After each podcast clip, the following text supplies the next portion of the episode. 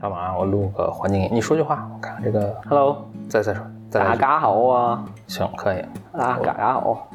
行，那咱开始。 Weil habe das so her, von der Tor, ah, du Tolle, von der Volle, da, la, da, la, da, la, la, von der Nelle, every, oh, da, day. 好，大家好，欢迎收听新一期的 BYM Blow Your Mind 啊， 我是熟。我是你们的主播张小雨，不对，我是串门的主播张小雨。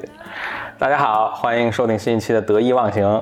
我是得意忘形串门主播何峰。嗯，啊、这期我们呃美其名曰是一期 crossover 节目是吧？对，啊，crossover 节目就 BYM 跟这个得意忘呃形得意忘形共同推出了一一一期节目。对，这期我们会同时在各自的这个播客平台上上线，然后。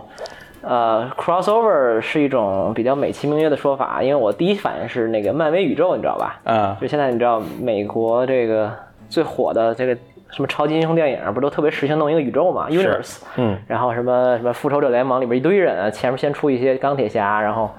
什么美国队长什么这那的一堆，对吧？绿巨人，哎，你对这些人物有研究吗？哎，我对美漫还真有点研究，啊，那咱可以可以聊聊这个。嗯，可以。 以聊聊。然后我先说完啊，然后这 crossover，然后第二呢，我觉得就是，呃，就最近我其实能量有点不佳，然后我就录播课对我来讲是一个必须。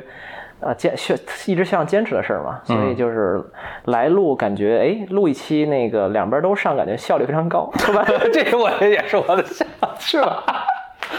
我那天本来还想，哎呦，要不来咱们咱们不是一起一直说要一起录一期，没见过把偷懒说的清新脱俗的是吧？呃 这后期还可以加工。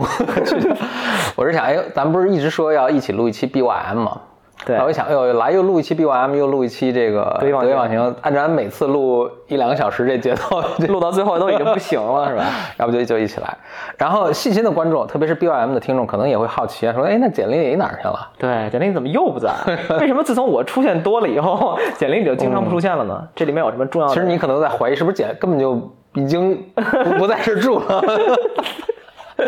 不不不，不是这样。简历里那个又又出国，简历事儿比较多，是吧？，嗯，而且简历可能不需要不需要通过播客来充电，人家是不是说明在你们两个之间他是更红的 那个？嗯，那这是这是必然的。我简历现在是在美国石家庄对，上一个 Rockwell 啊对 Rockwell 被我们戏称为石石家庄庄嗯，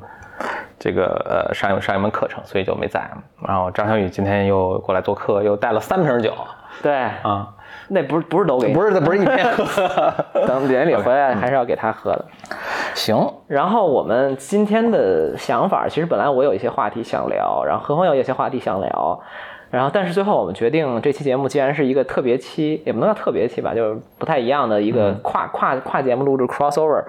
我们就干脆真的是闲聊。嗯啊、其实我一般来讲，我是对闲聊不太感冒的，或者说我我指的是做录播课啊，因为我其实也听一些播客，我对闲聊这件事儿，我会发现我听的时候，我发现哎呀，他们说话特别散，嗯呃，也没什么 point，然后经常你一句我一句，也没没把一个事情聊透。所以我在做播客的时候，我会一直想说啊，每期要有主题，甚至还有提纲，对吧？我我一个人录节目的时候，之前的节目我也说过，会写比较细的提纲，但是跟嘉宾录呢，呃，经常也会写一些提纲。然后我觉得把一个事情说清楚，然后围绕各个方面讨论好，还是对这个播客听众一个负责的方法。但是铺垫了很久，但是呢，呃。我觉得不我们不妨做一点尝试，就是万一，比如我首先我跟何峰很熟了，第二我们之间聊天经常，反正至少能互相 inspire，然后互相激发，然后能接得住对方的说的话。然后另外呢，我觉得也可以展现一种更自然的状态。我觉得既然播客一个很很大的作用是所谓的陪伴吧，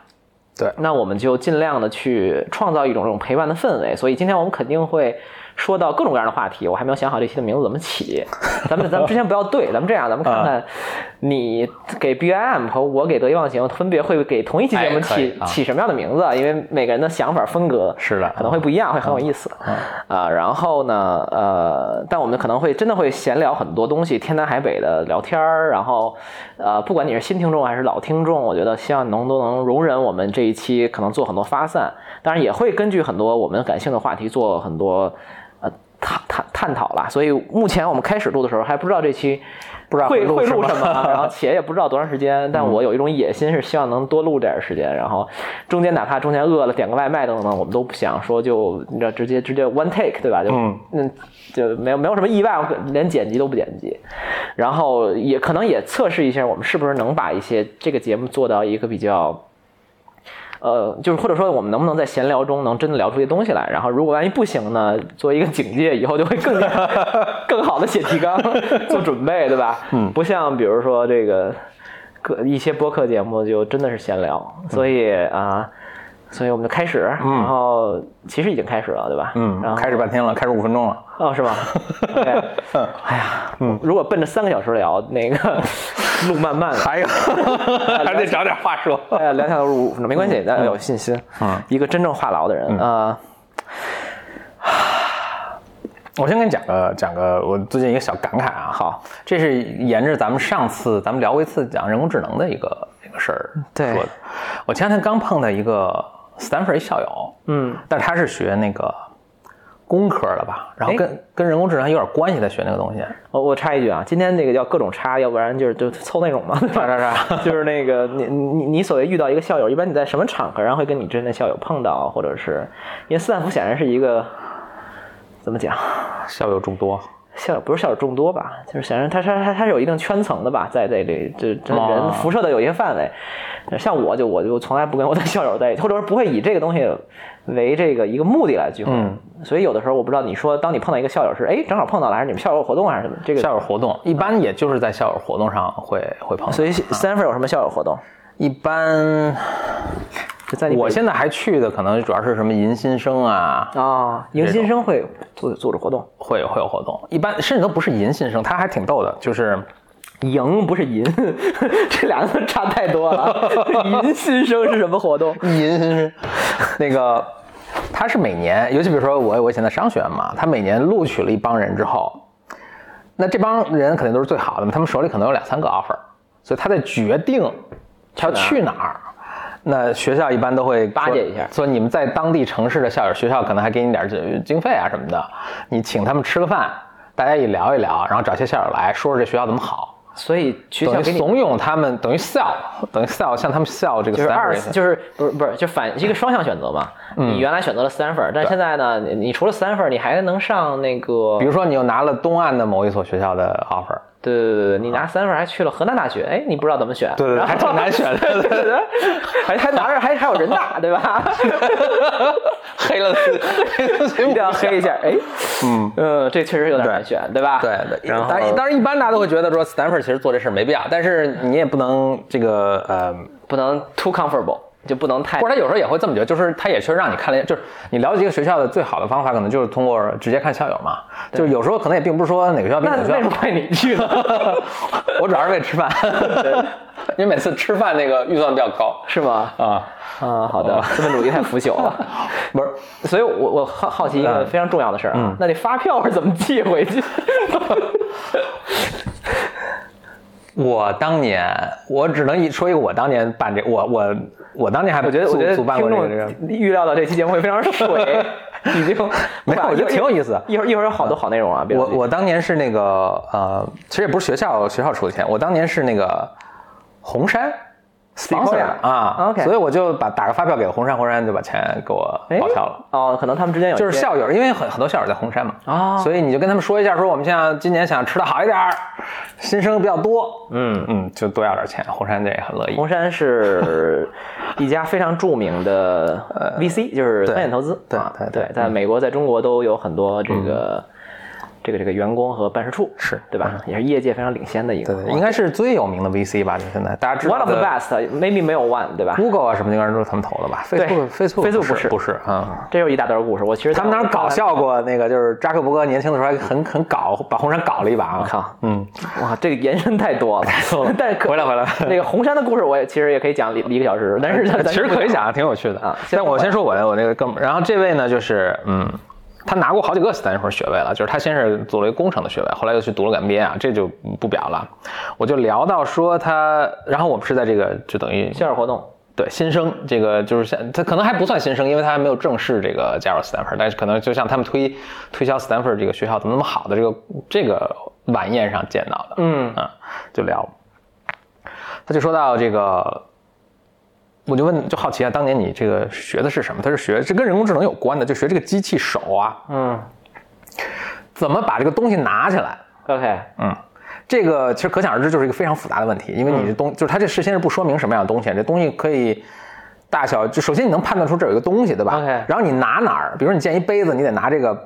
板儿或者什么这某个部位，对吧？你不能拿边儿，拿边儿很容易碎。是说，另外你拿的时候需要花多大力气，嗯对吧？另外你能判断这个东西是硬的，是软的，这刚性的物体拿的方法又不一样，等等，就非常复杂。就当时大家又做了很多很复杂的算法，特别，所以你你可以想象这个从这个它里面的算法涉及到这个呃电脑视觉啊，电脑认辨识物体，对，然后这个时间空间的什么算法，然后这个机器手怎么控制它，对吧？又特别敏感，啊你又不能把那东西夹碎了，但你又不能拿不起来，等等等等，这个呃非常非常复杂的算法。结果他说，OK，他当年就在这个实验室，然后他也拿了学位就毕业了。结果这个实验室就就在今年，伯克利有一个实验室，他们就做了一个呃非常简单的处理，就是做了一个环境，里面有各种三千几千个几千个物体，嗯，拿一个机器手跟那儿。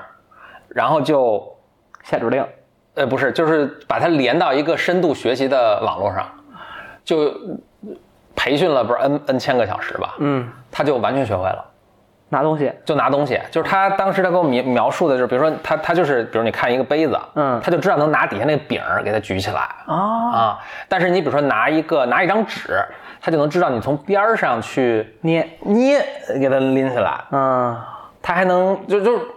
就他能判判，就是通过这个这个看这个东西啊，就是通过摄像机啊，他能够看这个是什么材质，能估算出它有多重，就是这已经很智能了，非常完美了。然后，但是很郁闷的是，就是他原来在 Stanford 这个实验室，这帮人就没事儿干了，就这问题解决了。 就这帮人有点像咱们上次说的那个下围棋的那个柯洁似的，就是他们本来就是一毕生的，对，对，毕生一是毕生在研究这个，我觉得那教授可能更郁闷，就毕生是毕生在研究这个东西。另外觉得说，呃至少这东西还能研究五十年，还有 n 个论文，n 个 PhD，n 个这个不是 n 个 n n n 多经费，n 多经费 啊这是可以申最重要请的到。突然一夜之间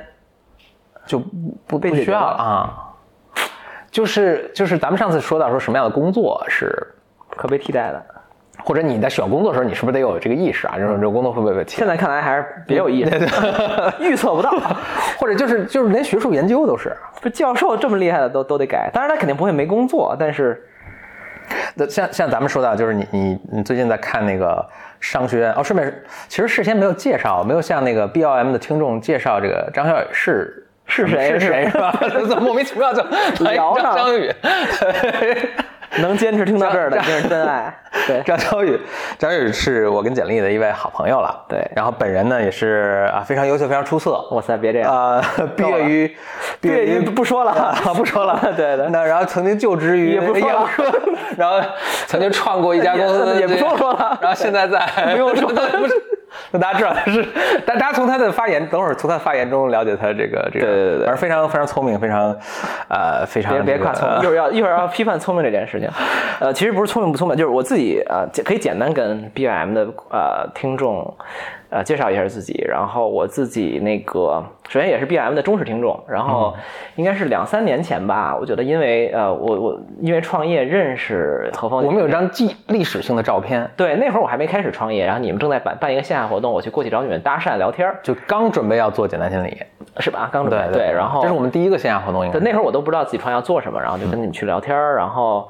呃，后来其实慢慢通过各种，比如因为创业圈子比较小，等等等等，呃，就慢慢更加熟悉吧。然后今年等于是我们都反正自己在创业的过程中都好几年过去了，然后慢慢重新找回这个节奏，因为创业之前把我们。各自生活的节奏还是打乱非嗯常多的。那今年我们就，呃，开始寻找各自的节奏，然后嗯，都在做播客，反正经常也一块儿一起聚会，然后经常一起呃聊天儿。当然，我一部分也是，啊、我有点，我觉得有点意思啊，就是。我一方面跟你的背景肯定是有一些像的，嗯比如说我们都在对在在 business 这块儿，在商业这块儿，在科技技术等等这些东西上比较感兴趣，比较理是工科思维等等等等。我也学过计算机，对，张小雨跟对跟我是同一个学科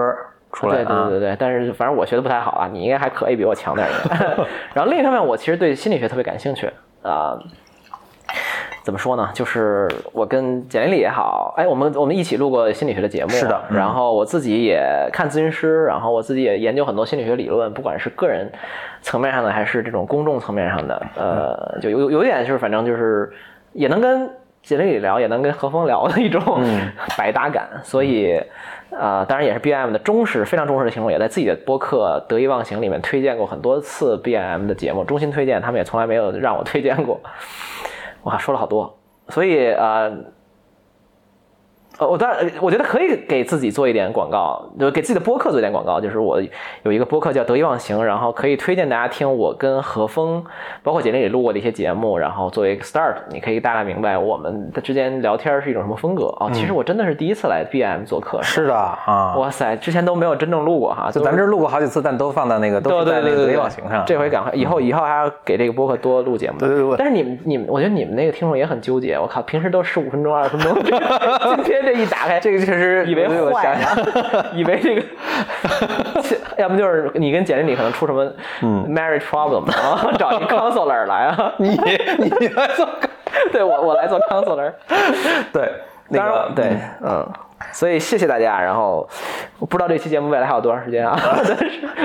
对对。对，张笑也有做做一期节目叫那个得意忘形。嗯其实我估计咱们的互节目之间，我发现来回串的呃还挺多人还挺多的，所以是可能很多 BOM 的听众也也知道得得意忘形。感觉快该抛弃你们了，因为没有什么新粉了。 开玩笑，开玩笑。那个呃，就刚才说到，就是呃，我知道你前一阵儿就是最近嘛，就是一直在写写东西呃写东西。当时专你栏在研究那个，就是在了解那个，就是所所谓商学院的，呃对所以叫什么？呃，这案案例例教学法，对案例教学法的一个一个东西。然后，其实案例教学法，那你你身经历其中，就是教授说一大堆事实，就对是 facts 哪个公司当时面临怎么样一个情况，然后如果你是这公司 E CEO，如果或者你是这个公司做市场的，你会做什么事儿？对啊，教授可能花个，当然首先这个东西打印出来，你时间就这是你功课了，你读完读完对之后呢，现场来教授可能跟你再再说两句探讨，大家就各自讲自己会做什么，然后什么原因，可能还讨论，可能还掐起来，嗯啊，就是可能这个课程这个一个小时课程可能百分之八六七十啊七八十吧，时间可能都都是花在这个上面了，但实际上这个是。咱们怎么从咱们怎么说到这个案？我想说的是这个，就是嗯人以人的智慧啊，你是很难有什么判断。其实就是我我经历过，我等会儿会引到人工智能上，就是我是经历过这种所谓的这个案例教学的方法的。对我也没有觉得特别神奇。而且你还创过业，你真实每天面临着各种我觉得决策，你越创业，你越觉得 这个没 扯啊 是吧这？扯跟我跟我感觉特像。对，呃安利教学那简单一个历史，就是是应该是哈佛商学院最开始是的五十年代就开始弄这个，他就觉得，那他当时喊一口号也还是了，就是说。哇，这个东西是文无定法，你对没法有什么牛顿定律、三大定律跟你说，然后你这个各各大这个商业问题你就迎刃而解了。这个话听着也对嘛？对但他想的这个 solution 是 更扯 是不是最好的？他就说 OK，那我们现在唯一弄的方法就是我把这一个案例给你整理出来，对整理出来呢，就把这些呃事实，他们当时面临的这个要解决问题之前，他们手中掌握的这些信息信是什么，对呈现给你，对你们自己讨论。你们在这讨论过理论上啊，你们在这个讨论过程中就能够。嗯，思维得到升华，人格得到跃迁，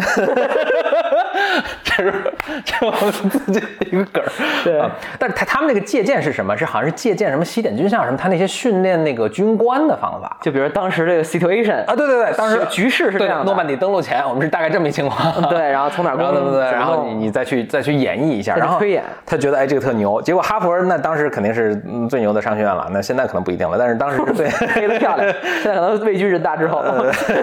必须哦继续继续， 呃，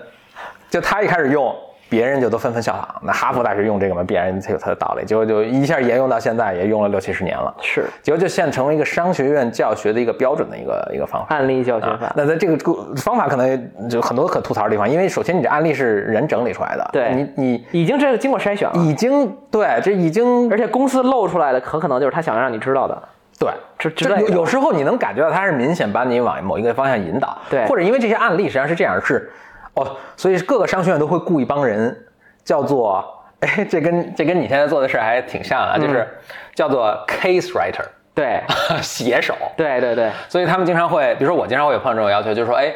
呃，啊还有找到我们呢，就是说，哎，比如说，我想啊，比如你现在创业对，啊，你现在碰到一个什么问题，我要不然来给你写个 case，然后这个 case 可能就会放到比如说哈佛的教科书，啊就是他们说我们教有人创业课的时候，对我们就拿你的 case 去什么，比如你当时是解决了什么样一个问题，后来你是怎么解决的，你思路对是什么，你的对。结果怎么样？等等是等等。当然，他真正教书，真正教这个 case 的时候，可能还把你邀请过去去什么是但实际上是这样啊，就是这个事这些事实都是经过筛选的，即使他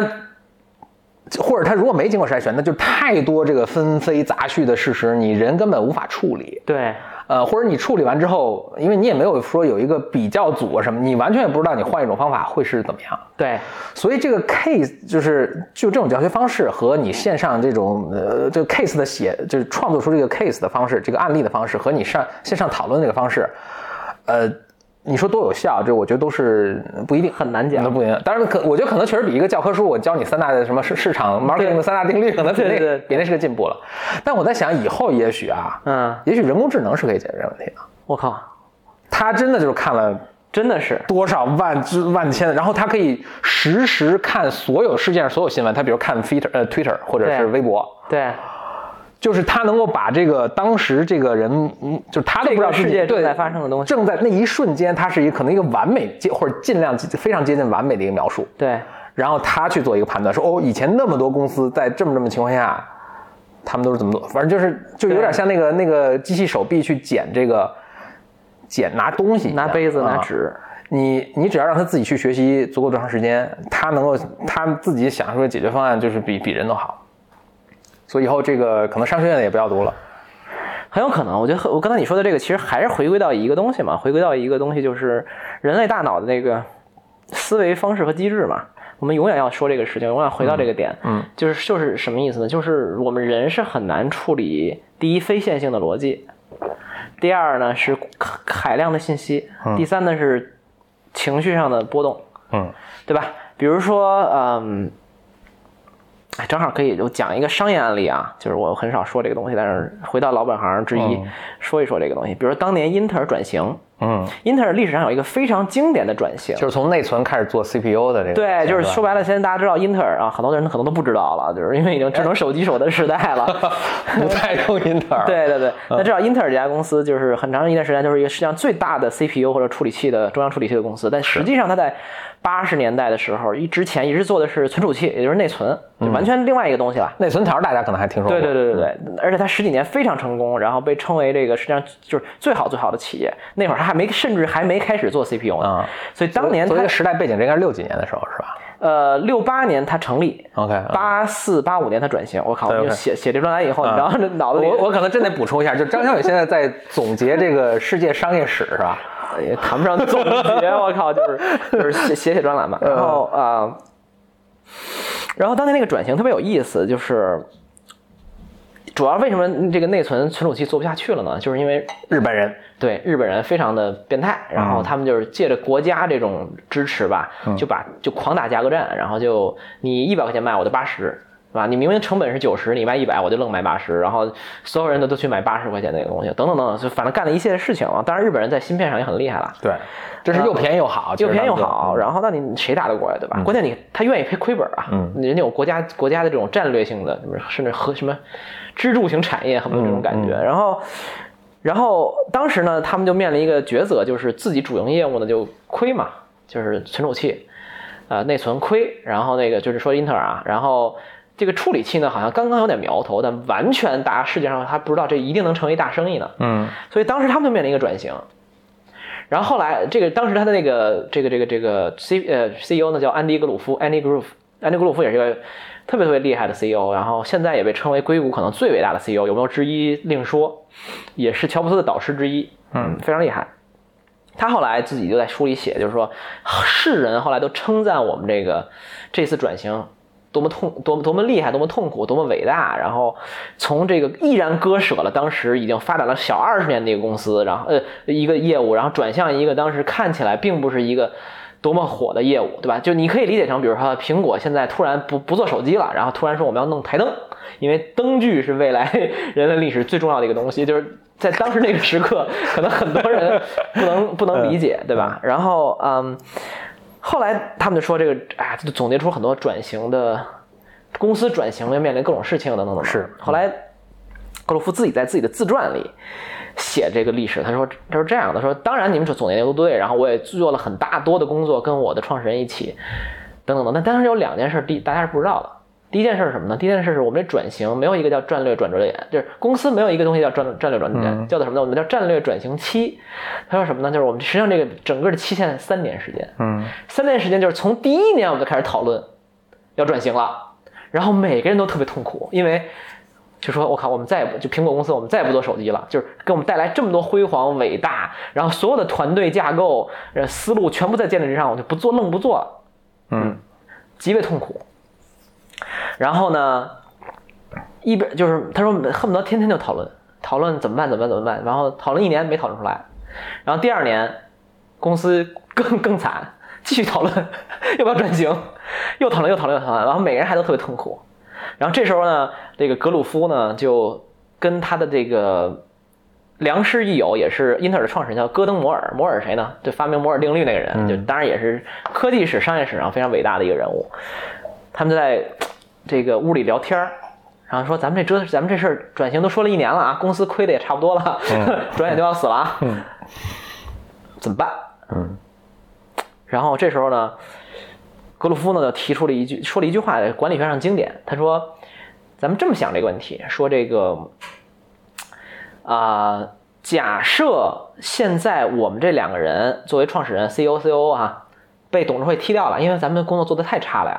公司倒快倒闭了，然后行动极缓慢，这组织结构臃肿等等一系列问题，管太差了。现在董事会要把我们踢走，替一个替一个新 CEO 来。”说现在咱俩走了，然后这新 E CEO CEO 来，如果新 CEO 上任，你对他做的第一件事是什么？然后摩尔当时那书里这么写的，摩尔望了窗外的摩天轮，我也不知道为什么有摩天轮。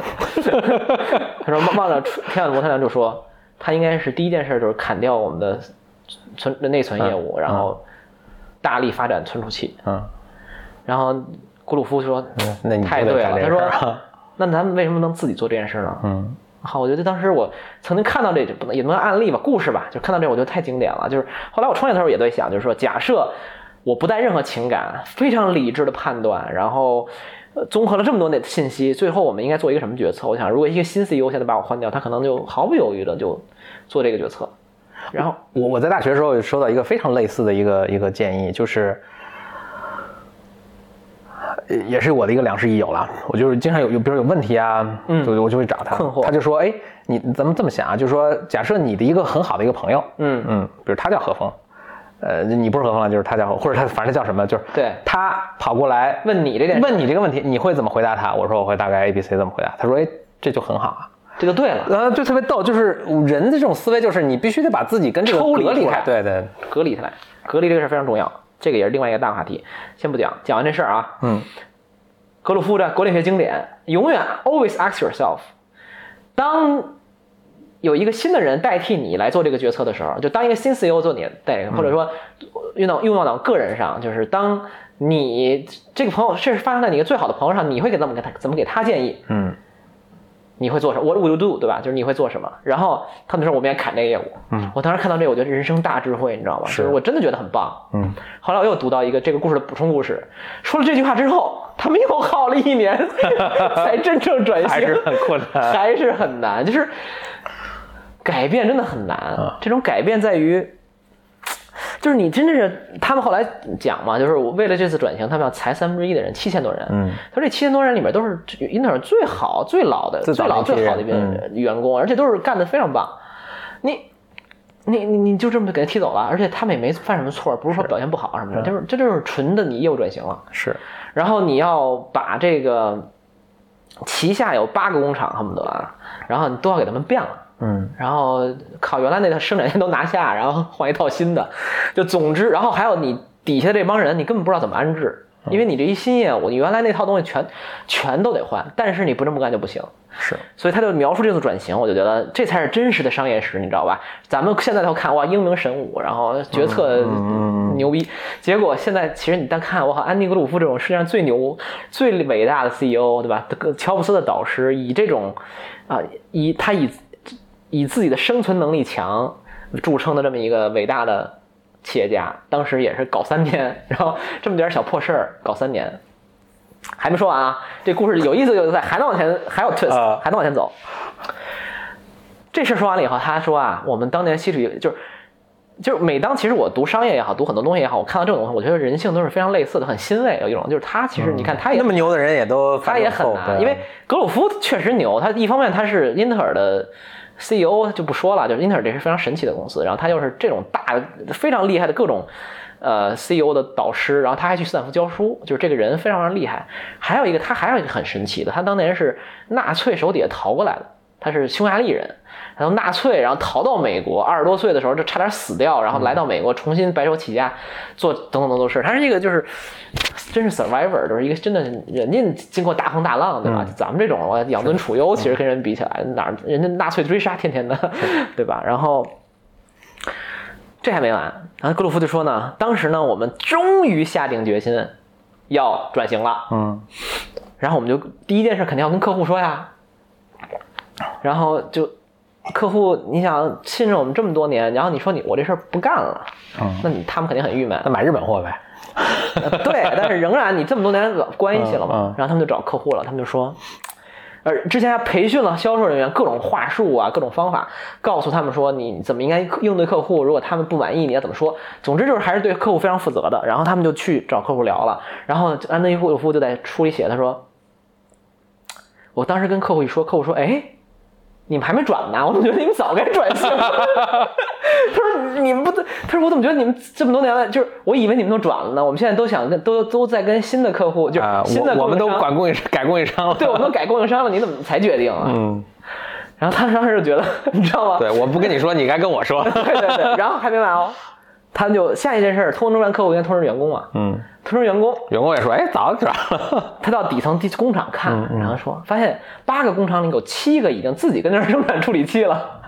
就是一线的员工，就所谓听见炮火的，就是为什么哎是丘吉尔还是谁说的，要让听见炮火的人来做战略决定吧嗯对对，对嗯就是一样，就人家早发现这个存储器不好使，然后。处理器是这事儿是可能还行，人家当然也没有高瞻远瞩的大战略，人至少觉得我我为了保证利润，我得生产有人买的东西啊。人发现八个工厂，人旗下的八个工厂里边有七个嗯，已经转 型了，上面还纠结呢，所以就是就是你真的你回到那个那个历史状态里，你看这个故事啊，就是你发现真实的人性、真实的商业、真实的等等也好，你都是就回到刚才我们说的，就是人做一个决定得特特别难，特别困难，特别特别困困难，难就是我们都被很多很多事情里，我们分个手，对吧？我们做个商业决策，我们裁个人，我们被裁掉，我们分离，我们买一件儿衣服，买哪个吸尘器， 买哪个电吹风，是，都是非常非常难的，因为里面掺杂太多东西。第一方面是我们非常非常不善于处理复杂类的信息，然后我们只能看到我们自己想看到的东西。第二就是我们被情绪情等等等等影响的非常深，所以我靠绕了一大圈，说回到你刚才说那个。嗯人工智能最近我看一个新的消，不是就是大家在讨论吧，就是说很快足球教练就要被人工智能嗯，改变嗯了，因为特别简单，因为对你你这或者说你私下管理人什么的，那那可能是人非常擅长的，但是你场上战术制定，这个人哎右左路右路突破多少成功率什么什么等等都是可以数据化的呀。那这会儿你应该上谁？他最善于克制这样的人，然后他的战术他在场上应该怎么表现？就是这种东西最好的条件可能比不上一般的计算机的，就是 someday，嗯嗯而且不会太远，嗯，所以就是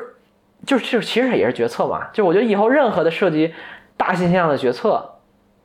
就就打都可能会被打球这个事儿，你你看过《Moneyball》吧？就是那个啊，of course，那个点球成金，对对，他他虽然呃他其实就是这么一个故事，当然他当时不是计算机了，但是他已经尽可能的用数字去模拟一个，就是计算机可能会怎么做决定。那这如果你不不如果这个听背景众不可能熟得的介这绍个，一下简单啊介绍一下啊，就是有一个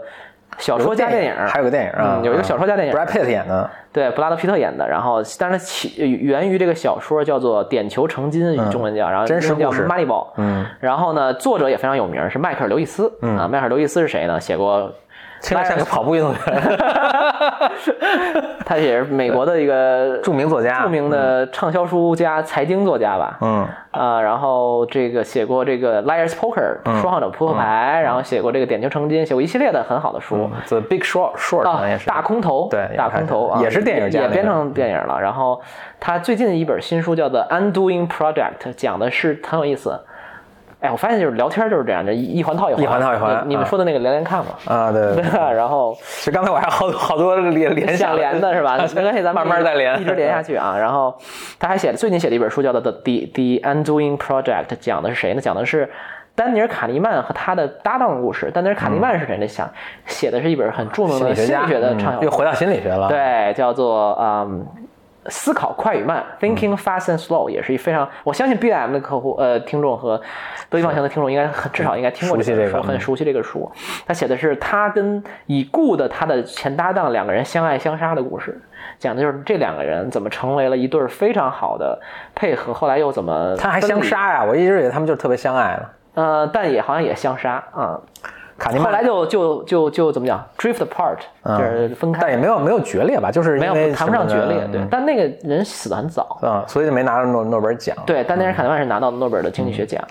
呃，卡卡尼曼在领，因为他拿诺贝尔奖是没前就两千年后的事儿了，应该是，就是很很最近的一个事儿。然后他对他有个致辞，我还去去看了，就是他回溯到他刚才跟那个，就是他跟当年那位人。Traversky 还是什么？对对对对对 Traversky 还是什么对合作？哇，讲他声泪俱下，我特别感动。他讲是吧啊，就是他们俩在一起，呃，漫长的散踱步，然后一起讨论那个文章啊。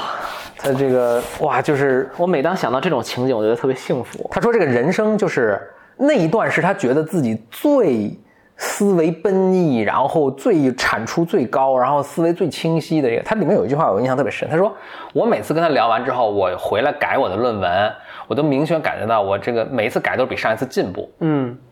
哦，我觉得这个特别，对这人生太幸福了，就是你能有一个这样的朋友，能跟你知己，每次你跟他碰撞，你都进步一点儿。我经常跟人碰撞，我觉得越越碰越 对我不知道这是布朗运动，不知道往哪儿碰。 这个 The intellectual counterpart， 对，这就是我我很羡慕那种关系，就是说白了是巴菲特跟查理芒格的关系，嗯，就是他们既 deeply trust，就是 deeply trust each other，就是非常深刻的信任对方，在各个层面，对吧？就不管是个人身上，还是这种，还把自己一辈子的事业托付给对方，然后还一起创造非常伟大的事业，就是巴菲嗯特，也我相信大家都懂了，对啊就是芒格也的一个棋逢对手，两个人这水平都这对差不多。嗯，然后又能又能相互促进，然后又能使得他们彼此进步，非常棒啊！ 连太久啊，跳回嗯跳回刚才先 Moneyball，卡尼曼对 Moneyball 马里跳跳回这个迈克尔·刘易斯，然后 Moneyball，他当时讲的是《Moneyball》这本书，《简单成金》这本书是刘易斯的一本经典的小说，然后他讲的就是美国的这个不是小说，真事儿啊啊，真事儿非非虚构，非虚构，啊，这个非虚纪构实作品纪实文学，对对对，非虚构作品。然后，啊、讲的是美国的这个棒球联盟 MLB。MLB 呢，就是，呃，他们是怎么有一个呃叫奥克兰运动家队，就是反正一个球队了。他的总经理是怎么通过数据来挑选球员的？是当时说的就是说啊，人就是。啊，又又要发散，但等会儿再发散啊。就是挑选球员呢，就是他们利用了当时很多很多那会儿大家挑球员，其实都是凭印象，凭一些常年这个运动记对是对，嗯个人经验等于是一百年对吧？球探各种看球，因为他们呃美国体育非常发展，然后有专门的很专业的人，非常职业的人在做这件事情，但是最终发现他们那种球探的眼光是敌不过具体的数据的。嗯对，然后呢，一些数据可能一些你们看不出来的数据，反而能这个让你把你带去胜利等等。对，有点反常规你的思维，你就觉得这人其实不行什么的，但是他那个数据就会说，哎，他在这种情况下，他的其实击球率是特别特别高嗯的，对上垒率，这这这个有点专业了啊，但是就是比如上垒，这个人上垒率特别嗯好，但是大家可能那会儿看的不是上垒率，看的是比如说安打率，就是 anyway，反正就是我们可能人都对，比如啪一挥棒，然后上垒了，然后飞出去了，觉得特牛逼特别特嗯牛。但是是机器不这么想，机器看的是非常实在的嗯最后能不能得分儿？啊 这对，个就是你重要最后跟那得分相关性是怎么样的？后来这个理论出来以后，是未来十几年，呃整个美国颠覆运了这个运动四大运动，对吧？啊，橄榄球产橄榄球，呃从这个棒球到橄榄球到篮球，今年就安迪呃不是安迪穆雷，穆雷就是的火箭队等等都在采用这个所谓魔球理论，对吧？点球 Moneyball 理论。这就是说明了一个现象，就是人的感知 perception，人的运运处理信息的方式跟机器有时候非常不一样的。包括 AlphaGo 下棋的路数、风格，所嗯谓的，如果我们能称之为风格的话，跟人也是特别不一样的。所以，就是 Mon- Moneyball 里面还有特别重要一点，就是他们那个球队的呃预经费特别少，哦，对对对对对，这是特别重要哦的，就是。所以大家都争抢的认为的所谓引号引号好的球员啊，对出色的球员，其实就特别贵嘛。其实对他是以以跟那些大的球队，比如说那个呃 Red Sox，什么叫叫这个对红红袜，波士顿红袜，红袜队，纽约洋基，嗯，哎，他翻翻成红袜队啊，他那哦，还挺挺逗的。就是嗯不不不是 Red Sox Sox 是袜子的意思吗？在那儿好像不是袜子的意思。是是是红袜，波士顿红袜，哎对，anyway 吧，这这不重要。哎对对就对是他们那些球队，什么纽约球队特别有钱，所以都抢到这个所谓好的人，明星球员，所以他只能这个矬子里拔将军嘛，就对那些没人要的那些球队，对但是他就能够通过他算法，就是最好的利用他这个，他这钱可能就比如说是那个红红袜队的四什么分三到四分，我记得很清楚，就是他们那一个年预算四千一多个万美分金数啊儿对，然后那谁是可能一万两千美金，就差三四倍。但是他能够最好的使用它，对使他们反而能赢的这个这个所谓这个资金特别充足的这种球队，对，就这个是非常花小神奇钱办大事儿，因为他找到了一些计算方法计算方法和数据，能昭示这种大家看不到的东西，就是传统智慧，对吧？这就是最先的数据体现啊，。我想以后足球肯定也，也哎，我跟你也都说，会被以后我觉得全是这种东西，全是机器了。但是这也会带来一个问题，就是趋同啊，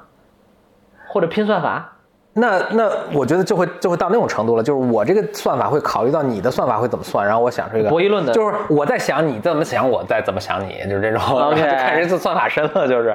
就就我觉得是这样，或者到时候会发生什么情况是没人知道了。没人知道，很难讲。就是俩机俩，你看俩机器较劲了半天，然后胜负已下，然后我们这没没没看明白， 就是什么西门吹雪跟叶孤城 对呃比剑，然后人对方我靠镜头绕三圈，然后两个人都看对方，看看了一分钟，然后哦说哦已经知道谁输谁呃嗯赢。高手， 然后对对对， 说我再不把把剑放这儿，我再不玩剑了，走。对对对对对对对，然后外人都呃一脸懵逼，对吧？ 对其实可能就主要是他们当时拍摄经费不足， 后本来有些后期特效的，后来经费不足给，而且没有没吊加上没法吊没法吊威亚。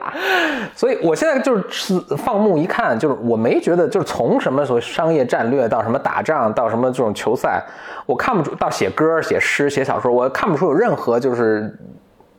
机器不能干或者不不比我们干得更好的事情，就是五到十年，比如二十年或者。我想不出任何事情，就是机器比我们干得更好，可能我觉得就是什么文学艺术，可能能坚持时间长一点，我觉得也会稍微被长一点点，我觉对得对是对对，可能会长一点啊。怎么又说回到上次的非常悲？哎呀，我最近够悲观的啊了，不要让我再悲观 了。哎啊，呃，是我我我咱们刚刚才从哪儿才跳我刚才一个连连看，就是就是那个呃，英特尔转型那个事儿啊。对哎，我想继续问啊，那比如说英特尔成功转型，就是把就是就是就呃内存已经变成了一个 commodity 了，就是一个拼价格的一个一谁个都能产品，干啊所以就日日本人去干了嘛。对包括后来韩国崛起的时候，又把日本人又搞了一遍嘛，就是对同样的方法。那我的问题是这样，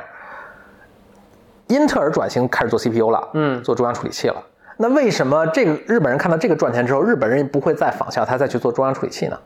他也仿，但是那玩意儿，那为什么内存日本人把它干了，然后这个中央处理器就干不过它呢？因为这俩这这技术水准是差俩量级。所以就是日本还是技不如人，这个你现在在最高精你看锐现。现在也就还是美国这些公司，哎，美国跟英国，我想想，现在是是好像也都是啊，，对，中央处理器也就是就 CPU 英国我都不知道谁还能英干，啊国是这样，是有一个叫 ARM 的公司，ARM 干嘛的呢？就是说白了就是，是给苹果做的那个对，对手机界的英，呃，不是手机时代的英特尔。我不知道这是英国公司啊，英国公司啊，对，我靠，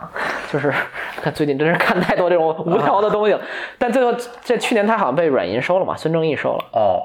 三百多个亿，软银最近狂收啊！软银收了 Boston Dynamics，就是那个对对做那个特别可怕的那个仿真机器人，不是可怕，特别厉害，机器狗啊什么那种系列，嗯对嗯对，他收了，就谷原来从谷歌那儿收的嘛。呃，先先扯回来啊，就是 ARM 就是就是英国公司嘛，就是啊你想就是很快就做到三三百个亿美金，然后那得益于苹果向他采购啊。对，那啊现在苹果自己做了嘛，嗯，就你看，就是人家是商业都是这样的，就是折腾，先利用你，利用完了以后给你踢一边儿去自己搞， 但是也可能也不差的吧啊。但 anyways，就是这个东西，然后英特尔就是还是就是这么多年来，这个东西还是最中国也没有处理器嘛，或者 中国有龙芯，我知道有，但是我我现在仍然觉得是一个， 我就就不吐槽了啊，嗯就是现在风声比较紧，然啊后 就不多说了。但是那个呃，怎么说呢，就是哎呀，你这个纯差距，我也不能说中国，硬实力就的是差距除了除了这个美国以外，世界也没什么国家能搞这个，没什么能对国家能搞，就是这样。嗯嗯，这硬实力差距吧，就是所以说这个东西的核心的技术能力实在真是太高，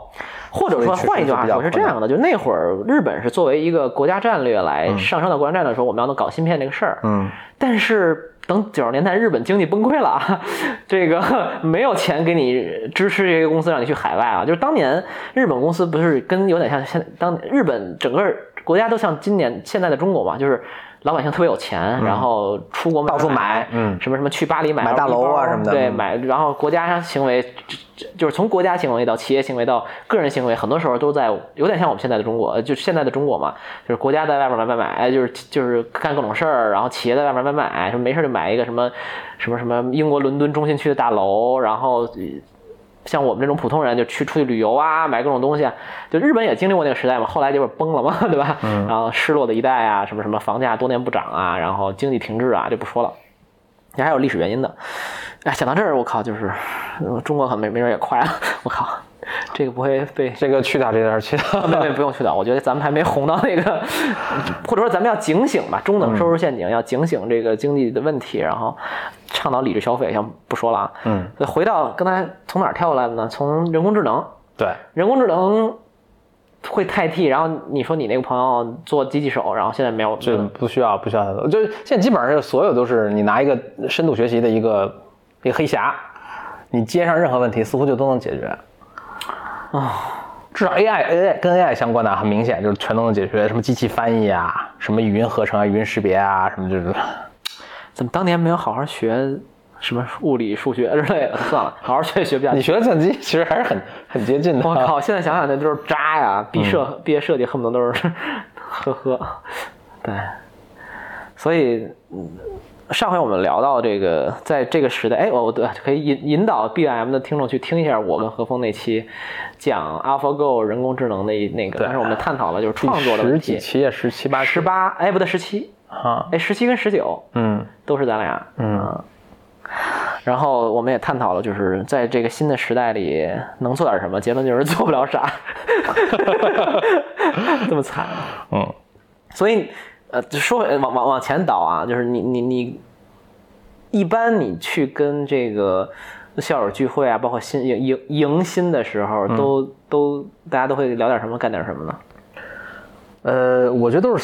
small talk，就是扯扯呃扯就瞎扯啊，嗯，就问问他干什么呀？呃，你现在那当然，因为说多少是有点目的的啊，就是对嗯希望他说服去他去那个斯坦福读书嘛。呃，但我的经验是，大多数情况下其实不太需要 什么特别说服， 就大家已经基本上都都上来，很多人上来说，就我已经定了，咱就先聊点儿就完了，你不用啊不用太劝我了太努力的 sell 我。那是不是这个 correlation 的关系呢？比如说，我我在想说，就是拿到斯坦福的，还经常拿到一些什么？肯定是正高度正相关了。啊就是是我觉得他们那些大学就比较 care 的一个数据是这样的，就是。比如，比如 Stanford 可能也就 care 另外一所学校啊啊哈哈工大哈哈哈工大，对对对，就是他也就 care 就是这种，就是这些人，就是说拿了哈工大跟 Stanford 两个学校录取的， 嗯最后是选了哪个去哈工大的多呢，还是去 Stanford 多？当然还有很少比例就是哪儿都没去的，还有很少比还人有可能去去人大，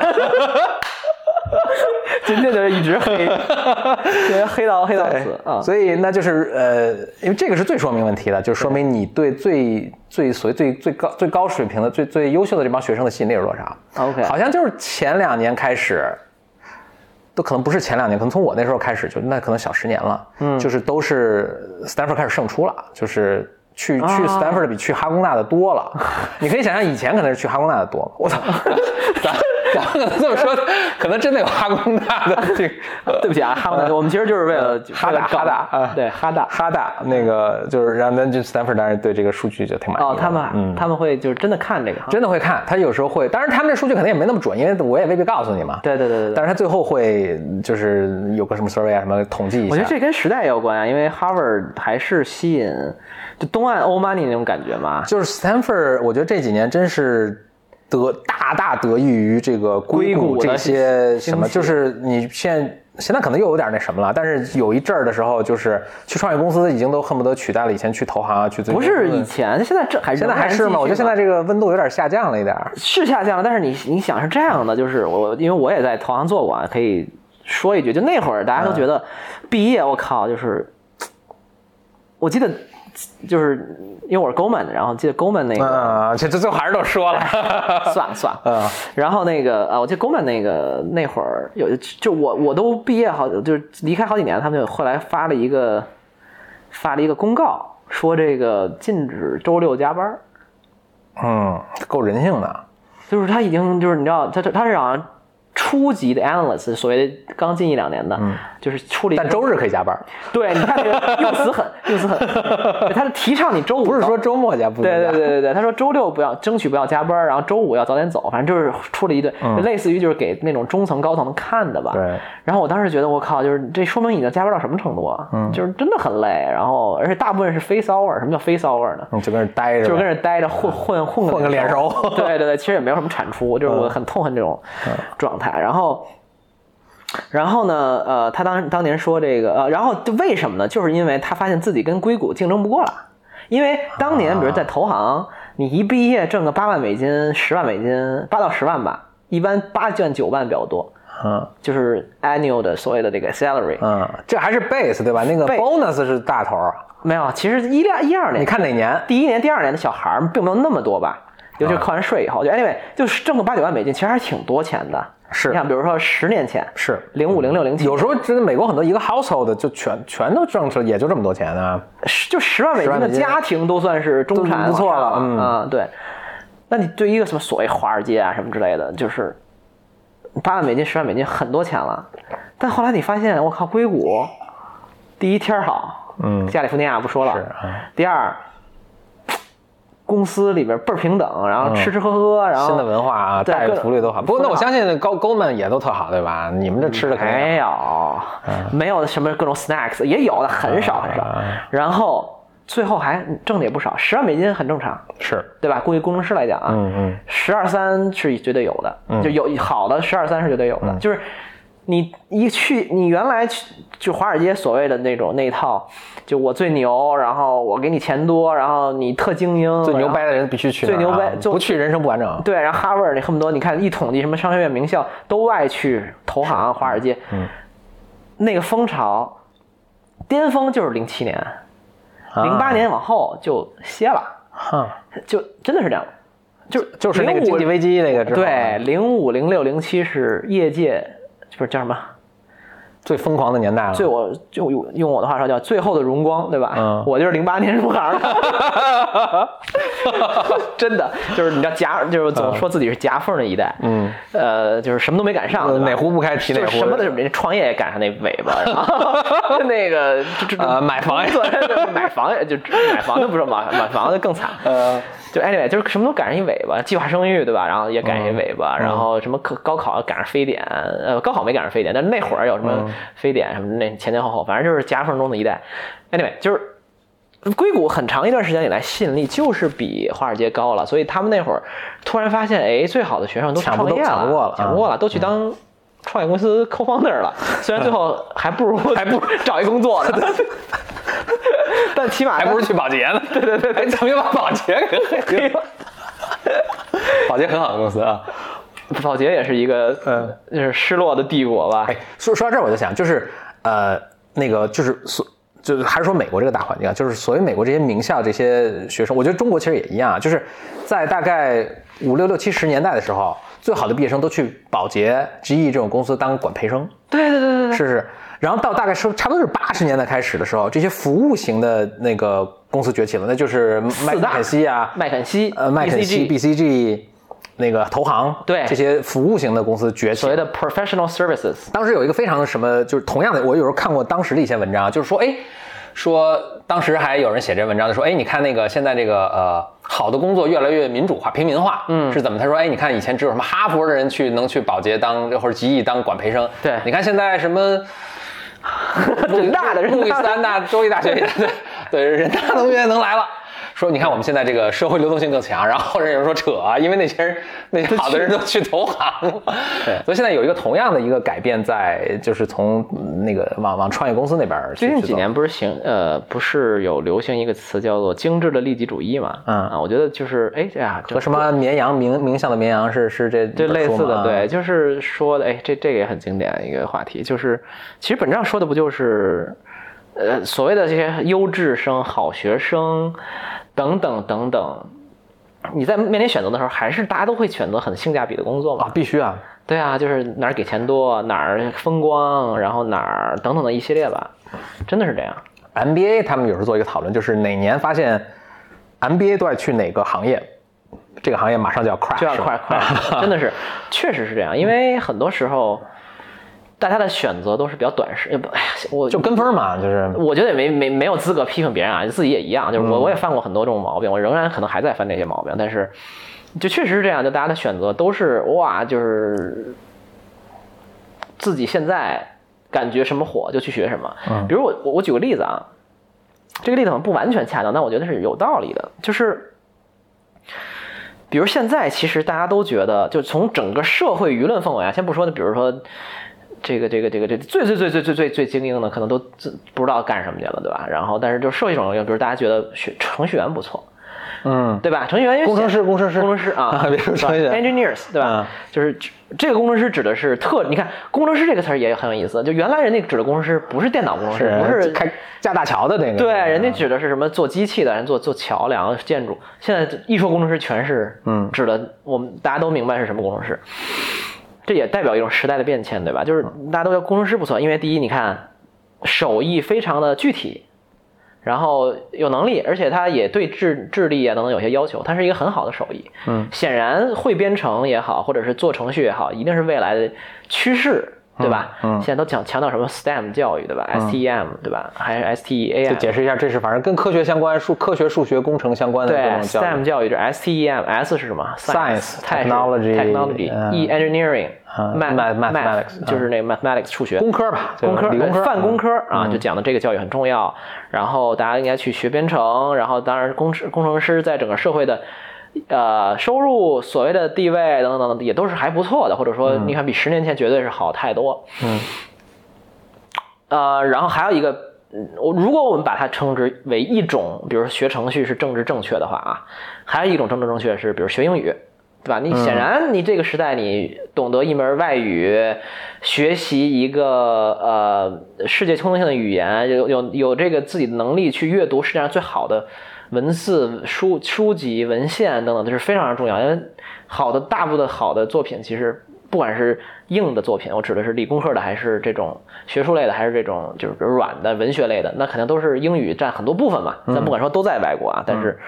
就这是非常对的事情，你听起来一点没毛病，对吧？就是所以所以简历里是本科学英语的，咱俩都是学工科的，所以咱们全踩了这个热点。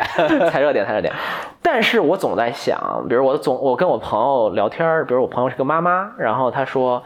呃，她孩子可能一岁，然后她就有时候大家会操心一下教育嘛， 嗯，然后呢，当然我作为一个就是你有啥资格说嘞？ 对，就既没老婆没孩子的人，然后对孩教育完全不懂的人，嗯，我我说那我的作用应该就是颠覆你这些想法呗，对吧？你看你你交流怎么养孩子，肯定有一大堆人 support 你了，嗯，我我就给你说点这种 contrarian view，就说点这种不那什么的。我说，比如说现在你想学英文可能是最没用的一个东西，为什么？假设你孩子十五年以后，嗯，开始这个初步进入社会了，或者二十年以后是比较相对，你看大学了，该进入社会了。嗯，你想二十年后我们有多大概率这世界上已经能非常简单的做到实时翻译了？嗯，就比几如乎说肯定的。不是，现在已经有这种嗯实时翻译器了，你放一个很小的设备在这儿，然后你一说就。就是就都会出来了，谷谷歌那种，谷歌那个呃英英翻中那个啊，就是我觉得靠，比如就是也不是说我们实习生不好，就比我们实习生办的好。 我们实习生办的也很好的，当然至少快。 对对对对对，就是嗯二十就是十五年，想象一下，嗯你想象一下十五年人类社会十五年前是什么样子？二零二零二年嗯是的，是的。二零零嗯二年，首先没有 iPhone 不说了，对对对没有智能手机不说了嗯嗯。二零零二年，连新浪都没有，嗯连二零零二年哎，二零零新二浪有也有有微博没有没有没有嗯微博肯定没有啊嗯，Twitter 也没有，呃，没有 Facebook。嗯你想象一个一个没有 Facebook。 ，Google 可能也刚出来。 Google 刚刚出来开始，刚出来嗯是连还没上市呢。嗯，百度没有，哎，百度可能刚刚开始有之类的吧。跟现在我们这个生活相比，已经是就不说有差距多大。你想，十五年以后有一个能实时翻译的东西，是多大的概率？我觉得是非常大的概率。但是啊，我这里要澄清一点，我相信有些听众听到这儿说了，哎，学习语言不一定是为了翻译，不是纯为了使用，对对对对，它是有实对用嘛，思维的锻对对炼对，它是一种跟人的交流方式，它是一种对，甚至是对比如脑脑部的开发启发，我都同意。就是对我自己是非常喜觉得学英语等等是非常对、非常好的，我也花了很多时间学嗯的这个东西。就我不是否认这个东西价值，而是说，但是反过来说，如果有一天语言学语言的这个功能性的含义没有了以后，它更强调的是。一些人文的和比如启发式的含义，它可能有更好的东西来替代它了。就是完成这件事儿本身，完成启发式、完成人文的教育，有很多方法嘛，有很多方法，对吧可能有些东西比学语言更好。但但由于学语言既有这个东西，又有功能性，它组合起来是一个非常重要的一个就现在看起来还是很重要，很重要的嗯。但是过五年为例十五年以了后呢？嗯，对吧？十五年以后，你的孩子十六岁的时候，我的孩子是小于十五岁的时候， 对 吧？就是我不是说你的孩子，我那个朋友的孩子十六岁的时嗯我明白嗯候，对我自己的孩子小于十五岁。呃，我的孩子肯定也得小于十五，对你孩子也小于十呢，一 除非我有些什么不可告人的秘密。 对对对， 杰杰里你去干嘛去 了？是不是在月子会嗯所？就是 apparently 对吧？If any，就是如果我们有有孩子的话，那那如果我是这个妈妈的话，那当然有个很现实问题，那那她总得学点什么，对吧？对，那学啥呢就我还是那句话，就是我不是说我在否认他嗯说你的嗯教育方式不对，对我只是哪她这种思路可能未必是就这种特别纯实用的这种。对，就比如我我朋友，当然我教育什么学区房啊，教育什么什么这那，我说你当然要去为孩子努力打拼等嗯等，但是就我们经常会犯一个毛病，就是说，假设我们的孩子的成长环境还跟我们现在一样的，嗯，就是我们这一代是什么呢？就是，哎呀，说的难听点，中产的一代嘛，讲的就是教育改变生活。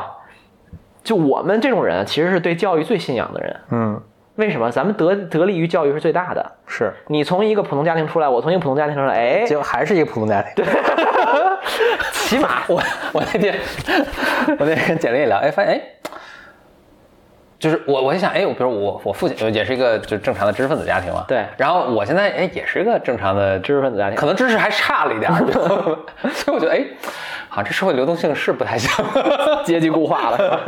就就不讨论这个，啊嗯我觉得这个东西，这我我觉得没没没有太多讨论点。嗯 就是就说回来啊，就是说我们其实是对教育，嗯，但我们是特别推崇的啊，这对这这可能不光是我们，就咱们整个文国家文化、民族这传不承，是国家的世界。都，都都对这个你是看，特就别是特别推 Facebook 崇的老嗯那个 Zuckerberg 也在搞教育嗯啊，等等等等，嗯就是世界上最好的一批企业家、慈善家都在搞教育，就这事儿本身我们绝对是认可的，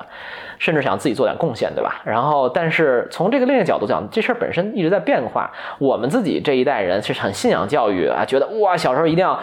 不能输在起跑线上，我觉得嗯这是，我觉得这是历史上最伟大的一句广告词儿，对吧？不是能让孩子输在太起跑成这太成功了， 太成功这了句话嗯是？吧？就是哪儿哪儿都能用，然后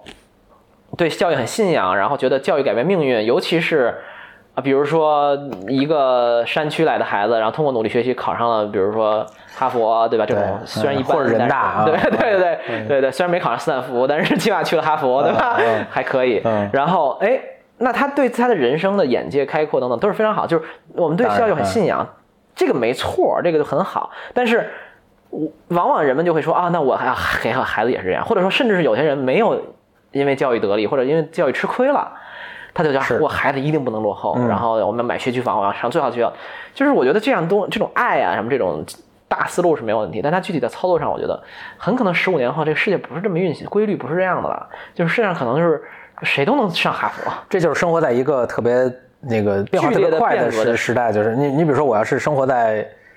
清朝，嗯、反正就都都那几本书，对吧？对我爸爸就读这书，我也得读这书，我孩子对还得读这书，还是那还是还是那还是去考这几本书里的东西。对只是现在就是变化太快了。那我变化非常我现在就看周围，你就说学科学这些东西，十五年后也许这些这些科学方面的研究都也都不是人来完成了。我去学它，你非常可能为什么呢？就是你你你搞一科研，你估计也搞不过 AlphaGo 的，肯定搞不过呀。嗯，所以从这个角度讲，就是那干嘛 呢？嗯，不是，不是怎么又回去 了？又回到挥之不去。去的这个 挥之不去的阴影呃，是吧一个一个灵鬼魂在欧洲游 荡，对，一个神秘的幽灵在上空中，就是人工智能，对吧？就上次我们说，我们是是某种程度上是失落的一代，对吧？嗯就是当然可能是最好的一代，就是我们能够赶上那个首班车，就是不用工作，然后哎最俗的物质极大丰富，最俗按的，按需所求，按需这个对呃，这这这实实现各种主义了，就是对，呃，哎，这个又可以延伸啊！我靠，这确实还是能延伸很多东西的。就是现在那个，就有一个概念，我我觉得我挺想一直想给大家讲的，但我没能搞特透彻。嗯，但是聊天呢就无所谓了。说不定能聊聊透彻了，嗯啊、说不定就现在开 n 曼跟那个那哥们儿卡尼曼什什么么的也不会啊，因为咱俩都都没这知识，我觉得。 但是有一个现在有一个概念，我很早就有吧，但现在又提出来，叫做 basic income。啊，你可能大概有扎克伯格、格好像他在推这个东西嘛奥特曼也在推。 ，YC 也在推，对，什么叫 basic income 呢？就是中文叫基本收入，对吧？嗯它就是指的是未来很有可能，呃，他们在搞实验田，我觉得啊，嗯就是所以实验田圈起来，我就说我这儿插一句哈，就是大家等会儿听这个肯定会觉得是一个，我觉得非常挑战的一个很宏大的一个一个计划。我就觉得这是 Y，尤其 YC 好像在特别努力推，就是 YC 他们真是在做很多，你会觉得是， impossible。或者就是他的思维如此宏大，就是什么你会觉得这是一个政府需要来去。构思的，或者一个特别特别前沿的一个什么，就他不是说在创业了，我觉得他的想法已经比这大太多了。人家那个，就他不是说创业，我搞一上市公司，弄一独角兽什么，人家就已经，人家那个高这度都已经，太没劲了。对对对对对对，你就改变整个人类社会形成了。哎，anyway，回到回到那这具体他们在搞什么呢？说到这儿，觉得非常人生很渺自卑，对吧？你看人家因为萨马特跟我一边一边大，啊对吧？想想我在这 Shit 儿还录一个播客，对吧？然后，呃，当然 也嗯他他也录播客， 至少在这点上，我们也达成了一没致有比他。 对对对对，我们都吃饭，我们都喝水。嗯对 嗯我们都喝水。Basic income，basic income 是什么呢？Basic income 是啊、嗯就就是说给，就是哪怕你不工作，哪怕你各种伤病残疾，就给你一个保证你某个基本收，我的理解啊，基本收入的一个钱，就白给你的钱。对，他就说一个，比如说假设我们假这么说吧，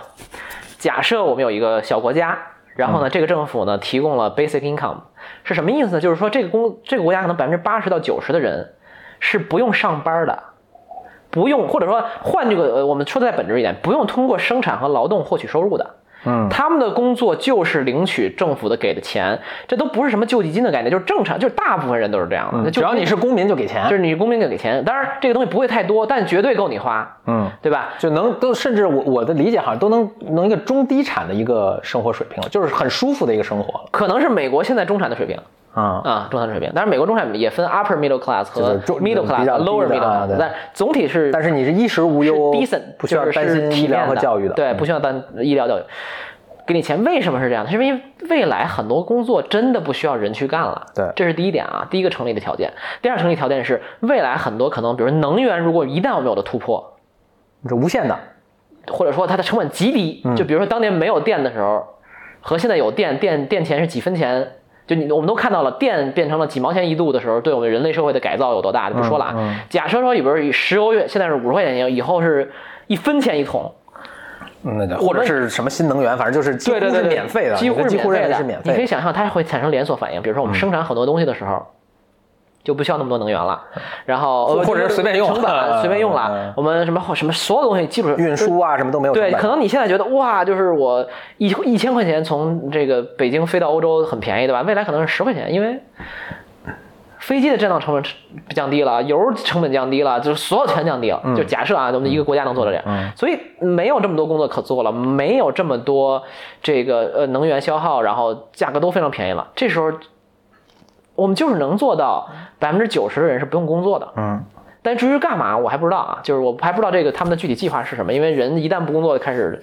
作，这个我就是觉得他他这个有点太激进。技或者技术上，就是仅仅从一个技术的可行性上去考虑问题。我觉得人文的思考欠欠欠缺欠缺。我觉得肯定也因为人是不能闲着的。是我同意。但是这种，但是这种他们的思路是这样的，就是说我你就不用做这种重复性的劳动性的无嗯但用的工作反了，正你你得你得让他去感跟去你去解放你做点别的事情，对吧？但我也不知道是什么，或者说我也不知道这行不行。呃，但总之，我有时候在微博上会聊提，偶尔提这种 basic income。我相信，比如关注我的人，有时候会哎知道这个事儿了，他们后来就经常留言说：“哎呀，我们要早日等到人工智能来的那天，我就不用工作了，说我要跟我的猫在一块儿，天天的，就是开玩笑嘛。”但是 anyway，就是说。这个东西对人类社会的整个的一个变革还是非常非常巨大的，嗯呃，然后 basic income 这个事情，教育这件事儿，在未来可能，比如三十年，咱不用不要说的太激进，五年、十年，对吧？可能三十年、四十年，我觉得都是可能实现的。到时候我们可能哇五六十岁、六七十岁，我们是最后一帮那个还工作过的纺织女 工，真的是。所以从这个角度讲，就是我我我总觉得有的时候我陷入一种不知道要干嘛的那个 境地，往往就是这样。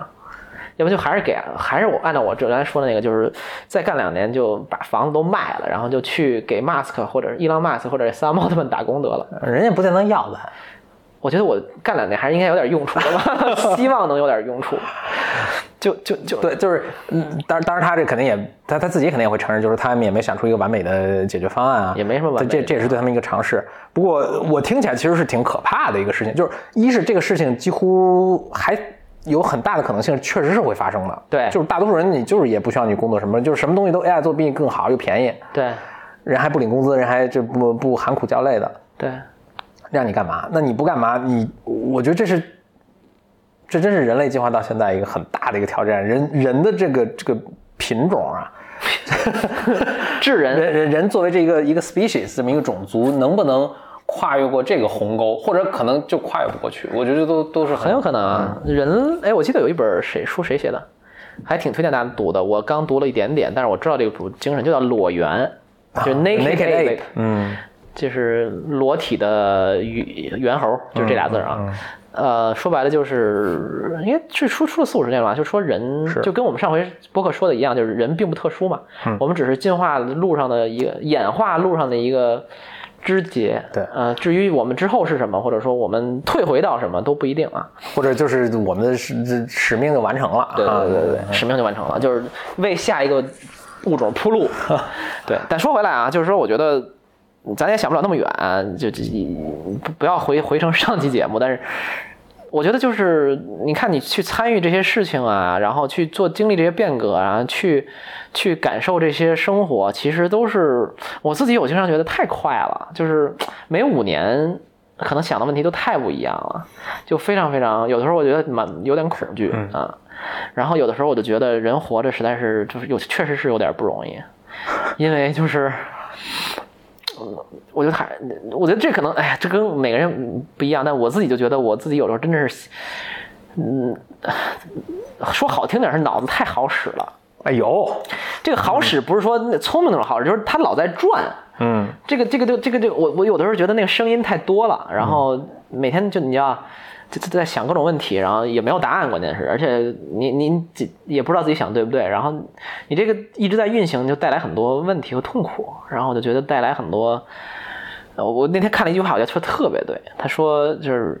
就是一个哲学家，我我不是自比哲学家啊，但是就只只只，他就说到哲学家这件事儿，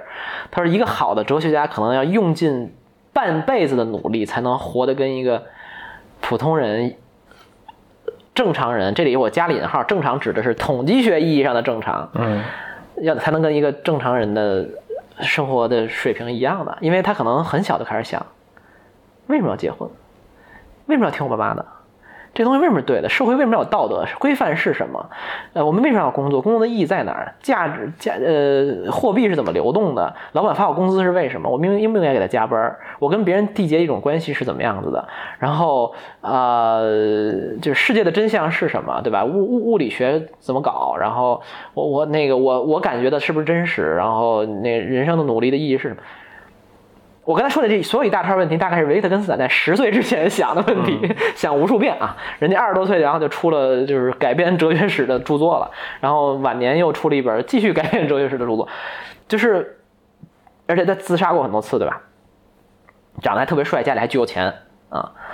就就就你看你看这种人，就是他花了半生就在寻求这些东西答案，但你看有什么答案？没答案。你说痛苦不痛苦？所以我觉得就是啊、嗯我觉得我可能我呃我我我我一一般我不太爱在博客里说太私人的事，但我也说说了一些，尤其是 BIM 的听众可能不太熟悉。就是我觉得我虽然绝对不是什么大哲学家，以及至今也没有什么好作品，咱们说过这个 话题，但我觉得我有时候也会但陷入这种，是有作品，嗯，啊大家搜一下应该也能搜到有有有得意忘形嘛啊。 ，BIM 也是，或者在那个呃知乎上应该有个有也些也谈不上作品吧，就有有有有努力在做点嗯有东西产出嗯有产出啊，有 output。但你总问这些问自己问这些问题，其实是真的是蛮痛苦的，或者说他我不知道，我我有时候安慰自己说，可能每个人都有一个阶段都是要这样的。我我我的那些朋友们之所以没有想这些问题，是因为他们还没到时候。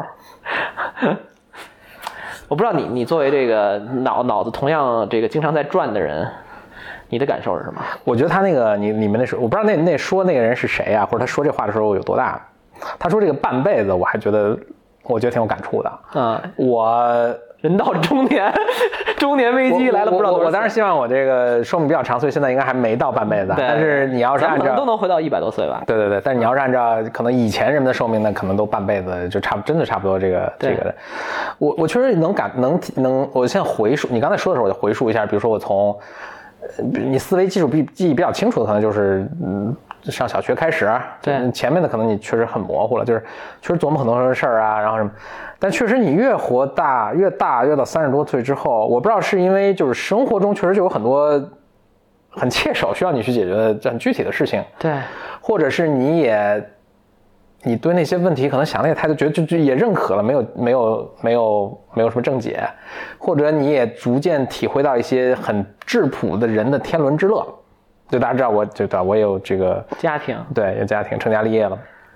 就是你会意识到这些，嗯，虽然没有孩子，但是很多人跟我说，他有孩子之后，他的这个感受不同我也有又非常不一样。对所以就是我现在不完是全无法理我解，也有这样的嗯朋友，嗯不是 我也有， 我也有，就是可能到这时候你就有一种反而我不知道这种返璞归真还是什么平平淡淡总是真的对什么，你会开始接受一些这些事。我我是觉得可能真是到了半辈子之后，你的人生的至少优先级啊什么，你会有一个重新的一个考虑。我真切的感受到，原嗯来我一直觉得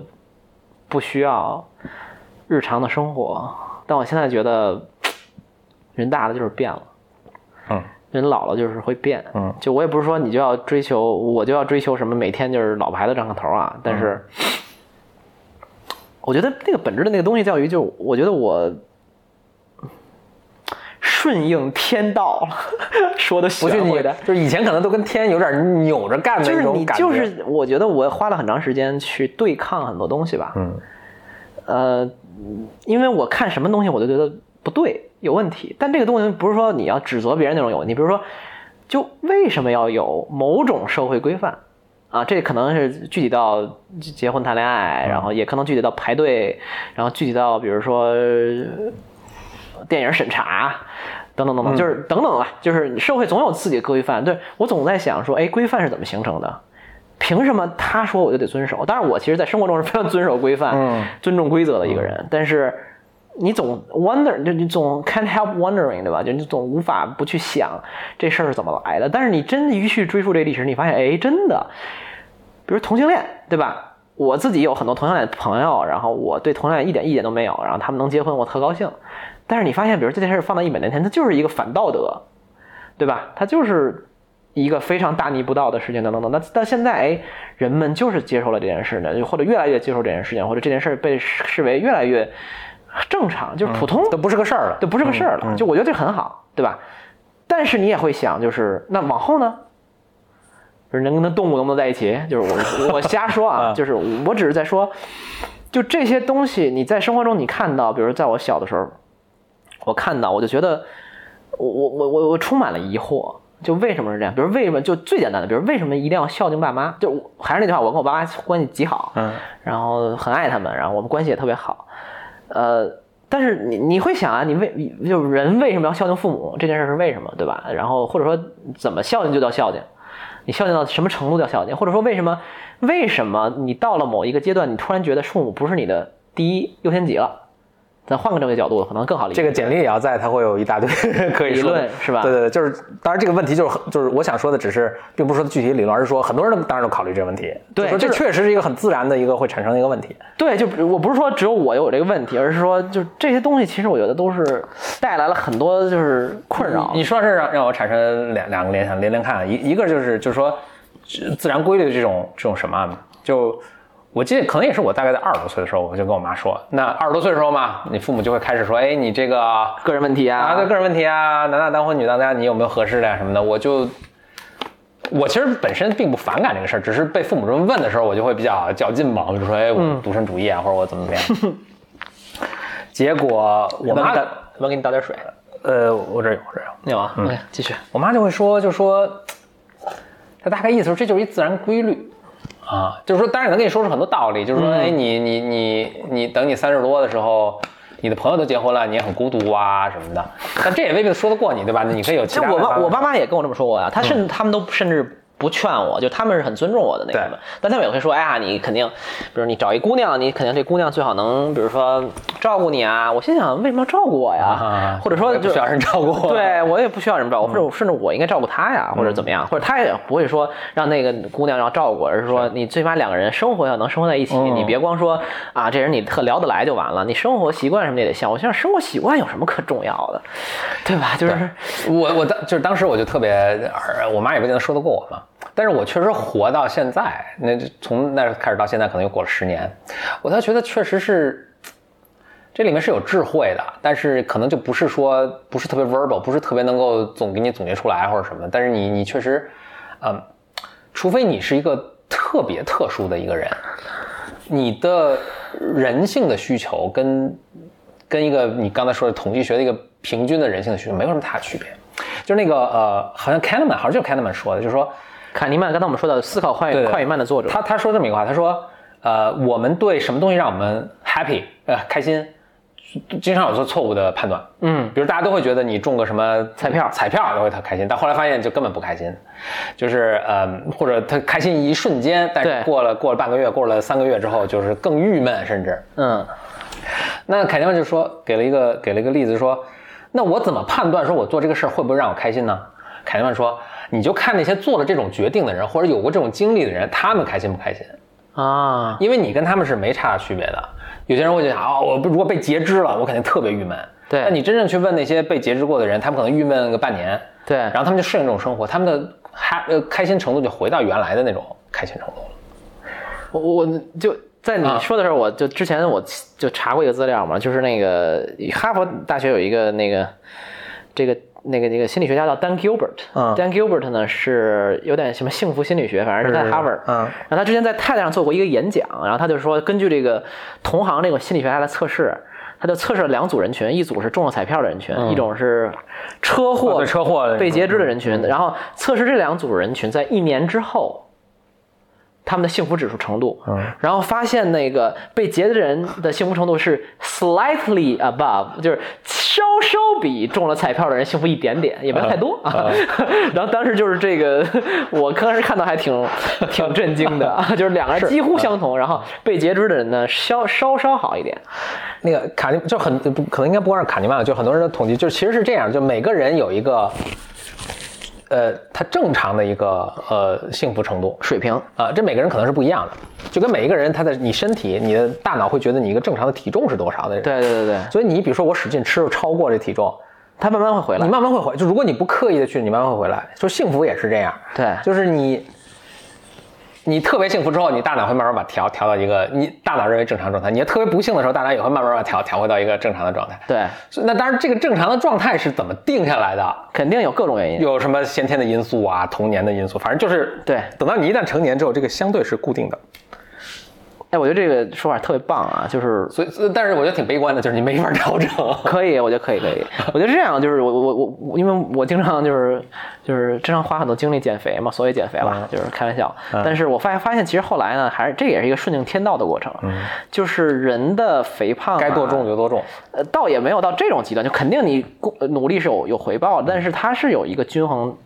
均衡体重在那儿的，就是你比如说你均衡体重一百五十斤，然后你如果吃到一百八，然后你他会给你回来慢慢慢慢慢慢，你可能当然你可能比较慢，就是你只要别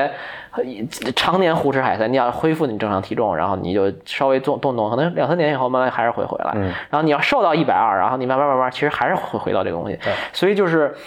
所以他们后来我才知道，比如减肥里有理论，就是你要打破硬平衡，就重置平衡点。嗯嗯，就是你，如果你是一百五，你能不能把它重置在一百四？那当然，这里面有各种方法，啊我就不不讲了，因为感觉这可以单收费。其实我不懂啊， 要不然也不会那个减减减减三减肥三十年，对吧？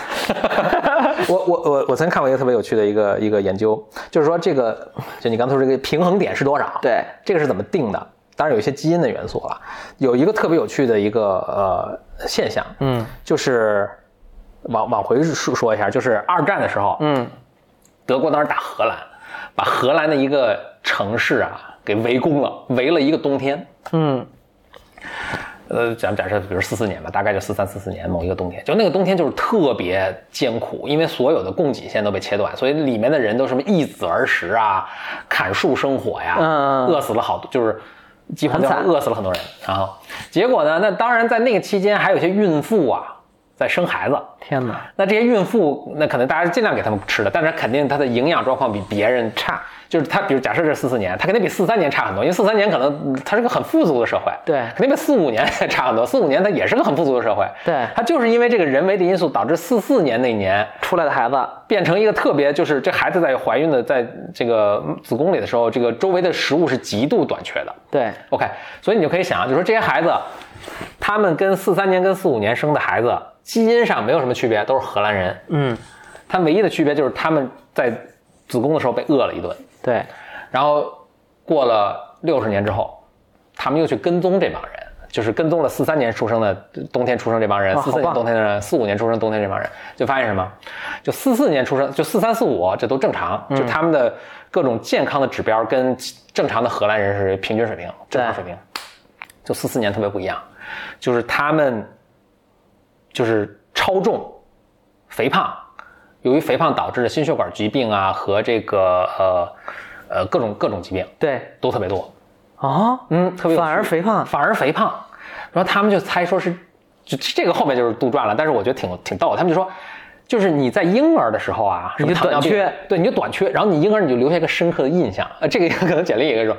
哇，就说这外面这社会饥荒，这个就是 是个特别艰苦的社会，那一定要就怎么着存，对我有机会就要胡吃海塞，因为你有上顿儿没下顿儿啊所以他们就，所以他们身体这个重这个恒恒平衡点就比别人都高，你知道吗？对他说我一定要多存脂肪，因为咱们这个环境太恶劣了。是。但但其实呢，因为到二战后的，我觉得这荷兰一，我觉得我们不一定这是一个特别科学的理论，啊但我觉得是一种解释方式。呃一种解放，但是就这个现象很有趣。我觉得是很有可能的呀。嗯，就是嗯我举最简单的例子，比如或者最通俗的例子，就是比如有的人就是比如小时候家境比较不好，然后后来他发财了，他可能花钱也会比较保守。哎，对，他可能不不是身家很多，但他花钱会更保守，对吧是？的那有的人可能，比如说他没有那么，比如说有财富，但是他可能从小也没缺吃没穿，他可能对金钱的态度就会不一样。有有一个特别有名的一个呃自传，那个那个那个人叫，你知道巴菲特的老师那个叫什么 Graham？啊、什么 Graham？本本本本本本 Graham，Graham，本 Ben Graham，本他跟那 Paul Graham 是一个姓 儿。我看他 Ben Graham 的自传特别逗，Ben Graham 就说他，你想他后来也还写什么怎么分析股票啊什么，就是他对财对钱应该是有一个特别深刻的一个理解。对那他就说，他说因为他他小时候特别，呃，家里是一个并不富裕的一个可能中下产阶级阶层的一个人，对所以其实他对钱一直有一个把握不好的一个感觉，就是特别大的钱，他反倒能够，就不管是理智啊，就就是能置身度外的去看看去看看这个事儿。对你想他要分析股票啊，什么买卖公司，但是小钱，他举了个特别例子，特就说纠结，他要花五美毛五十美分去买一个《纽约时报》，嗯，他都纠结半天。是吧？然后，而且他自己特别有意识啊，就是说，当着朋友的面，他绝对不会，因为他觉得这这简直太丢人了。这个，对对但是当他自己的时候，他又特别清楚，哎呦，我要不然省省这个钱吧，什么的，就是他觉得自己是一个非常不理智 的，就是他后来当然没有大富了，没有对巴没有那个巴菲巴菲特特那那么么富富，但他也很有钱了。非常有钱。 但是他就说，然后他自己也很有自自己觉察，他说我觉得就是因为我小时候就是缺缺钱，简单说啊，就是家里缺钱，所以让我对这些小钱特别看重。对但是因为我从小就没拿过大钱，没有几百万，所以我其实对无所谓大钱反倒没感觉，没感。 觉。我觉得是个特别逗的一个啊，我觉得人人就是这样，就对对是对就现在呃，你自自我意识再清楚，你也改变不了自己行为。我想起一个槽点，就是现在那个知乎上老有那个一些问题，什么什么叫穷人思维，什么叫富人思维嗯吧？我觉得这种问题都有点扯，但嗯它也有也有意义的地方，比如说。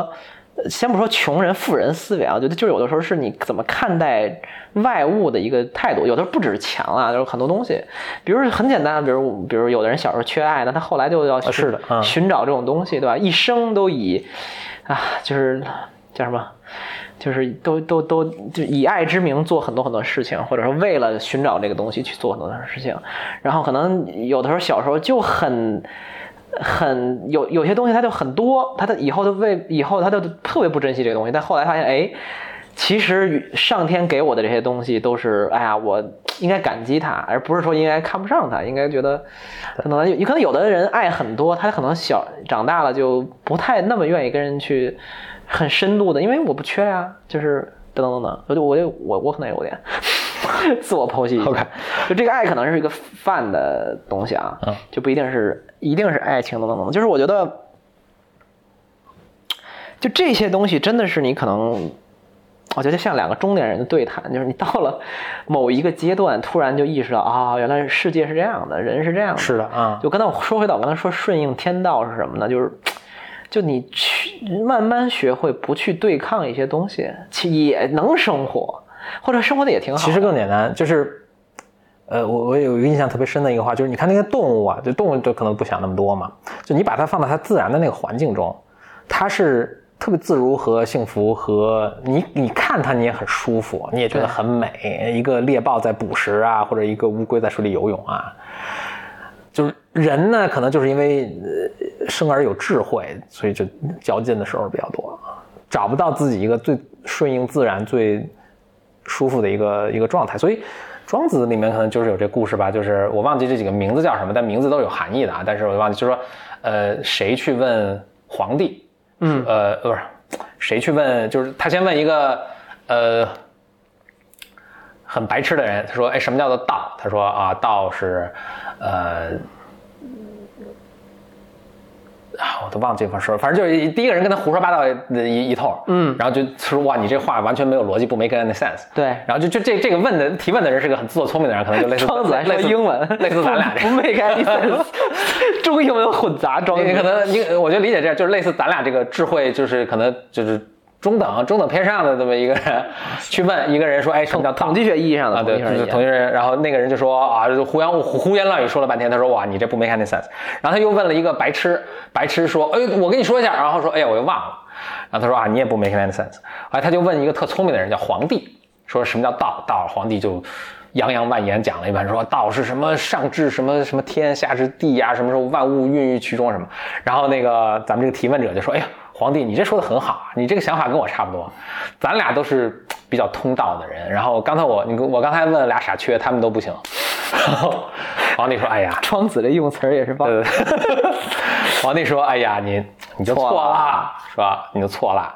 你问的第一个人呢，他叫呃近于道，他离道已经很近了。”就那个不 make sense 那个人，嗯，他说你问第二个人，就是那个那个人说，我跟你说，但我又忘了那个人，他说这个人叫何于道，他跟道已经浑然一体了，啊，说咱俩连道的边儿都没有安上呢，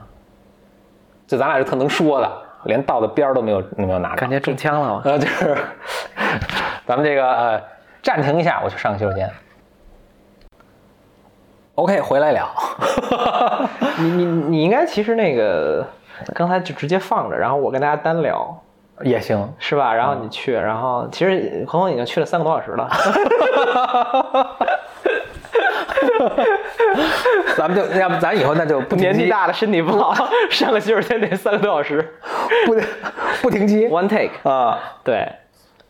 你你你你要去洗手间或者你吃饭，然后你然后我跟人单聊，然后你甚至你对吧？我睡着了，你继续聊。 对，看能聊到什么时候。嗯，刚才说什么？庄子，庄子嗯庄子，对吧？就，哎，我我觉得我有一个变化，就是我，我觉得我一直以来其实阅读口味都比较西方嘛，嗯就我看的东西、资料、资源，是嗯然后啊、呃呃， 英文居多，嗯，对，然后什么学习的人物所谓的，对，都是其实偏西方嘛。然后，但真的是三十岁以后就会看一点中国传统文化的东西，但我肯定不会说把它当成一个科学来研究，然后变成一个什么天天弄一佛珠，对吧？哎，能举然后个例子吗？最近看过看了什么我这，比如庄子啊，庄子逍遥游，啊比如《道德经》。 ？OK，呃，就你会看一看，或者你会听人讲一讲，然后你觉得哎，这挺挺好玩的。你嗯因为你知道它肯定是不严谨的，或者是有局限性的。是嗯它，你想两千多年前的东西跟现在肯这定个苏格拉底嘛，他有就他的局限性。对，苏拉里也有它的局限性嘛。但是我觉得有一些东西你去看一看，就是就去感受一下，其实还是真的是挺有意思的啊。比如说什么什么，哎呀，我一下儿想不起来。但是，比如《道德经》是第一句话就很棒啊，就是“道可道，非常道啊，就是名可名，非常名啊。”这不就是讲这个很多东西是不是用语言描述的？它存在于天地之跟间，跟庄子刚才说的有点一样，意思就跟比如语言哲学研究的东西一样，对吧？那个呃，有一个人叫那个 C.S. Lewis 啊、 OK 他是写那个嗯、Narnia。啊，纳尼亚，纳尼亚传奇那个，嗯但他写过很多东西，其实写了很多哲学啊、基督教的东西啊。但是 OK，OK 他写《纳尼亚传奇》是啥？就是他是什么呀？是他还是什么？他就写那个哄自己孩子睡觉写着玩儿的。对，然后后来人一看，我靠，写这么这火好，了你要不发表吧？他说这行吗？人说行，肯定行，就火了， 就是特别牛掰的一个英国作家嘛，特别博学啊什么。他说了很多话，我就我挺喜欢他看他说的。他说过一个特别有趣的话，他说我特别鼓励大家去看那个老的书，嗯，百年以及数百年以上的书，嗯。但可能越老越好，但是他在英国对这个历史也有限啊，数百年很老 了，不像咱们一看动不动看两两三千年，嗯。他说是这样，就是你只有看老的书的时候，你才会发现，就是我们现就是你同一时代的人都会被同样的问题 bias 啊，或者什么一一叶障目啊什么去。去左右去呃，去去去影响，对吧？对所以你比如说你共和党的，我民主党的，然后我们觉得是生不不共戴天。对但你一个历史的角度去看，其实我们是非常非常接近的人。其实对你跟呃两百年前的不管什么党的人都思维完全不一样。是所以他就说，最理想的状态，你能看到过去的书和未来的书，但很遗憾，未来的书你看不了。嗯对所以你只能看过去的书。我觉得我们有一个更好的优势是，我们还能看不同文化传统的书。已经很幸福了呀。，对你还能看英文的书，对吧？就对你要看翻译作品，你还能看印度的书，还能看日剧，嗯，对韩剧啊，对都可以。泰国剧、泰剧，泰剧倒没看过，嗯就是日剧，就是现在中国其实主呃一部分的人群是挺挺受这个日本文化影响的嘛，是嗯就是日本文化里面肯定有很多值得学习和借鉴的东西嘛。当然就以前我们哪有这种思维、视野和看问题的角度没有的，对吧？就什么匠人精神什么之类的，都什么鬼？或者说就理对所以真的，我我今天听了一个博客，就是一个人他跑到那个，呃，南美洲的这种原始森林里去，啊就就跟去研究当地这种土土著人的这种生活。啊就当地土著人呢，他就问了很简单的问题，他就说，就是你要理解说，我跟他们沟，就是去理解他们的思维是多么的困难啊，就是、或者你要有怎样一种就是不要做太多假设的一个精神，他是什么？就是我们看起来是非常正常的问题，就是当地土著人呢，他们的生产劳作呢分两种，要不是打鱼，要不摘果子。他就想了解一下，说，哎，你时间怎么分配的？你一年中是有多少天打鱼，有多少天摘果子？对， 就是他说我这问题真的问了几千遍，没有人理解。人说回答人家回答都是说，哎都要做呀，然后就是或者就就对我们来说是个非常简单直接的一个问题，人家就一是人家从来都不这么去思考这个问题，二也从来不不回答，他可能是需要果子他就去摘果子，需要打鱼他就去打鱼了，他从来也没统计过这个事情，对所以人家根本无法回答你这个问题。然后你让他说，那你回忆一下过去十天你，人都回答不上来，就是这当然不是说他们原始，就是他的思维方式跟你是完全不一样的，你完全无法理解的。是所以我们能够，我觉得也是生而有幸啊，就在这个信息大爆炸的所谓信息大爆炸的时代啊，你你想看任何国家的传统的这个文学啊、故事啊、什么思维方式啊，你都是有机会的。对，就刚才你你说这个东西，我就扫了一眼，就那个我想起一句话，但具体原文忘了，然后就看了一下庄子，然后他我觉得他里里边有一句话就跟咱们这主题特契合，不是主题，就刚才说的这句话，啊他他这么说的，说他讲的就是一个道理，什么呢？就是夏虫不可语冰嘛，就是说嗯我们人类由于寿命太短，嗯，六七十年，这两年才是七十多年，对吧？七十多年，其实你根本不知道两百年前、三百年、五百年前发生了什么事儿。就跟我们之前有一期聊说，比如人工智能和 VR，大家都觉得哇特新，其实人家一九九几年早都玩过不知道多少遍了，嗯这都是还是二十年之前的事儿。我们现在都觉得好像啊，就是好像就就跟世界上没发生过一样，世界上第一次有人工智能，很多人都是这么理解的。嗯，对吧？就是我们可能老一点，我们知道一些东西，就是但是，比如在我们这时代，我们其实也由于人类在这个整个人类历史不是整个世界不是宇宙历史里是沧海不能说沧海一粟，白驹过隙，对吧？太短了，所以我们对很多问题的认识都特别，就觉得好像这就是全世界了。是，所以就庄子里有一句话，我觉得特棒，让咱查查原文吧。它叫“昭君不知晦朔，惠姑不知春秋，此小年也”。就讲什么呢？就是你一个什么什么昭君是什么东西？君是那个蘑菇吧，啊，植物。嗯它不知晦朔，它就是它就能活仨一礼拜。嗯它就不知道什么叫一个月。嗯这东西，惠姑不知春秋，一个虫子，你就能活一个季节，春天完完了，夏天死，对吧？你你哪知道什么秋天、冬天的东西呢，对吧？他说：“楚之南有明陵者，以五百岁为春，五百岁为秋；上嗯古有大春者，以八千岁为春，八千岁为岁为秋，此大年也。而彭祖乃今以久特闻，众人匹之，不亦悲乎？”就是，比如彭祖好像应该是历史上一个什么号称活了什么几百岁的人，对对吧？嗯七八百岁还是多少岁？但不知道真假的啊，可能伪可能伪科学。嗯但是就对于这种长这个非常对吧寿命非常长的那种人，哎，你看他对人生的理解就跟我们可能非常不一样，但他跟人类历史比起来，几百年又算得了什么呢？是，他又他又看得懂什么东西呢？对吧？所以，就是刚才你说的这些东西，我都觉得，刚才我们说了一点比较玄幻的啊，玄乎的什么什么什么天道什么之类的东西。哎，我上回说了一句话，就是后来还有那个读者给总结出来了，就是金句什么之类的。嗯， 还有读者给那个转发了一下，呃说热心读者，嗯对，热心听众，热心听众不是读者，就说这个啊、呃我说人的纠结就在于我们我们的目，就是我们知道自己是无限渺小的，但目光永远要回到我们自身，就是我们的人人的那个终极的纠结，就是永恒的自恋和无尽的渺小中间的纠结，就是这样，我们就是。知道的特别少，又知道自己可能是你知道沧海一粟，然后什么都不是，然后几十年以后就死了，然后但还要追求特别永恒的东西，对，所以从这个角度想，我觉得能开心点吗？你你说这让我想起一个安徒生童话，哇塞，呃，我们要不讲个故事吧？我我觉得这童话还挺，不能说挺好呀开心的，但是挺好 uplifting 的。对，嗯，就是那个夏虫不可语冰那个让我想到的，嗯就是有个 Mayflower，那叫浮游吧？呃，不是 Mayflower，就是 Mayfly，就五五五五月苍五月萤，不是就是浮游，浮游，浮游就是一种昆虫，嗯，对， 生活一天，朝朝生而夕死。嗯，但这是其实古人没知识啊，就是其实它那个幼虫在水里生活好几个 月，科学的进步， 但是呢，从那个从观察上来看，就是它早上凌晨的时候从水里面孵化出成虫，在空气中飞呀、飞呀、飞，晚上就死了。OK，、这个嗯童话叫做《老谢树的梦》，是我小学时候看的。我小学时候家里有一套安徒生童话哇，塞我特别爱看。啊然后安徒生就以前说过说，五十多年的事儿你还记得？ 这书是我爸传给我的，小时候事儿都记不了清楚。就有人说，有人跟安徒生说说，哎，你童话写的真好。安徒生说说，嗯别来这歌。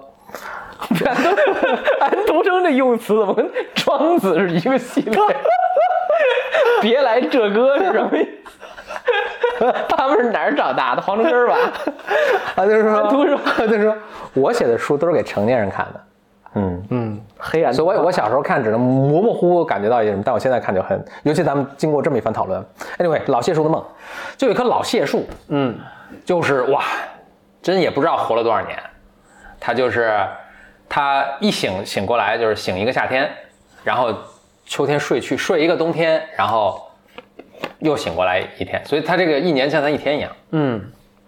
夏天一醒。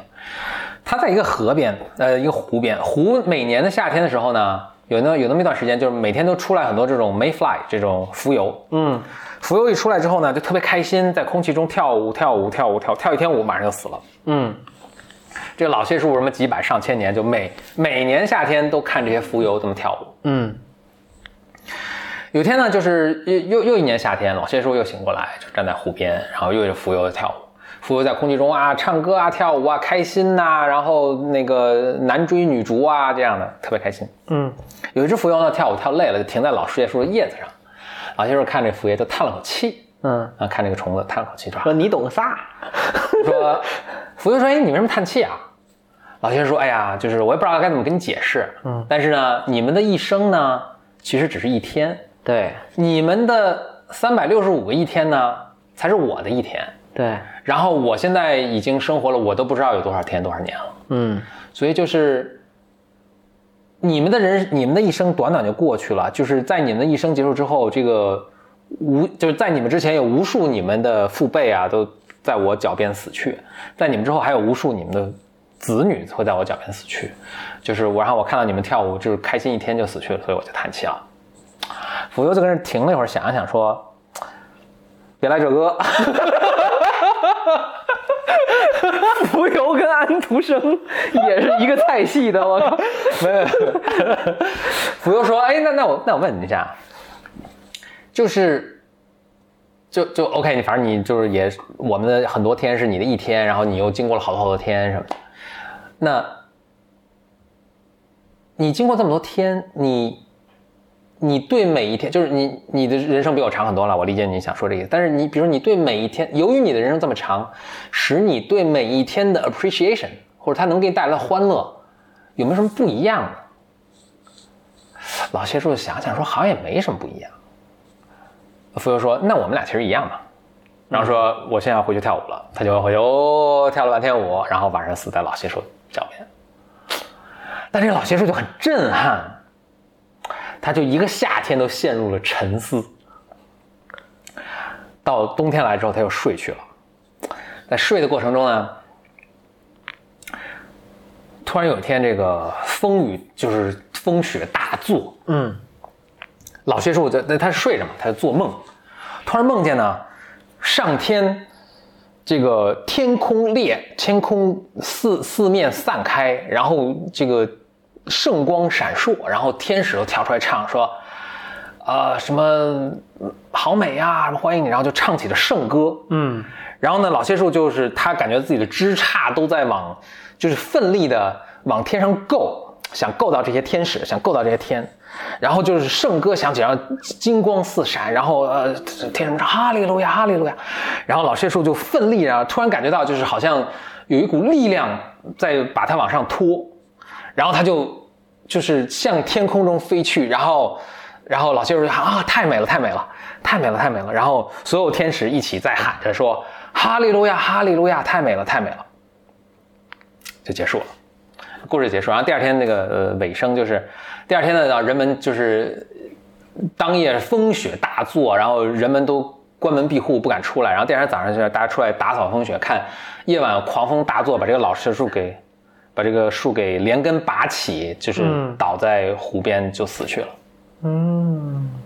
故事就完了。我靠， 这是安徒生童话安吗？徒生童话，我靠，啊这就是有人跟安徒生说你童话写的好美啊，安徒生说 别来这歌，我写的都是给成年人看的。哇，这个人生哲理太多了。太多了，就是我当时读，就是应该是我小学时候读，就觉得哇塞，牛掰， 太牛掰了。呃，我当时都不知道哈利路亚什么意思啊、啊、就就它里面那些宗教的那种、那种、那种色彩呃的，东那西些都我其实都没理解，但是我就觉得哇，这太牛了。但是那个，就他跟浮游的那个那个对话，就是咱们咱们文化中也有，就是那苏轼的《后赤壁赋》。嗯哼，这呃苏轼就是什么什么你与我什么飘在河上，什么鲤鱼虾儿有麋鹿，然后，但是，哦，他是这么说的嘛？是万物，就他很悲哀，就说这个别来这个，就好像苏轼还是反正一个朋友就说，我们很快就会死去，这个都是一瞬间。但是苏轼就说什么万物以其变者而观之啊，我靠，你居然还能背出来？这都五十年的事儿嘛，应该 呃，就万物以其不变呃变呃以其不变者而观之，呃以其变者而观之呢，则物物与我而不能曾不能以一瞬，就是以他们的变化来看呢，我们都是一瞬间的事儿，对，而万物以其不变者而观之呢，呃，则物与我皆无尽也，而又何羡乎？就是如果从他们永恒的、不变的一些东西来看呢，我们都是永恒的，也不用去羡慕这些天地了。我靠！所以这个苏轼也就说过同样的话我要搜一下这个钱啊，钱是赤壁赋，啊，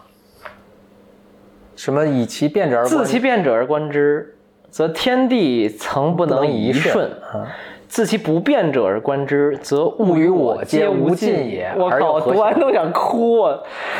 这是咱们中学课本的啊，我我 你怎么考上人民大学 啊？招生质量 不行。大意是说，从事物变化的一面看呢，就从事物变化的一面看呢，天劫的万事万万物呢，没有一刻是不再变化的。对，没有永就没有永恒啊，就是诸诸行无常，诸法空相。嗯，这个就所谓佛经里也有，就是没有没有什么东西是永恒不对变我的。我只学过语文课本，语文课本这个我都能记得，别的都不记得。呃，然后说呢，那如果从我事物不变的一面看呢，那么客观事物与我们人类都是无穷无尽、永远长存的。嗯我再念一遍，这太美了。自这其原文变原者文而观之，则自其变者而观之，则天地曾不能一瞬；自其不变者而观之，则物与我皆无尽也。哎呀，小时候学的东西，感觉都可以再学一遍的，很多东西真的是好东 西。这就是我特别差，我特别惊叹，就是就这东西都都是咱们小学、初中时候学的东西。，啊对，当时就毫毫无概念，就是考试当背背知时识就点是只记得一句话，叫做“并背诵全文”， 只记得这句 了，看到这句就崩溃。 但是它潜移默化是影响你了，反正影响我了，你我不知道，呃，我觉得，哎，呃你说到这肯个，定有影响。所以现在这种悲天悯人呐、这种你的这种审美啊，你的这种呃接受生活成什么，这都都是都是从这些上来的。课本教材选的好呀，不得不说，就是中，呃，首先就是不得不说这 个，当然别来这歌，我觉得也也，首先 不得不说，就是说人人都是这样，就是你看千百年来，大家思考的点儿都是这么点事儿。安徒生跟苏轼呃没什么佛区别祖都是都是一样一的。样的，然后也不得不说，其实很多还有咱 俩都对对， 不是有人把那个伊朗马斯跟 跟我 XYZ 跟我跟 我还有乔布斯哦，对还有呃扎克伯格霍金，嗯对对对嗯我觉得霍金牛顿那过，那真的有点过，对不不 不再呃舔着都脸挺过再舔着脸也不好意思。 嗯都都过了，都过了。就就我我你说到这个，我就想起其实小时候特别触动我的一句话，这句话真不真不是编出来的，就是说我后来才慢慢知道，哦，就是人有的时候小时候啊就已经知道了天地的道理，嗯，然后你花了很多年很多年，慢慢回到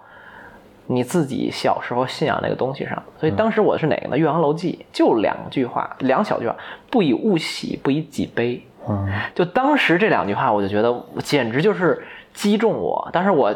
由于为了要哇，背诵您那全时候就有物喜喜呗。不是真的，这就是嗯嗯这这这，当然那会儿你不会想这么多，或者你会压抑这种想法，你嗯觉得哎，这种就是就，但是你后来你人生这句话不断回到你的生活里，嗯，你就想说什么是一种理想的人存在于天地之间的一种状态，就是不以物喜，不以己悲。你现在看，这第一就是一种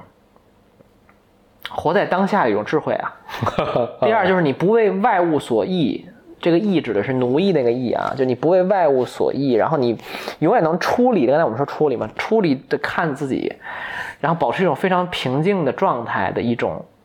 大智慧，不以物喜，不以己悲啊，就是你。你既感受所有的情绪，你又不被它所左右的那种状态。就是小时候看到这句话，我就觉得那会儿我完全不懂啊，没看过这么多哲学书啊，什么物理学呀、什么心理学呀、什么什么佛经啊，呃，等等等等都没看过，但你就觉得这句话特有智慧，就不以物喜，不以己悲。我我靠，我现在就觉得，我小时候就我记得我还记得我高中结束之后，大家都要写那种什么名册，呃，不是，嗯就是纪念册，就那会 儿 Yearbook， yearbook，就后来有 Facebook，大家不干这事儿，可见我那会儿对吧，还比较老。嗯，就是你写这种东西嘛，然后他们就经常有那种初中、高中都有那种让你填个什么。哎，现在我不知道，我估计九零后的听众们都没听没有这种东西了。 现在我们那会儿还流行毕业的时候贴贴自己弄一本儿，然后大家写字儿，同学录对对对对对，同学呃录写个祝福你的话，写个祝福你的对对对话对对对。然后对记会儿那会儿我就经常要填座右铭嘛，我很多时候就是座右铭叫做不以物喜，不以己悲。我嗯的这个一直是我人生座右铭。后来呢，我就，呃我就变了，变变变什么了？变 变成变成以物喜己 悲，不是，哎，这你哎，我觉得就聊天真的很有意思，你能激发出很多回忆。啊是，就后来我很长一段时间为了装装叉儿装逼嘛，嗯就不写这种中国大俗话了。你觉得嗯中国大俗话就是很俗嘛？啊，你非得写拉丁文都不是， 就写英文谚语了。啊然后经常我给别人写生活祝福啊、生日祝福啊，然后什么什么格言警句啊，然后我就写奥斯卡王尔德的一句话，他金句小王子嘛，他说过很多很有意思的话，啊比如说什么我喜欢一个，呃，我只喜欢有，Oscar Wilde 啊，对，奥斯卡王啊啊， ，OK 对，呃，比如说那他说我们都生活在水沟里，但一部只有一小部分人是仰望星空的，嗯这是他的句子。还有一个句子呢是很经典的，就是我喜欢一个有故事的女人和呃有历史的女人和一个有未来的男人嗯，啊， 就说挺有意思的。 这京剧小能手，这我这他金句太多了，还有一个金句，这不是金句啊，就是还有一个很句重要的句子，后来被我特别就是俗的用在了什么什么 MSN 签名档啊， 我还有 MSN，对 对都显岁数了，对对，真显岁数啊，什么什么等等，过去这一些你你可以理解成 QQ 空间、Q 签名档，类似于这样的东西嗯，以及给别人生日祝福。我经常写说一句话叫做英文啊，叫 “Life is too important to be taken seriously”。嗯，哇、当时我看这好像 太有智慧，就是由于人生太生活太重要了，所以你不能把它太当真，或者说不能太严肃的对待它。嗯，我当时就觉得这里面蕴含的一种，我我我现在都很难拆解出它里面具体哪些一二三四五的 point 啊。嗯，但是你这句话一说出来，我当时我觉得我靠，就是一种很震撼，其实。嗯，你很难完全理解它，但它很震撼你。就 life is too important to be taken seriously，就是生活太重要，以至于你不能把它太当真。我靠！我当时就觉得，他这这人要是开微博，肯定大 V 啊，全是金句段子手 对对对，全是金句， 对吧？但你看，不管是不以物喜，不以己悲，还是 life is too important to be taken seriously 这种话，其实本质上都是蕴含着很多生活、人生智慧的，包括你刚才说的浮游，对吧？他说：“哎，你看我活这一天，我是这么过过来的，你活那么多年，你是那么过来的。”我觉得都是很让人感慨，嗯，很让人感慨必。须，真的是，我觉得有的时候说不清那种情绪涌动吧。我觉得你说这，你刚说的中英文这事儿让我想起，就是我小时候读那个是，就我爸传传传给我的一套那个安徒生童话，还繁体字的，我当时很费劲把它读完，印象特别深。后来我大了之后，英文还行，之后我又去读了一下英文翻译，就它原来应该是丹麦文吧，好像，我觉得就是翻的远远没有中文的好。中文它的这个这个，我觉得捕捉住它，当然也可能是我理我这个我对中文理解力更好了。对但确实是把它这个把它那个意思捕捉的，我觉得非常的非常有感觉。精确嗯，哎，我我我还在看《岳阳楼记》这个东西，我我我我想念一下这个《岳阳楼记》啊，就是我觉得是一种怎么讲？你要并念诵我全想起文吗？想起 我想起一个嗯这这这插一句挺好玩的话，就是就是我就大家现在经常用“文艺青年”这个词嘛，呃，“文艺青年”这个嗯词，我现在是骂谁就有用对对对，有有有点甚至有点贬义化，但其实有点前互联网时代吧，或者说互联网没有这么火，前智能手机时代吧。其实很多文艺，包括八九十年代，很多文艺青年是在干嘛的呢？包括我还曾曾曾经参加过一次，就是很多文艺青年是真的是聚在一起念诗，念某个小说里的话，讨论一本书。这我说的都不是什么远古时候的事儿啊，都是在中国呃一二线城市，然后一帮人聚在这我我印象特别清清楚的，就是我我想你你猜你说的就是这个这个现象，就是在差不多是在八十年代的中后期到九十年代初的时候，就当时我我其实都可能没有赶上这个边儿，我觉得是就是七零年初期的七零年七七五前的那帮人，就是特别流行这种读诗啊什么。然后之后，我觉得再再往后，就八零年再往后的，大家都其实生活的现实程度要清晰很多。我不知道是不是因为当时，比如刚刚改革开放啊，有一种自由的感觉啊，肯定是。然后一种很多新事物突然进来，然后大家这种这种震你撼。啊看那会儿的中国的电影啊、艺术啊等等等等，首先尺度很开，对另外就是水平很高，然后一下也是因为整个的外界的信息都进来了，然后恢复高考啊等等等，我觉得那会儿是一个就你感觉能是一种被压着突然爆爆对对棚的黄这种感觉，黄金时代但再往后，其实我觉得西方其实有同样的感觉，就是同样阶段吧。同样就就是比如说呃，我觉得事情是是同步的，就是你看西方也是九十九零年往后，反正这我我没那么熟悉，但是我就看这些评论怎么着，就说九零年代往后，大家的这些年轻人就生活特别特别实际，就是。什么投行啊，什么咨咨询公司啊，什么创业，就是卖房对啊那方面的这个呃追求什么读诗啊，什么就是很很罕见了。或者我觉得中中国是特别明显的一代，就是我我小时候的时候肯定去是这样啊我去看北大什么去玩，哇，那帮人都好，都巨文，搞摇滚的，特别 对什么搞文艺读诗的，什么各种独立电影，什么写歌的，都是都是那个时候的，很有趣。我不知道是不是因为我们老了，就老会觉得自己以前的时代是黄金时代，然后我我其实倒哦逐没渐有觉往下得，我就还我还是那种我我还是未来主义吧，就是说我还是觉得以后会更好。但嗯是至少从阶段上看，其实这比如一二十年的确是经济物质大发展的一个时代，嗯但它也肯定会损耗一些东西，这是这是能理解的吧？嗯但但我还是要回到这个《岳阳楼记》啊，我特别想念一下啊！我靠，有点回到范仲淹是吧？对对对，回到初中应该是初中学的吧？嗯嗯，我都学过，那肯定是初 中学，哎，你没哎，你高中是在新加嗯在坡嗯新加坡。啊？原来看《岳阳楼记》宋范仲淹。你要通读全文吗？对啊，没很很很短，很短。 OK 很短庆历四年春，滕子京谪守巴陵郡。越明年，政通人和，百废俱兴，乃重修岳阳楼，增其旧制，刻唐贤今人诗赋于其上，主与作文以记之。于官夫巴陵胜状，在洞庭一湖，衔远山，吞长江，浩浩汤汤，横无际涯，朝晖夕阴，气象万千。此则岳阳楼之大观也，前人之述备矣。然则北通巫峡，南极潇湘，迁客骚人多会于此，览物之情，得乎异乎？若夫淫雨霏霏，连月不开，阴风怒号，浊浪排空，日星隐曜，山岳前行，商旅不行，强倾击摧，薄暮冥冥，虎啸猿啼，登斯楼也，则有去国怀乡。忧谗畏讥，满目萧然，感极而悲者矣。至若春和景明，波澜不惊，上下天光，一碧万顷，沙鸥翔集，锦鳞游泳，暗指汀兰，郁郁青青。而或长烟一空，皓月千里，浮光跃经，静影沉璧，渔歌互答，此乐何极！登斯楼也，则有心旷神怡，宠辱偕忘，把酒临风，其喜洋洋者矣。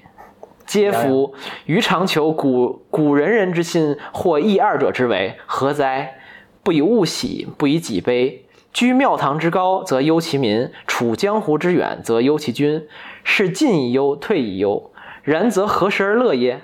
其必曰：先天下之忧而忧，后天下之乐而乐乎？亦微斯人，无谁与归。哎呀，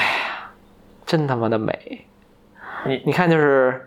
对吧？登登登个岳阳楼也能，不是他听到这个“后天下之乐而乐”，这永远也乐不了了。这个他就是说， 你你啊，庙堂之高则忧其民，江湖之远则忧其君。对，你知道我我那个，我说到这儿给打个小广告，那个我接受了一个邀请，应该是就是你我看你那是读书嘛，应该是悉尼大学也做了一个活动，就是我们请了几个嘉宾去，大家也没读一段书，就对自己影响比较大的文章或者什么的，然后做个分享。我还接受了，所以也是这月底我也会去读一段，在哪儿在那个悉尼大呃澳大利亚大使馆吧，好像是。啊、你去读一段什么东西？我现在想的是我，他是有一个读书会是吧？他应该就是做了一个悉尼大学的校友会活动，啊然后请了几个朋友嘉宾嘛，网去红去的嗯，对对对对， 我我也我我有两，那我打两个广广告啊，我本来想说的是这样，就是咱们那个不管是那个 BYM 还是得意忘形，得意忘形，如果有听众允许去的话，我应该能有一两个名额，请个朋友什么一起去啊啊，是吗？啊，可以给我们 BYM 写个邮件，我觉得。 可能是因为人力不想跟你去了， 才空出的名额。对，我还参加了一个那个，呃但是你接这受么一说有点危险，万一二十个人给你写信怎么办？那选一个呗。那怎么选？啊看脸，哦，那就大家写信的时候就想想，就是就写一下怎说么 impress 你？对这东西对你觉得会有什么帮助？啊，啊，我就从中选一个就完了。可能不好能累一一回复， 好累啊！我好像是选的，我现在想，我我选的是 Paul Graham 的一篇文章，就是你读英文啊？我读英文，那都是悉尼大学的校友嘛，肯定都哦可以。我还特别问了一下，就是都是比较年轻的校友，所以我还觉得，就是这个文章在我可能在他们这个年龄就刚毕业，可能没多久，哪篇？我应该知道应该是那篇叫做像题目叫做 How to Do What You Love 啊啊，I love it。啊，我但对只是读读那个几个字段段了啊。，对，呃，我觉得那写的还挺好，我觉得大家也会应该会挺喜哎欢。 ，Paul Graham 我觉得也是一个嗯有智慧的，太有智慧，我觉得我越来我我我，你看我我对 Paul Graham 的认识有几个阶段吧。第一个阶段是觉得他就是写这些创业理论很好，嗯就我自己觉得，哎，这个人写东西写的蛮好的。然后后来我自己创业之后呢，我就发现，哇，这个人写的东西真的有智慧，不只有智慧吧，就是首先他有实操，比如说 Do things that don't scale 那篇文章多么经典，他的东西是有可对可操作点的，他有可操作它点不的，不是光讲哲不是学的光道理哲学理论的那种东西。后来我就觉得这个人啊是有大智慧的，他为什么能做出 YC，为什么能做出这么多东西呢？我觉得是有大智慧的，我就记得特别清楚，我应该是这啊、嗯半年前。我偶然又重新看了我翻译过他的一篇文章的一小段话，嗯，然后他呢就说如何寻找你的创业 idea 或者你做什么，嗯对吧？是很经典的一个话题嘛，嗯嗯，然后他说：“你心中啊，应该有一个你对老想解决的问题，嗯，然后你就呢，反正它永远会回到你的生活里。对，然后呢，你它想什么东西都会想回到你那个最后都会想到那儿，你就应该做这个东西。就它是一个 calling，一个召唤，他就是永远在做这个事儿。然后他后来说了一个点呢，我觉得特别棒，他引用了一本书叫做《禅与摩托车的维修艺术》，这也是很棒的。嗯，嗯他说你怎么做好一件事儿呢？他说，或者说做好你的 idea。他说，就跟画画一样，他有点画画背景。对他说哦，他不是有点画画的背景，他是在好像在 Julia 学的，啊，really？那是另外一个 program 吧？他自己澄清过一个说他我不并不是那个 program，这也是画画，你我不知道，你查一下，他好像他还不他就是还真是科对班儿因为去他学写过一篇文章叫《黑客与画家》对对对对对 p a i n t e r 呃，hackers and painters。对对，他不是自学那种野路子的，但他自己是一个硅谷的创业教父这种嗯嗯地位啊，如果你不熟悉的话，他就引用了这个《禅语摩托车维修艺术》里面的话，他说：“嗯你要想画的好呢，就画的好的，原文我得忘了啊，他那画画画特棒啊，特别棒。啊他特说棒，画的好的一个最重要的点在于。”你先首先把自己的变好，然后随心去画。嗯，我靠！我当时就是我创业的时候，我是没有不会想这种问 题的。你想都是是靠是怎么赚钱，啊嗯嗯嗯然后这个啊、怎么赚钱，然后怎么用户怎么怎么撩拨用户，然后怎么让他用你产品，怎么刺一激他些，小技巧，啊各种就是技巧，然后你就是努努力满足他的欲望。后来我觉得这话，后来我慢慢去反思自己做了很多事情，然后包括我觉得做的很不对的地方，包括自己的痛苦的一些来源，我就觉得这句话真的是太棒了，就是把自己先变得好，然后随心去画。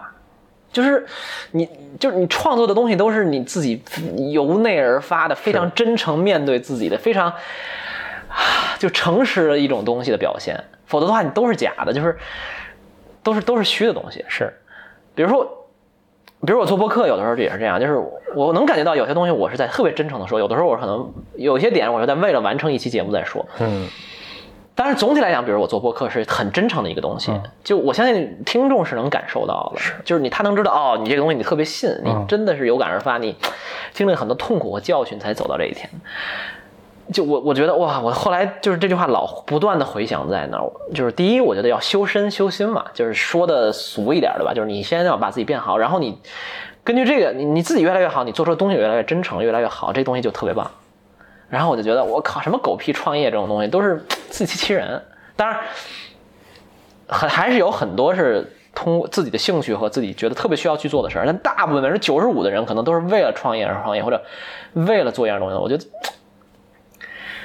就某种程度上，我觉得我回不去了。我觉得我也很困扰这个。回不去那个创业而创业，为创业而创业的状态。对，就比如说我创业过程中，包括比如最近经常有会有人问说，哎，要不要一起做个东西？或者是哎呀，投资人说，哎要不要一起来做投资？就我觉得我有点回不去了，就回不去在于就是我，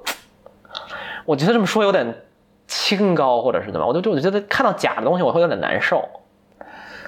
你懂我意思吗？就是我我并不是说自己多道德多高尚啊，我觉得我根本没有资格和，呃，这立场去这么说，或者是去榨着别人，包括我自己也有非常多不完美的地方，但是。但我看到一些所谓的一些假的和丑的，这个丑不是说样子，就是说，你懂我意思吧？对我就我我回不去了。我能几几个点去聊，就是对有些人来说啊，而而且我我其实就是但有一天我可能信仰崩塌了，我就回去对吧？当当当什么咪蒙之类 的。啊，那咱俩来一起做耳朵。 等我等我信仰崩塌的那一天，那个就是还是回到那句话，就是呃您肯定也赞同了。我想就是就就咱们说这都不是为了评价谁高谁低啊，这都是呃术业有专攻。就是有些人对有些人来说，他比如赚钱就是一个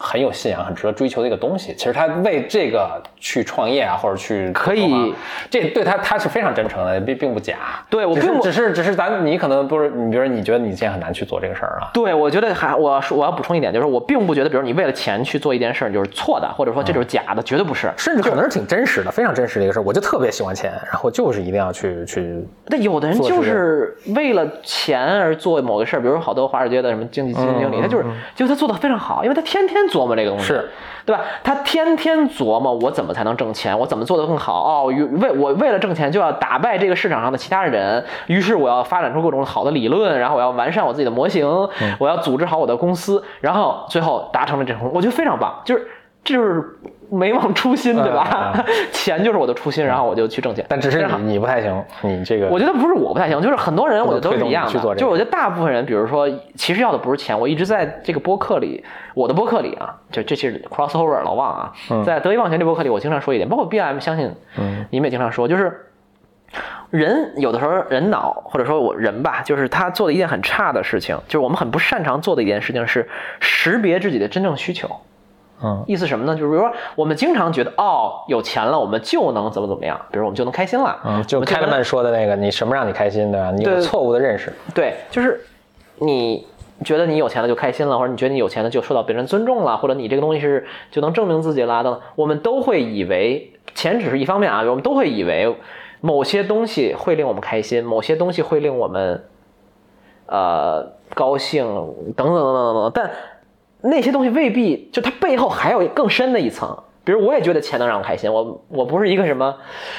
什么什么什么什么什么什么多清高的人，就是我觉得钱肯定能让我开心，但是我其实能明白，比如钱给我带来开心，开心是说能让我去创作我想创作的东西，不用再做一些我不想做的事情了。所以我真正本质的那个愿望，真正的那个欲望是啊在于去创作，不是创作一些钱东西只是一个手段啊，是一个工具一个一个一个协助，对吧？或者说你原来觉得哇，我要五个亿，对吧？但现在觉得哎不，我可能五十万，就是随便说啊，五十万、五百万，我就能完成我那个事儿。那你就不要追求那五个亿去，你去，比如说你努力挣五百万，然后你就去做你自己的事儿。就我觉得也很好，但是我们人就很不擅长做一件事情，就是识别我们欲望背后的那个真实的欲望。比如有的人创业，他就是为了获得尊重，嗯。对吧？他就是希望别人觉得他特牛逼，我就我就我就别人崇拜我小时候缺尊重，现在一定要 不一定，咱不要什么都怪原生家庭，但是我就觉得我非常。不是我啊，就是有的人就觉得我非常，就是我特别需要别人尊重，非常非常需非常需要别人崇拜我，非常觉得受到认可。那有的人就是想证明自己，证明自己，就是我觉得我自己特别，啊，我我不知道我是谁，我就用通通过这个事儿来证明自己。我觉得这个每个驱动力其实都没有错的，但是我们很难去诚实面对这个这个东西，我们很难诚实去识别，我们就把很多东西当成了一种替代啊，有钱了就是一种替代，然后别人崇拜我就是一种替代，但我们要的有时候是其实并不是这个东西，我觉得这其实才是，呃，刚才说的就是你。呃面对假的和丑的的东西的那种那种无无力，就是无力感，或者说我自己回不去那种感觉，并不是说好像别人挣钱就是错的，或者我我真的不这么 当然没有，嗯，当然没有，我我也想挣钱，我也想挣更多钱或者怎么样，就但但我觉得还是要明白最终自己你你是在意什么东西吧，然后你 甚至你可以往前再推一步，你为什么在意这个东西？你为什么要这么多人的尊重？这个东西真的有意义吗？有的人可能思考一一大圈回来说，操，真的有有意义，那你就去追求去。有的人可能觉得，哎，其实真的没有意义，只是因为我这样这样这样，我才需要这个东西，啊，是有有有有点人生导师了啊，就不，其实我不太愿意就充当这种角色，但。我我觉得是我从心从自己心底里有很多曾经有很多困惑，现在也有很多困惑和也遇到过很多弯路，走了很多弯路，很多教训才走到这儿，然后让你知道，就是 be honest to yourself 是特别特别难的一件事，就对自己诚实特别这难。这还就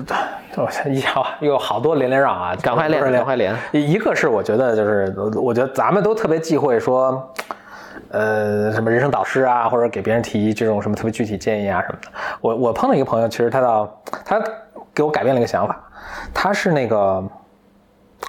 他主张啊什么，就他他他是个美国人，所以他说他是 interventionist，就是你就要把你的观点特别具体鲜明的干预，对对对，要去干预。他说为什么呢？他他自己给我讲那故事，他懂。我我印象特别深的是，我读完 MBA 那天，就是我应该是第二天就要回国还是什么？哇，这么紧，嗯，所以我就就是因为我们把东西都变卖了什么的，然后就是呃，你最后卖的是你的车嘛，因为你没卖车之前，你其他东西都 都都还得需要车，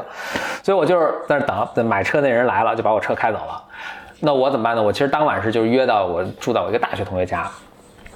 大学同学，然后她的应该当时还是男朋友吧，就是她的男朋友，这个我认识这个是女生了，但是她的男朋友就是开车过来接我，她的男朋友就是那个特别，呃，啊爱干预别人的那个。不不，呃对他后来是，但是他他跟我讲了，就是当时过程是这样的，就是他当时接到了，然后那时候日落嘛，然后就把我的行李放在车上，然后我第二天可能要回国了，我很在感慨、啊，湾区是吧在湾区，然后很感慨在去他住在那个旧金山的家里，我很感慨说，哎呦，新的人生啊，这那的。然后我们当时就是一开那个零一零一公路啊什么，就往往那那个旧金山开，然后日落什么，哎呦，我觉得人生新的篇章。对，然后后来我让让我好久没见他了，我跟他也很好，就是跟那男生。然后我说，哎，你最近有什么那个呃新闻啊，讲讲吧，别光我跟这儿说。他说，哦，我刚辞职。 OK， 然后我当时特别替他高兴，因为我知道他，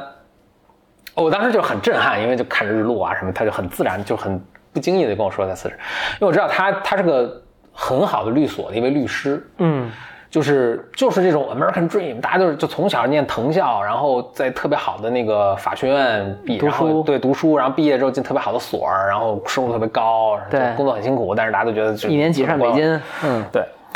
但是他一直就跟我说，就他特别纠结，然后他就他就他终于下决心辞职了，然后我就恭喜他什么的。我能大概问一下是什么年纪吗？当时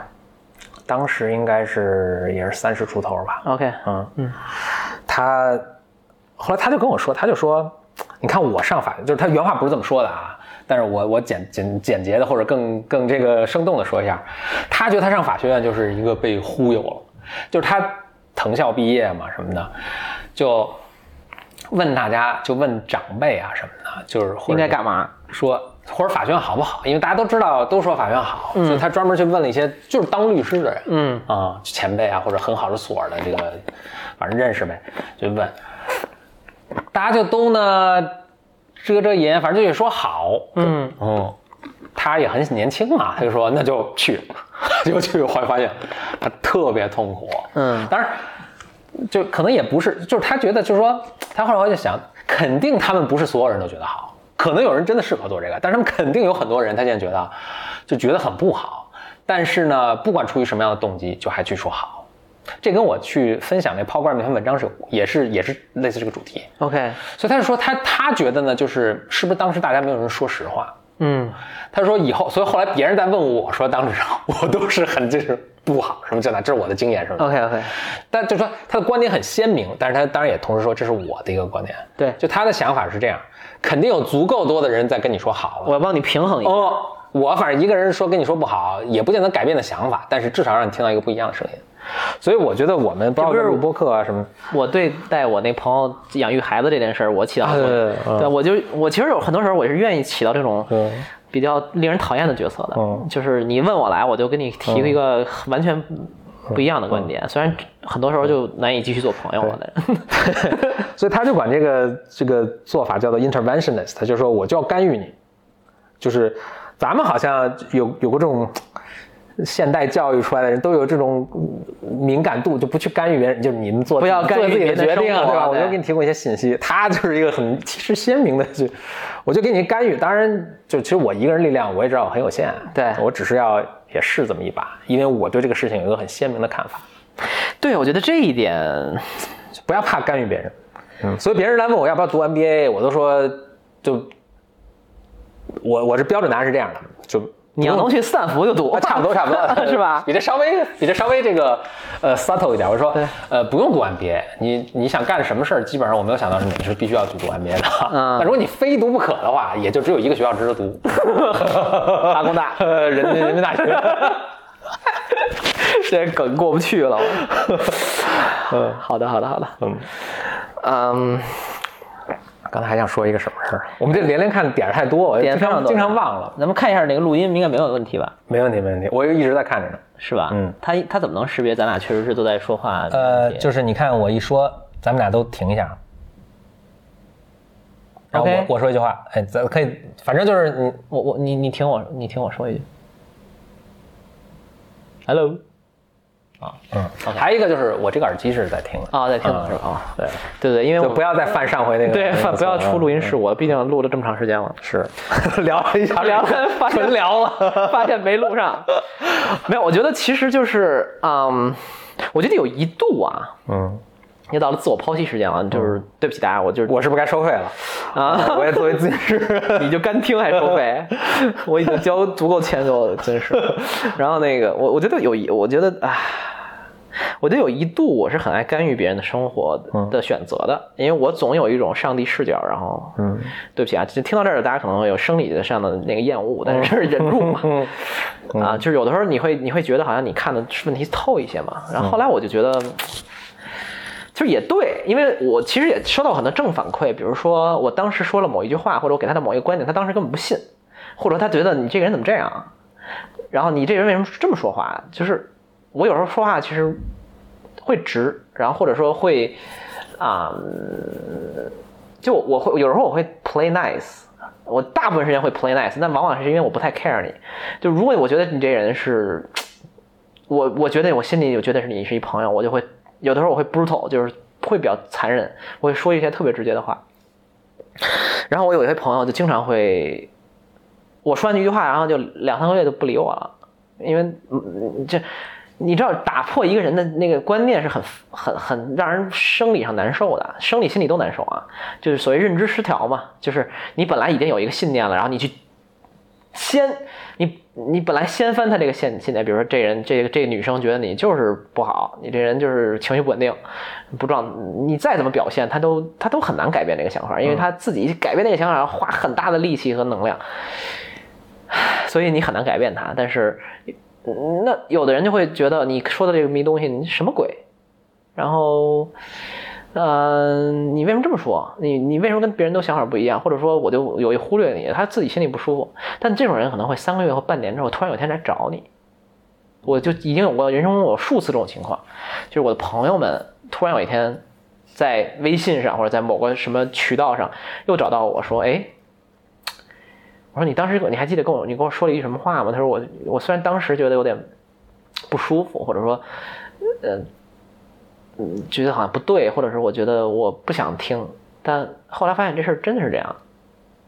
然后每当这时候，我还是挺高兴的，你知道吗？ 就是有一种 I told you so，你知道吧？就是我早跟你说过了一种，当然，当然，当然，这种这种自自得自自得意满，就是一瞬间啊。但是后来你会觉得，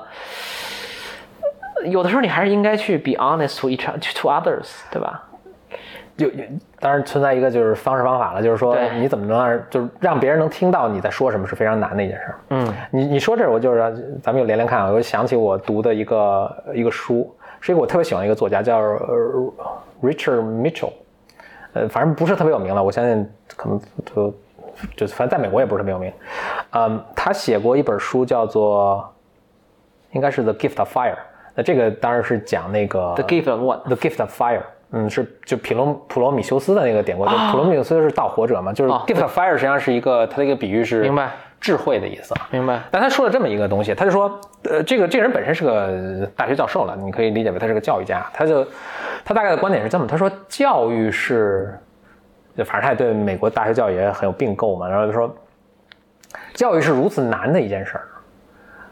几乎在我们人生中它很偶尔会发生，然后发生的时候可能就是一个瞬间。他他就管这个叫做 moments of education，就是非常非常啊珍贵。然后他就他就举耶稣的例子，他说，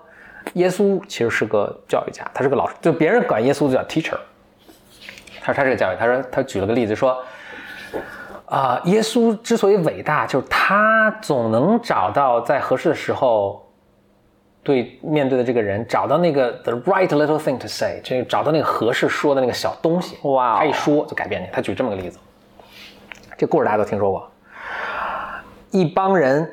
抓了一个通奸的女人，嗯，带到耶稣面前，说说你不是老说要正义，要什么有罪必罚，不要犯罪，不要犯罪，对吧？这个女人通奸，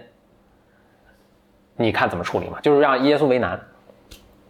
耶稣说，对，通奸是有罪的，然后罪该什么？然后罪该乱石拍死。耶稣说，OK，那就乱石拍死，我也没有没有意见。啊，耶稣说，那你们中无无罪的那个人扔出第一个石头嘛？然后这些人每个人来的时候都已经背了一书包，什么砖头、那个车链子什么，就是准备要扔了嘛。大家反正圣圣经上这么说的嘛，大家就面面相觑看了一下，相觑嗯嗯，一个一个就把石头放下就走了。你再重复一下这句话，你们中无罪的那个人扔出第一个石头，就是说你们要谁要没罪，你们就砸他。呃，就是对你们谁没就是是没罪那个人扔第一个石头，甚嗯至你就是你跟着扔也行，但是没罪的人扔也，然后每个人想想，我们都有罪，就把石头放下就都走了。Richard Mitchell 举这个例子就说，耶稣就是在那个时候就能找到这么一个正确的东西说，然后让这些人内心就发生变化。当然，我听了这个，我还是觉得挺什么。我说这帮人的素质够高的， 一句话就 就是人家还是虔诚的嘛。还是还是有信仰的，我觉得这个对对对还是有信仰的。所以，哎，就是我我们是没法自自比，嗯谈不上教育家了。但是这个这就是我很触动，因为我在回想我的人生的时候，他可能不是真的面对说的一句话了，但是偶尔就会多少年之后我还在想，就比如说上次刚才我跟你说，就说哎，你碰到难解决的问题的时候，一个什么，这可能都是一个小的一个招观的数视啊，角对对，啊就是你你你想象一个朋友来问你，或者你比如说读那个摩托车修理这个三禅和摩托车修理的艺术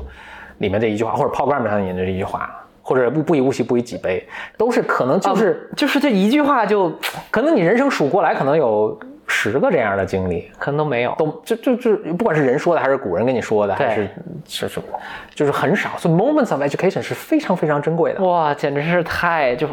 enlightenment，就是它是一个就智慧的火光，太激烈了啊然后从此一生你就变了，哇，好棒！你说的这个啊，就是我我我可以继续延伸啊，就是你刚才说耶稣这个东西，我想到禅宗公案，什么叫禅宗公案？就是嗯佛、佛，我不管它叫教啊，也不叫管它叫佛佛经佛法，不管叫什么吧，就是就就佛佛家呀，有一个东西叫公案，公嗯是、怎讲公是公母的公啊，嗯公正的公啊，案是案子的案，就是、呃，这俩字儿都认识，但还是不知道这是对，公案。它公案是什么呢？就是一个你可以理解成现在有时候经常说什么禅师的段子啊，就是那种、啊就是那种哲理小故事。是是是是是，但佛学思想，我觉得特别珍贵的一个啊，就是首先我不不是不信任何教，但是我觉得佛学思想它里边有非常多的哲学意味啊，它里边非常经典的一个东西就是它总教你破题。嗯，就我上期的呃之前期的播客，嗯有提过这个东西，就是很多的问题不是解答的，是你要破题，就是这个问题本身就错了，或者这个问题本身就不重要。就佛家里特别讲这个东西，特别有意思，所以它就有很多很多小段子似的、微博式的公案来讲述一些小道理。嗯然后特别有经一个很经典的，就有点像 moments of education，就经常会有说啊，一个人听了这个佛祖，这个佛祖都不一定是那个那个谁本人了，就是那个那个我靠，最近就没有疏于读书，那个人叫什么来着？啊、呃忘了，就是就是佛陀本人嗯啊两千五释百迦摩尼不是不是释迦摩尼，佛陀本 Siddhartha 人啊，啊，不，你说完那了，没事啊。然后佛陀本人就都不是他了，就是比如说一个什么禅师就跟他说，然后一说就顿悟嘛，对，就顿悟嘛，就经常有这种故事。然后其中有一个很经典，他就说有一个智力题啊，就问这个禅师说，这个禅师问他，我说我给你出一道智力题，你要能答出来呢，你就懂佛佛法了。然后他说：“那你出呗。”然后那禅师就说：“这不是搞笑的啊，真的是。”他说：“有一个瓶子，呃，花瓶儿，你可以理解成透明花瓶儿吧。嗯然后里面呢放了一只鹅，嗯那鹅呢是那个脖子是长的嘛，对所以它是一个曲径屏嘛，嗯，就是它那个鹅还能伸出来把头，鹅那个头是生出来，它可以活着，嗯然后它那个脖子是在那个就是花瓶里的，嗯然后呢它就坐在花瓶里，嗯但它脖子呢是困在那儿的，对，然后呢这就是一个透明的瓶，现在你看见它了，你想拯救这个鹅，嗯就你怎么能让这个鹅从这个瓶子里出来，然后不伤害它？嗯你想一想，那就问那个谁把鹅放进去的吧，哇塞，很聪明啊，啊很聪明啊嗯，但是你这个不并不是答案。啊， 然后那人就说：“那我也不知道禅师。”禅师说：“其实世界上本没有瓶子，本没有鹅，这个问题是我们人脑想出来的，嗯就是问题是自找的。”他就说这 OK 那个人就顿悟了，嗯就说世界上其实没有这么多问题，这些问题都是你大脑制造出来，你觉得是问题，它就是问题了。嗯你觉得它不是问题，它就不是问题。我觉得这个就是很有意思，你懂我意思吗？就是你很难，就是你也不会因为这句话你就哇什么都顿悟了吧。但是有的时候我经常想起这个，这是我也是我很好的一个朋友经常爱讲的一个所谓公案吧，嗯，就是你确实知道，很多时候就在人就是自找烦恼啊，是对吧？就世界上本没有鹅呀，也本没有这个瓶子，也没有一个鹅在这个瓶子里啊，你就非要解这个题。嗯你忘掉这个事儿，就本来无就最著名的禅宗公案就是本来无一物，何处惹尘埃嘛，嗯对吧？所以我当时看到这个，我觉得哎很妙，所以现在我经常就借用这个说法儿，就是就是我们经常要破题，而不要解题。比如说我上期呃之前播客有那个问答嘛，然后有人就会问我各种各样的问题，比如问我生活的本质是什么，或者问我如何处理孤独感，然后我会说，我经常会说，就是其实我们不应该去答这个题，而是应该找你为什么在问这个问题，就非常有意思。嗯，是，啊，就是什么？你心理学也讲这个东西，就是你问题后面那个动力是什么？就是你驱动力是什么，对吧？你的动力是什么？你为什么什么东西让你问出了问题？为什么你需要别人要告诉你一个答案，你才能信？或者你到底在寻找什么东西？就至于这个问题本身不重要嘛。然后我们这个播客也反复。呃，引用啊、对不起，又又又说多了。得意忘形这个播客也反复引用我一个一句名言嘛，呃，一句话嘛，这就是那个哲学家维特根斯坦说的，我就反复引用很多次了。这个当时我看到这个东西，我就说靠，这不就是佛家思想，或者是这不就是你跟你刚才说的都一样吗？就是他说世界上的问题都呃，问题是用来消除的，不是用来解决的，就是对一切问题的解决是，就实际上是它的消除，就是你不觉得这个问题不需要再被问了，而不是说你回答了这个问题。就这对我们这种什么从小就以解题思维，嗯是，呃，善于制造一个困难，然后对吧？没有困难，制造困难也要上的人，这是我觉得这我这一年人生里得到的很大的一个启发，就是有些问题真的是自找的，当然并不是你有了这个问题，呃不是就是你懂了这个道理，你就能马上怎么样了啊？就我我觉得我还在体会很多，我在生活中还制造了很多麻烦，然后也也会是有的时候也会自责，也会伤害自己，就不不是说肉体啊，就是也会呃等等等等，就是还还是会遇到很多困难呃困难困扰、郁闷啊、心情不好都会有吧，但是。有的时候你知道一些事情的时候，跟你不知道还是感觉不一样。就我觉得，反正我不知道你，但是我自己是非常非常擅长、善于制造对立和制造嘖问题的人。人就是特别擅长制造对立的一个动物，就是我们就二元论嘛，就是我们喜欢把黑跟白对立起来，我们才能识别它。但整个佛家思想都是讲，就是二元论是不对的，这非常就是 mind blowing，就推荐你看看那个 blow your mind，对对对对，mind blowing，真的是，就它里面有一些东西，我觉得非常非常有意思啊。就我想结果你看，基基督教里也有，嗯嗯，对吧？是，公安，我我想往往后退一步啊，你咱们饿吗不说到那 个 Paul Graham 那个，他说那个创业，就是创业说不要为为创业而创业嘛。虽然其实我觉得在，我觉得现在中国的这个创业环境，很多人就是为创业而创业，而且还成功了，嗯，也这种例子也大有人在，所以嗯，非常怎么有，怎么说呢？没法说。但回回过头来，那如果说按照 Paul Graham 那个思维去说，呃，你内心有没有一个急于去解决的问题，或者你发现你的人生，或者你的思维，你做的事情，哎，怎么怎么不知不觉就会老会转回到这个这个东西上？你现在有吗？我我就说我呀，嗯 有，有，哲学，这个不是那个，咱不说大而无当的一种假装的哲学啊，就是我特想写本书，哎呀，就是首次暴露我的想法，也可能俩月以后又变了啊。嗯，咋说呢？你先想想，我我我再上个，好你继续啊，对我可以继续。啊，你继续。怎么说这个？嗯，我觉得是这样，就是我自己觉得在啊、你看这个对面何峰突然走了，然后我一个人说话有点有点奇怪啊，就是但是呃我自己其实一直有一个。呃，也也很有意思的想法，或者说，其实也很多人想过这个问题。就是我经常，包括咱们这期播客嘛，也在聊，就是呃，很多时候我们会发现很多事情是共通的，比如说刚才我们说了一些所谓的宗教的一些东西，然后我们说了做创作、搞创业，什么金融、物理，然后研究东西、心理学等等等等，你会发现。呃，会发现很多事情是非常相通的，所以我一度以来呢，有一个一直有一个感觉，就是很多时候事情的这个道啊，或者说这个东西是可以统一在一起的。所以我，尤其是我自己呢，有一点点这种呃中西方的一种阅读能力吧，就是你能看看英文的东西，也能看看中文的东西。那么，实际上你就会想说，哎，能不能试着把这个东西统一起来？所以我把它叫这个，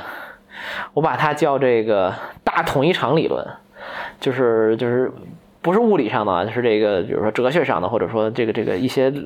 更底层的这个世界观上的东西，但后来我发现世界就是历史上很多人都干过这个事儿了，然后我自己也对这个事儿有了新的认识，就不说这件事儿了。然后我就哎自哎你回来了，就自己一个人说话还点怪很奇怪，就人是需要客体的。没错，这就是你你先把那个什么 AI 带就没这嗯问题。你先把那个带上。对 AI 就没这问题，咱这个人就是，就还是得有人对着说。对，嗯，我靠，刚说啥哦了？那 都不知道，哇塞！难道完了还得再说一遍？ 这也挺奇怪。其实刚才应该打打岔。嗯啊，就刚才我我说的，就刚才说写书这个事儿，你看趁我走的时候说说这个，我在干嘛呀？扯点儿扯点儿其别他的对对是对，吧没什么经验啊啊。下下一趴，下一趴。对对对，就是说，嗯，我就说啊，就是说我其实很长时间一段以来呢，有一个想法，但这个想法最近变了，就变成一个新想法。我先说这个旧想法，就是旧想法，你会发现，其实我们经常。呃，在刚才播客里也说到过，提及我们生活中经常发现很多事情是底层是相通的嘛，嗯，对吧？我们是聊了什么哲学，聊艺术，聊创作，聊金融，聊创业，聊天道，对吧？聊 岳阳楼记，什么今天这个说过，安徒生也说过，对吧？嗯嗯对，就很相通嘛。所以 我一我突然想到，咱们今天这个节目底下那个文字介绍部分 挺难写的， 对写多刚长才啊？刚才我也想了再半写天，九千字。嗯怎么办呃呢？干脆就写一个，我们聊了聊道是什么。嗯我我觉得要不是征集咱们那个听众帮大家一起写，那你得发给他们啊，就是咱对不对先我先发没有布我觉大得家其听实这个东西你就放那儿说，我靠，聊了这么长时间，然后就本身就是有分量 的，行，大道至五个简，小 时。大道至简，还不知道能不能聊到五个小时嗯，估计估计悬，嗯 嗓子已经哑了，感觉需要点两个全家桶什么嗯 的。然后啊，嗯反正就是今天聊的东西比较多啊，对，嗯确实比较多，但我觉得是连连贯但的是吧，内内内核是内连中贯的自有相通的地方。是，然后我就觉得，哎，能不能建造出一个理论啊呢？叫做大统一场理论。当然，这个不是物理的了，嗯，就是它是更 Shit，嗯另外，就是因为其实我觉得我有一个，不是我有一个优势啊，就我们这代人有一个优势，嗯就是你看我们的优势在于，第一，这一波这一代人很多人是有中英文阅读能力的，嗯，就我们可以读虽然这个技能可能十五年就没用了，对，但起码这个时刻你，哎，我们呃能看《道德经》《庄子》，对对吧？我们也能看哲西方的哲学，嗯。然后呢，但比如可能西方很多西方哲学家他是很难阅读，呃，当然现在《道德经》这种东西，就外国早翻译很、非常好了，但他可能更难理解吧。对吧？更难理解，那咱们可能相对好一点，嗯，呃，就是或者说我们对西方的理解肯定大于东西方对嗯东方的理解，这是综合实力高，咱 们 这是一个层面。第二个层面，我们在一个变革的时代，我们累累积了很多前人的智慧，然后我们又在一个疯狂的，就是信息前所未有爆炸的时间，这两个东西是前所就是。一百年前是没有的，嗯，没有信息爆炸，也没有中英的这种这么这么通达。那其实我觉得是有一个希望的，就是说，比如说我比一百年前的试图研究哲学的人有什么优势？嗯，就是因为我看的多呀，真的是这样，不是我多聪明或者怎么样，但可能我受到的各种乱七八糟诱惑也多啊。但是我是有这个优势的，我懂点中方，懂点西方，然后懂点，这就我我我善于利用工具，然后这世界上有他们他们没有 Google，我有 Google，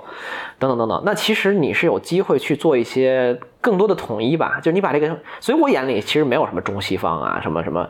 什么国家，什么这这这等等等等。这当然你要爱国，但是这你在研究学术上，其实你是跨越国界的嘛，你是以人类的智慧为一个视野的嘛。嗯所以我觉得，哎，你要能建立起某种大同一场理论是很好的。比如说，你看丹尼尔·卡尼曼讲新的心理学，跟比如说安徒生讲的，什么老子讲的，或者我们物理学，其实是相通的。你看能不能有一个东西把它统一起来呢？就我。年轻的我一度有这种想法，现在现在问题嗯哎来我自说现实的惊雷已经不是是问题的解解决，就就就问题从来不是解决的，是消除的。就现在我觉得这事儿不重要了，因为这种东西是一个妄念，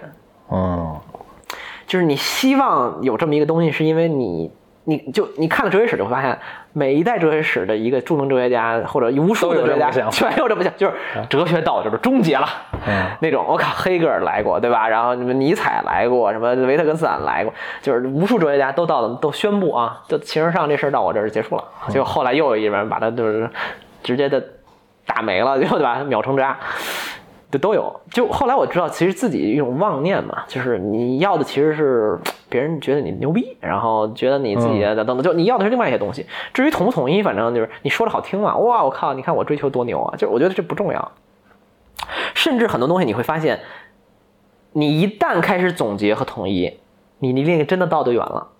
嗯，我有这种感觉。哎现在我就有是这庄子那个故事嘛，不啊，就是对对对对，真的是这样。对，因为比如说，就从最简单来，我我我我得在得意忘形经常说过语言的局限性嘛，嗯比如维特根斯坦说语言的边界就是思维的边界嘛，就是我们所有的思维都是建立在我们的语言这个工具上的，但语言的工具本身就是有这个局限性的，一旦我们把它写成书，落成文字，那就完了，就已经倒回到非常倒，你倒不出来，所以任何总结都是妄念了，就是就就就这种建立这种理论就是妄念了，这就是问题的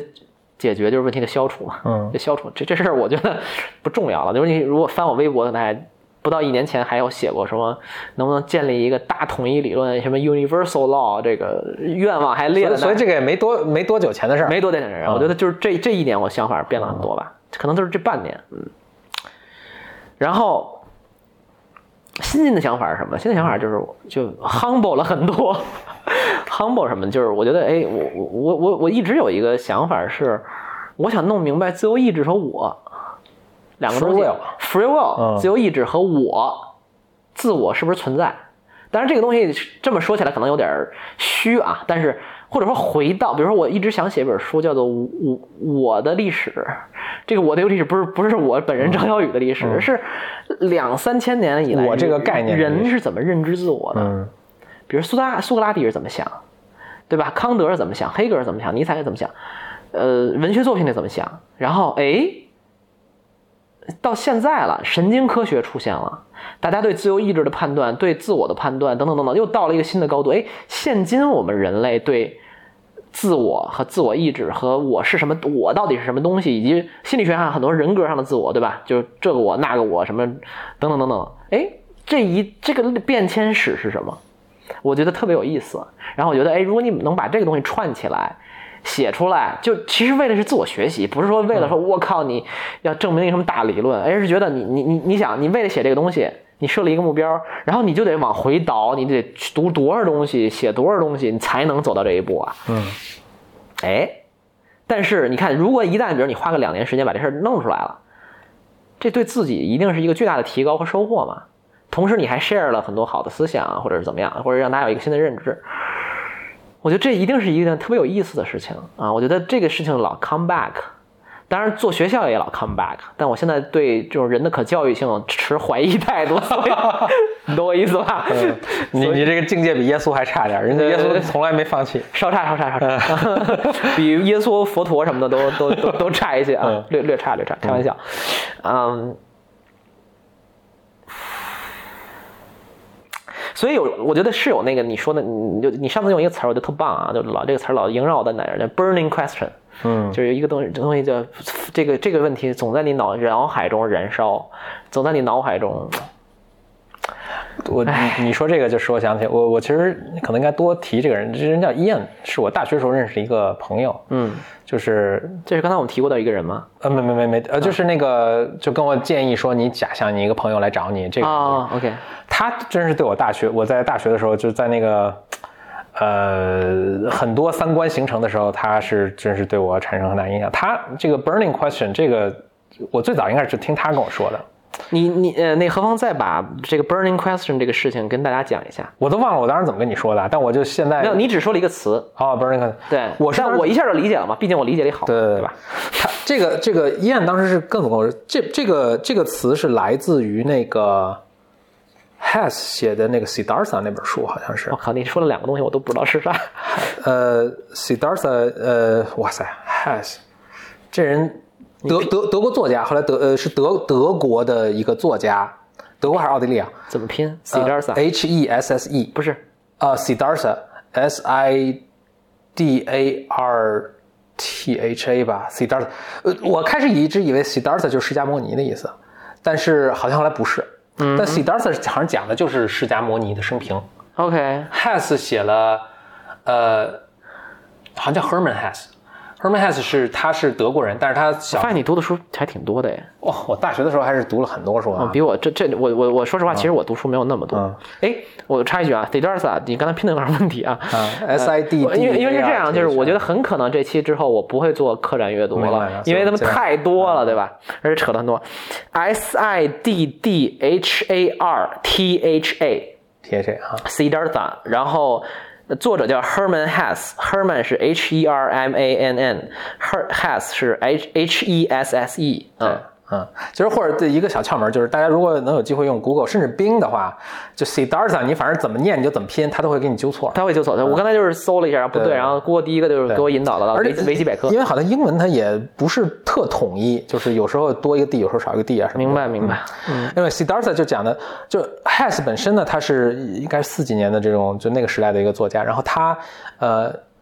小时候应该是去过东呃去去过亚洲，去过印度可能，嗯，所以其实他的思想中很多受了这种印度东的方这的种东方，尤其佛教啊、对印度教啊一些这个吸收了其实他们一些思想，然后他写了很多这个，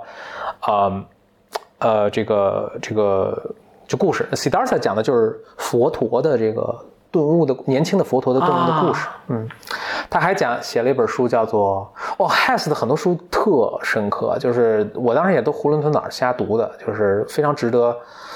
再读了。但总之吧，嗯就是、好像是这样，就是佛应该是喜达尔萨吧，去跟跟那个跟跟一个人说，忘了跟谁说了，因为我也是医院转述给我的，就说佛说你要 seek enlightenment，嗯，seek 这种 enlightenment 中文叫什么顿悟啊，悟啊，对，悟悟道开悟开悟啊、嗯嗯你要寻找开悟，你要是什么？要像一个头发在着火的人找一个水池那样，啊嗯， ，OK，然后嗯，所以这 burning question 最初是验这这么哦，这么来的，对对，就是我是这么听。当然，burning question 本身就是一个英文的常见词汇了。我我觉得我这个好朋友他特别什么呢？就是他每次给我讲都是，他有点像我我不知道跟他自己也不会把自己跟耶稣比，但是他都会讲那个 right little thing to say。我当时可能一个十九十九二十岁的一个青年，就还是中国青年啊，就他都都能给我讲特别。特别有趣的事情，他还跟我说了一个事儿，就特别也是从那个 Siddhartha 这本书来的。他说 Siddhartha 在里面曾经说 过，悉达多，我想起来了啊 s i d a r t a 悉达很有多名，的一本书，应该是啊不是他的佛陀的名字就叫悉达多，啊，就悉达多，那就是佛陀了，就是嗯，哦，悉达对，多，悉达多，这他是应该是悉达多是他的俗名，俗名就是对对对，就是王子他是王子王子之前就反正就是吃喝不愁的王子，对对对就一般你看都是这种，就是家里倍儿有钱，然后哎，那你说咱们这吃喝还挺愁的，瞎操什么心 啊？不是啊，咱们就不就是光光痛苦也没成 佛陀吗？人家才成佛陀，人家是那我 觉个得咱们不该操这份心，咱应该对赶对紧赶紧 IPO 什么的。 赶赶紧挣钱是吧？就是就是佛陀的故事大概应该是，嗯还有一个就是，我就给你举两个这个就是 Siddhartha 这本书里面的两个故事啊，还有一个故事，这也是燕跟我说的，但但是这是其中两个这两个片段啊，就佛陀在两个不同的时候，分别说了两个不同的话，这两个话呢前后看起来矛盾，但是呢都非常合理。第一个是他好像是看到一个年久年久不见的朋友，他说这个，呃，啥意思？我都 I don't even remember。但一个就是说，他说，他就把一个石头扔到水里，他说，你去，你人生去寻找一个目标，让这个石头掉到水里，哎就是一根筋儿一往无前的往往里走。嗯，还一个大概意思，我我完全忘了原来那个场景了，就是说你走路的时候要特别 open 什么对的啊，往哪儿走，就是让这个路带着你走，然后你这个看到旁边的这个路边长的花啊草啊什么的，就是我我现在能够讲出来，可能也大家也觉得哎稀松平常，就是但是我当时听的时候给我是非常震撼的，就是正好是因为我当时就需要听到这个东西，所以这个就是一个开悟，一个就是，或者说你说你碰到一个很良师益友吧，或者一个很有智慧的人，他能跟你在那个时候去说这个东西，对，就他知道你是什么样一个状态，这叫缘啊，他就能给你讲这个。因缘啊，内为因，外为缘，就是有缘，这是佛佛家的一个系统。对，呃，对我这里想多说一点佛佛佛佛学的东西吧。就是首先，我我其实主要是为了说明，就是叫什么，澄清一些误区。嗯啊，因为就是我觉得目前其实本质上这样的，就是我觉得我们现今啊，呃，大家对佛学有很多误误会。啊，有一个最大的误会在，就是一个一个这样的，就是说佛学是佛，或者说佛教吧，咱们就用“教”这个词儿。佛教跟最几大宗教的一个最主要的呃区别，在于什么？它没有一本经典，不像有一个圣经或者古兰经或者什么之类的啊，嗯，它没有这个东西，它有很， 比如《金刚经》，大家可能知道，或者这个那个的，什么什么瑜瑜伽，什么十地经，就这种东西，它是它是就是佛经是卷帙浩繁，嗯，就特别多，嗯，就是啊说这话说的好文言， 对的，就是真的是这样，就是说，可能比如几千万字都不止，嗯，就是有可考的啊，这还不说瞎写的，几千万字都不止，就所以说穷极一生，一个人不管是干什么，啊就是穷极俗世的一生是无法读完的，这就导致了一个现象，就是一般人胡逼解释， 就是说我在哪儿看一什么东西完了等等等，就是或者说佛陀这个人，就是刚才我们说悉达多啊，他是历史上真实存在的，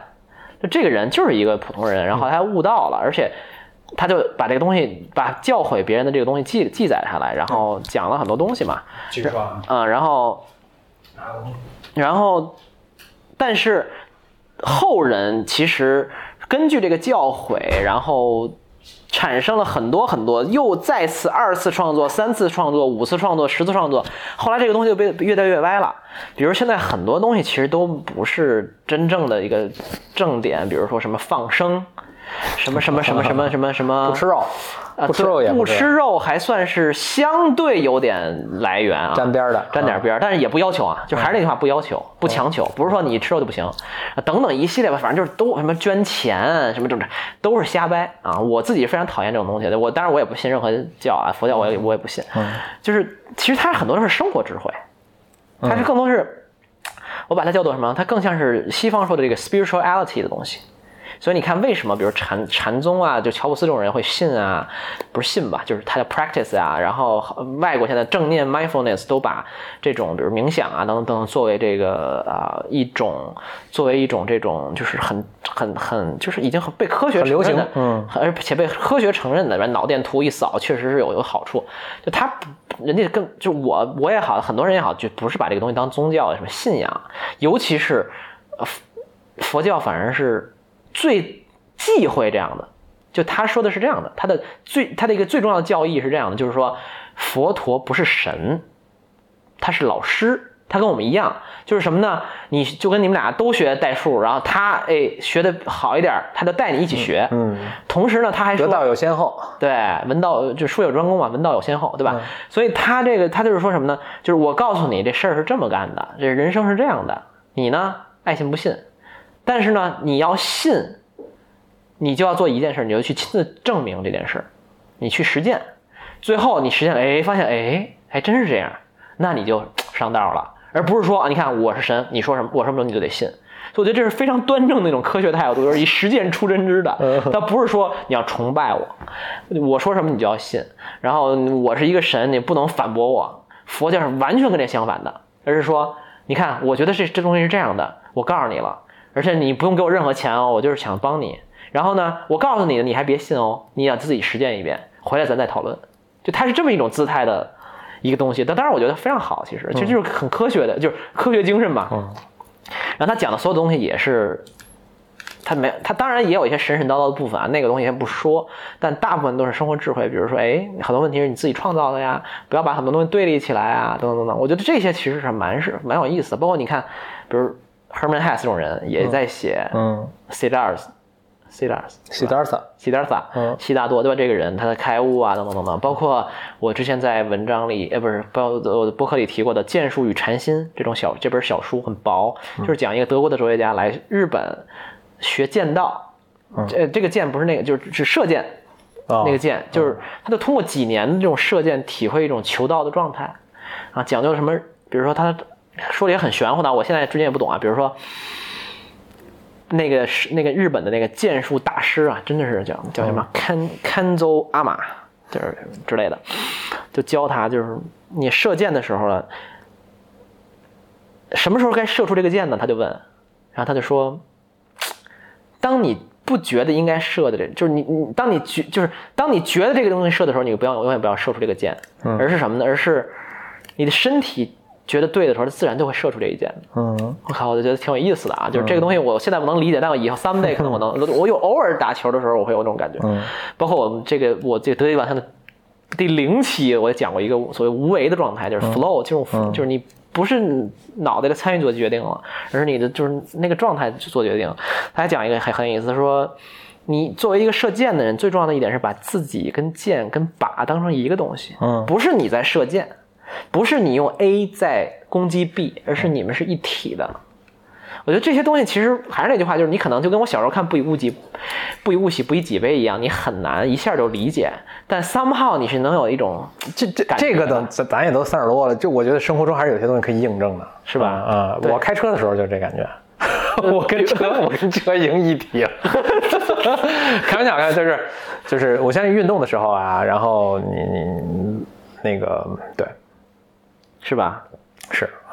能感觉到，就是能我感觉觉到得的。有些东西是。我相信打球的时候应该有这种感哎觉，刚吧？才对，就是刚才不是你那话什么来？我我接近什么什么？我什么物与我皆无尽也啊，啊对啊，就是物我两忘嘛。嗯，就上就之前有一期，呃，就上一期那个嗯朋友问我，不是朋友，就听众问我。说这个，咱们聊两个多小时，我反正开始有点变慢了，就是那个，而且没吃饭。那个有一个呃呃，就是上期是 Ask Me Anything 的那个一个一个一个特别节目嘛，然后有一个听众就问他说，我操，问的什么来着？ 问的就是说什么人生有什么体验不能错过？嗯其实我答就是我我大概看了一下问题，但我没有那么精心准备，所以当时我还不知道我要答什么。但是就是之前我不知道要答什么，就是我我之后答完之后也忘了答 没有没有，没有是我的朋友莫伟老师嗯就是问我的时候，嗯我突然那一瞬间我就知道我要答什么了。嗯就什么是人生不能错过的体验？我可以再再说重新说一遍，就是什嗯么呢？就是你当有有一些某个时刻呀，你你你你的自我消融了，嗯就你感，flow 了，就你不一定都是 flow，就是你感受不到自我了，你觉得自己是你感受不到我，然后你感觉你或者说你感觉都是一个东西，你跟世界是融为一体的，然后你特别真切的在当下，然后也没有那么多远虑，也没有那么多历史，你就是 at this moment be present 的那个感觉，我觉得那种感觉特别棒，就是每个人的不一样啊，每个人的点不一样。我就觉得有的时候我哦我人一生中大概两大概两三次三四次是这样的是在干什么时候啊？啊。有看网球，我我我我写过一篇文章，就是我看网球赛的时候，啊，光看网球就能有这种感觉。哎，哎，我甚至都想念一下，但是我写写作的东西有点呃，我可以我可以转述一下啊，啊，就是我为什么看网球赛我有种感觉呢？就是这样的，网球赛很有意思啊。网球赛的时候呢，网球这个运动跟很多运动不一样，它一般是下午开始的。嗯，它是下午开始的，或者说它是啊、一般下午三四点这种时间很经典，就大赛的决赛啊都是三点，不是比如足球经常是七点半什么九点什么这种啊，呃我，NBA 也是就七点什么这种，但网球一般是下午开始。然后呢，它网球你你你回想一下网球赛啊，它其网球其实是没有，你很少没有从来没有见过网球比赛人穿着长袖长裤打的吧，嗯，对吧？没没见过吧？嗯你就你哦但就足球也没见过，足球，篮球也没见过。 对足球，你比如说你在运动是不是就不太能长袖长裤啊？除了下围棋，不是，但足球有的时候你会看他们，比如冬天会戴手套啊，嗯，对吧？然后很冷啊，然后穿的比较厚一点，里边内衬啊，就是网球永远是那身衣服，你发现没发现？就是女的永远是那裙子，为什么？其实很简单，就是因为网球是一个全球巡回的一个运动，所以它基本上追着太阳跑，就我管它叫追着太阳跑。跨腹运动啊。对，真是跨服运动，就是每年网球夏天在哪儿就在哪儿举办。几乎是这样的，或者金秋，比如说中网中国网球公开赛一定是十月一号到七号，嗯上海大师赛一定是九月下旬，嗯，然后法网一定是五月，就现在，然后那个这个温网一定是七月六七月，然后美网一定是九月，然后澳网一定是一月，因为澳洲反着的嘛，嗯嗯一月份那边是最舒服的，最最暖和，嗯，所以它它都永远是那个那个状态。然后它下午那点开始，然后你会发现什么呢？你会发现你这个网球啊，你会你在那儿的时候，它会有一个天色渐暗的过程，嗯嗯，就是它会从下午打到黄昏，打到晚上华灯初上，它的整个那个体育场的灯会亮起来。嗯，就你会就在那个三四个小时里面啊，你会经历一个一天的那个变化。嗯，就你是下午很舒服，然后就是你看四点也不热，对，不像两点比较热，四点很舒服，天儿吹小风儿，然后你会这个渐渐暗下来。然后黄昏你就看两个两个运动员在在打，然后这个灯又亮起来，这个感觉很好。第二点呢是你会在一个聚拢的体育场里，然后所有人都把目光投向在那个场上，然后网球是一个特别需要安静的运动。就他打的时候你是不能吵吵的，比如像篮球、足球永远是啊啊在喊，网球是分与分之间可以喊，但是一旦那什么你就非常安静，对吧？你你应该你你这对网球的感觉应该是这样的，对吧？就一打起来就是、哦收声了，然后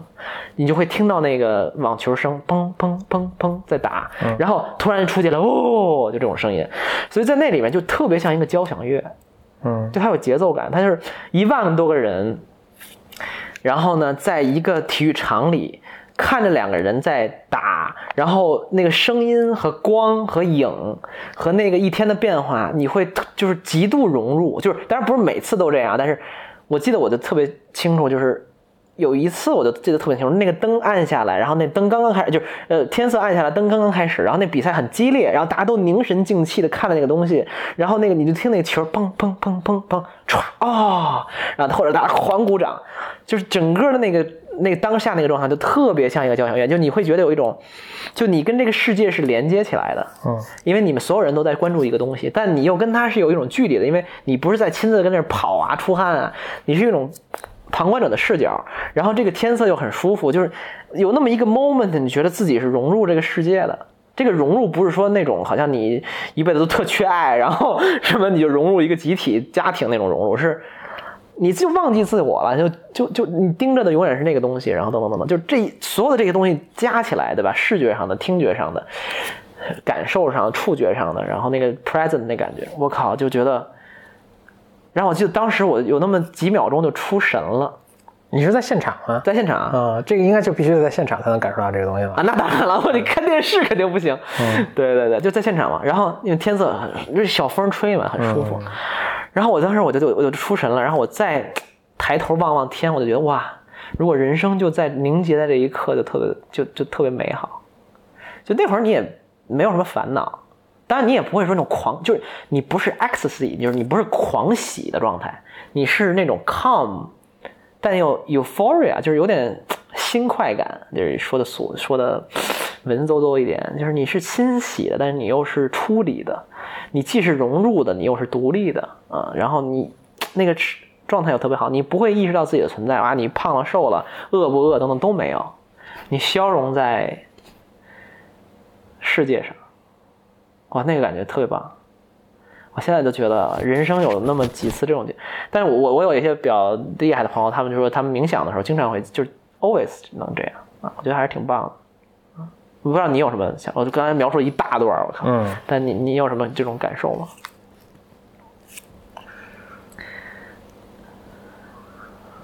哇，我我能想到也还也还挺多的，就是很小的，有的时 候是，嗯。就一瞬间，但是这某种程度上我也不太确定是不是我们一啊定一定说的同一个事儿。但是，比如我能想，但是尤其我现在就是，听起来非常像个中年男人，就是我我成家之后，或者我有很固定稳定的关系之后，很多时候都是，比如跟简历在一起做个什么事儿的时候，会有这种体会了。靠，嗯，比如说我们有时候那我们有一次在那个美国做一个 road trip，、那个呃自驾也自驾游嘛，就在那个美国那个高速上啊，开前面啊，基本就是那个导航都特逗，就是你看那导航都是什么前方多少公里右转什么的嘛，它就是前方什么九百公里直行， 就是直行九百，九百公里，就巨长，嗯，一路开啊，就这种感觉都都非常好。有时候就跟这个小区里遛弯儿散步，也都很我我觉得跟你的可能也不完全一样，但是比如说有时候我会 没有，我觉得是一样的。呃，下棋我也会，进入一种对 对对，包括有时候跟电脑下棋，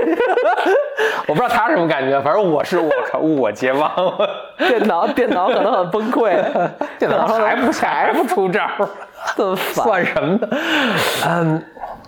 但你那开车那个我特别感触，我觉得是非常那个那个。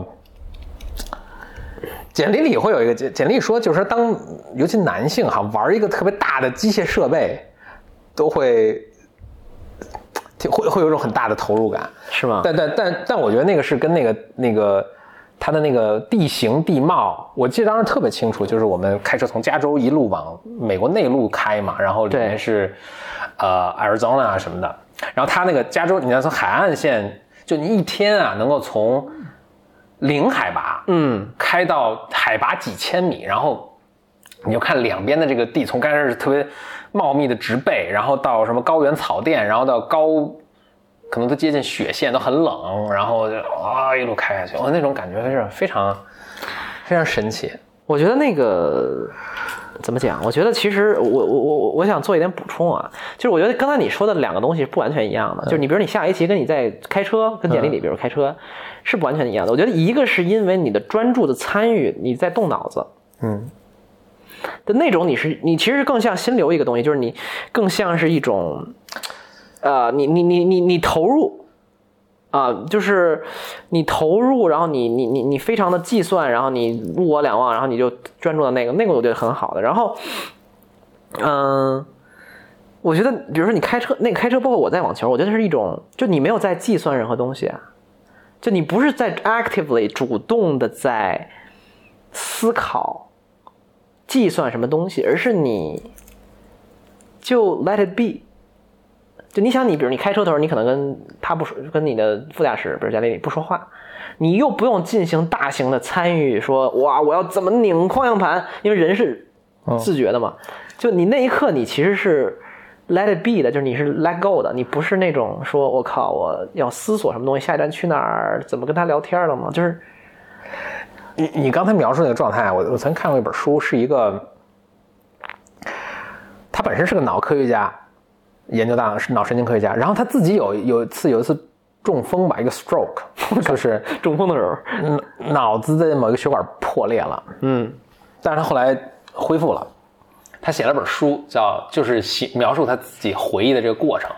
我他有一段我觉得特别跟跟说的或者跟某些宗教体验特别像。我我觉得就是这这一切这一切写呃描述的这个体验都是有这个生物学的基础的，绝对的，就是以后可能我们搞明白之后，给你打一针或者给你电就击能一这下，样了你就立刻这样了。对，他当时描述的就是哇，他说我当时就是中风之后，我一摸这墙，我都跟我就就是咱们是无法理解，就是我跟墙都融合在一起了，就是我就是咱们自己平常都是说我我人我何峰我自己有一个明显的物理的边界，就是出了这个皮肤就不是我就不是你了啊对他当时一摸就是那种。嗯，就是就是 就跟融为融为一体，我就是我就是一大楼，或者我就这面墙，就那种他说一种非常神神，也不是不太，也并不是说不好，就非常神奇的一种感觉。不太清楚说什么什么什么时候什么地方是我的手停止，然后这个墙面开始，就是那种很神奇的感觉。嗯，他自己好像也没觉得特别不好。不是没有觉得特别不好吧？很多人是追求这个东西的，嗯比如说咱们之前也讲过，比如美国七十年代，大家都嗑药达到这种状态对，，很多时候他们这这对对吧？当然，我一定就是要说，就不要大家不要搞这种东西，不要去啊对对，我们不要各以各种你形这式个播客的收三观嗯还是非常正的。那必须的啊，就是不要通过我我我觉得是这样，就是我我有两个朋友呢，真真是朋友啊。这个有经常大家说我有一个朋友，就是说是自己啊，但是有两个嗯朋友，有两个朋友都跟我描述过，有点就是一个现象，就是梵高的《星空》那个画儿，嗯就他已经过某种状态看到那个东西了。一个朋友是通过 meditation，嗯冥想，他是一个在他就在 Stanford，然后就就就就就嗯冥想功力比较深嘛，还可以看到，比如说他是也是看星空，然后看成那个效果，还是就是眼前就自己出一片星空？不是他是相当于就是把眼前的呃就就是不是眼前了，就是把视像的东西变成那个样子啊就当然不是也不是不是也是星空，但是别的，比如台灯，就对吧那个那个那个效那个果状态啊，加了个然后 filter 似的，对。然后另一个朋友是我靠，这有点敏感了那，就别别。其实没事，没事，没事，没事，啊其实 没事暂停暂停暂停，呃，没没关系，没关系。呃然后后来我就说，我就说那个这种体验其实当然是挺好的，但是或者说很神奇啊，或者他们就当时跟我开玩笑说，比如梵高也好，或者他因为搞艺术嘛，就说你看那艺术家，你看谁谁谁肯定嗑药了， 就是他不不不嗑药根本就做不出那样的音乐和作品，嗯就是是就是我们就一个笑谈啊。但但我觉得我在里想说的什么呢？就是说。用化学物质来刺激是一种简单的粗暴的行为，它不高级。嗯，你要是通过自己的训练、修炼和比如冥想或者怎么着一系列的东西，你达到那种状态是非常棒的一种体验。因为过程是非常重要，就你怎么达到那儿，嗯，是特别重要的。就跟你比如说，你说你创业要挣钱，说现在给你打五千万的感觉，跟你自己挣到五千万肯定不一样。当然，可能更多人会选择我觉得也没什么不好。 对，这就是人都是选择捷径嘛。嗯是，但是我觉得最终其实那个捷径会害了你嘛。嗯，所以我的一个倡导就是说，我我虽然不追求这种神神叨叨的东西啊，但是我觉得有也很正常，因为实际上历史上大什么哲学家、啊什么什么脑神经科学家、啊什么宗教体验，都都描述过无数次这种情况，已经不新鲜了啊。嗯它并不是一个什么邪恶的东西，但是重要的是追求的过程，而不是追求的结果。就你嗑药其实本质上是你追求这个结果，就你就说啊，靠，我老子我烦嫌烦，就算打一针吧，或者怎么样啊，或者吃吃个什么蘑菇，去阿姆斯特丹啊什么之类的，就我觉得那样其实是没有意义的啊。你那边是永远是求到那个过程比较重要嘛啊。所以就是以一种过来人，某种程度上过来人的这个这个劝慰劝慰大家啊。我自己也没尝试，我也不希望自己去尝试这种东西，对，也没有必要，对吧？也不会对你生活造成什么改变啊。但是就是从这种这种特别美好的体验呢，我就觉得，有时候我真的会想，比如说佛佛家有时候会说说，呃，他就是比如说所谓的啊开悟的人啊，就他们是时时刻刻都是这种感觉的，懂我意思吗？就说他时时刻 真的吗？他时时刻刻都这感觉，就他就是看一草一木，就是吃顿饭，全是这种感觉。嗯，还是说他他追求的是这个吗？他就追求达到这种时时刻刻，这是一个阶段吧。嗯他的时时这种这种感觉不是时时刻刻我都特高兴，嗯就这是我的一个朋友，好朋友就是小宝宝老师，这是我们的播客的一个嘉宾啊，之后也给你们介介绍啊，挺好玩，很好玩的一个人。就他说，他说呃，更正一个东西，不是说大家都要追求什么，我每时每刻都特高兴，我嗯考的很嗨、n o 而是说追求的是，也不能说追求。就是你，你最终达成那个状态，是你每时每刻你都知道自己非常在这个当下，你做好眼前的事儿，然后你有痛苦你就感受那个痛苦，快乐你就感受那个快乐，它会更让你非常清楚的、觉知的感受到目前的这个状态，而不去想一些有的没的的事儿。而是非常专，比如在哎，我们在录播课，就是非常专注的录播课，不会想说一会儿点什么菜吃啊什么。虽然我一直在想， 咱们点一个饿了是吧？说累了。然后，但是这个就就就他本质上追求就不是追求，本质上他能达到的是这么一种状态，就是我觉得这个还挺吸引我的。因为我非常知道，当我非常聚精会神做事的时候，我效率极高，然后我的满足感极高，然后我一停下来，可能想哇，啊，为什么这个姑娘不理我什么之类的，就是就就随便举个例子啊。但你说他，比如我随便举个例子吧，为什么这个姑娘不理我？你其实是没法猜的，你懂我意思吧？就你就是庸人自扰嘛，对吧？你也不知道他脑子里在想什么，然后你也没法判断，等等等，就是你都是自己制造出来的一个鹅在一个瓶子里，然后你就把自己困住了。就我觉得我的人生也经常会，不是经常，就 always 吧，人都是这样，always 给自己制造各种问题，然后让自己去很不开心，我觉得都会有啊，真的是这样。所以从这个角度讲，我倒是觉得还是可以试图的活得更有智慧一点。嗯，你们斯坦福老搞什么 meditation 啊什么之类的。是啊，吧现在这东西火啊，对，而且在被加西方州，加州这种地方就是很 liberal 的地方呃嗯，就大家都 early adopter 全是。这都不算 early 啊。其实七几年就是美国就开始搞了吧，现在都已经非常就是已经都科学化了，有有流程，然后课这种什么初中、高中好多都教的。啊，它变成了一种 mental practice，就变成一种就是一种就跟做做操一样啊，就是类似于你是，嗯，跑步强身健体，然后这个就是强健你的心灵，嗯，就这种。当然我也不是什么大师，我也不知道了。还有一个我也必须说一下，这冥想其实不是让你什么都不想，也不是让你说是我你要冥思苦想，然后我要达到一种什么顿悟一种境界，不是的，它就让你观察自己的情绪，嗯，然后就其实跟心理学很多跟东西很咨像，询也有一些东西类 似，嗯就是其就是一件事儿，就是真的是一件事儿，都是哲学，都是人的大脑运作机制，都是心理学，就是让你去观察一下自己，就时刻去，就是花，比如花十分钟时间来观察自己起来的念头、落下去的念头，然后等等等等等等，在很多东西突然你应激反应的时候，你可以跳出来去看这个事儿，其实不就是很多时候咨询的作用吗？嗯，对吧？你哦，你明白哦，原来我自己是这么一个逻辑，然后我不应该再这样了，然后因为我你在观察它嘛，你在 observe，你在你在你在，他要用一个比喻很棒啊，就是车流，就是那个那个 thoughts 就像车流一样，你不是要跳进去去把让车停下，而是你在坐在街边的长椅上去看他们车来车往，啊，啊这种感觉。嗯，啊说到这儿，我不知道还有多少个听众， 应该能努力听到现在三个多小时了，哇塞，这已经超出我的预期 已经了。可以了，嗯。嗯，还能奔四，还还有还有什么想聊？还是想休息一下，喝口水。我我得喝口水了。哇，你饿吗？我还好，其实我也不是特别饿， 嗯，但我的我的我的我的我的 body 没有想吃东西，但我的 brain 想吃东西。你懂这个区别吗？那这是什么区 别？区别就是有的时候我们会情绪性进食嘛，嗯就是我觉得啊，我今天好累，我想奖赏自己吃点好的。 ，OK，对，然后或者说我的这很正常嘛，啊比如说你呃今天干了一特棒的事儿，然后你就奖赏自己吃一顿，这个时候是我们的 brain 想吃东西嘛，就是我们觉得这会儿应该庆祝一下，但你那会儿未必有多饿嘛，或者说未必有多么想需要某种高热量的食物，但你觉得靠今天要吃一个冰淇淋。 或者怎么样的啊？嗯就现在我是这个，我我我知道我的身体其实不需要食物，虽然我也没吃晚饭，但是我的 body 不需要，但我的 mind 我的 brain 在需要这个东西，觉得哇，今天录一播客好厉很好，应该吃 好长一个博客，对，然后应该就吃一顿，然后犒赏一下自己，嗯，或者有的时候是，哎，我记得简历也说过，情绪性进食，就是晚间，比如说有人晚上爱吃夜宵，或者是自己一人躲起来吃东西，是因为你要消化一天的情绪嘛。我记得是简历心理的号还是简历里有说过这个东西、哦啊，反正我一看这种嗯 eating disorder 就会看一看，因为我老觉得我有轻微 的 eating disorder，呃，进食性障碍，因为每个人不一样嘛。我因为你我我看我发现你就是属于那种你不用食物处理情绪，嗯很多人是用食物处理情绪，我觉得我有很多时候也用食物处理情绪。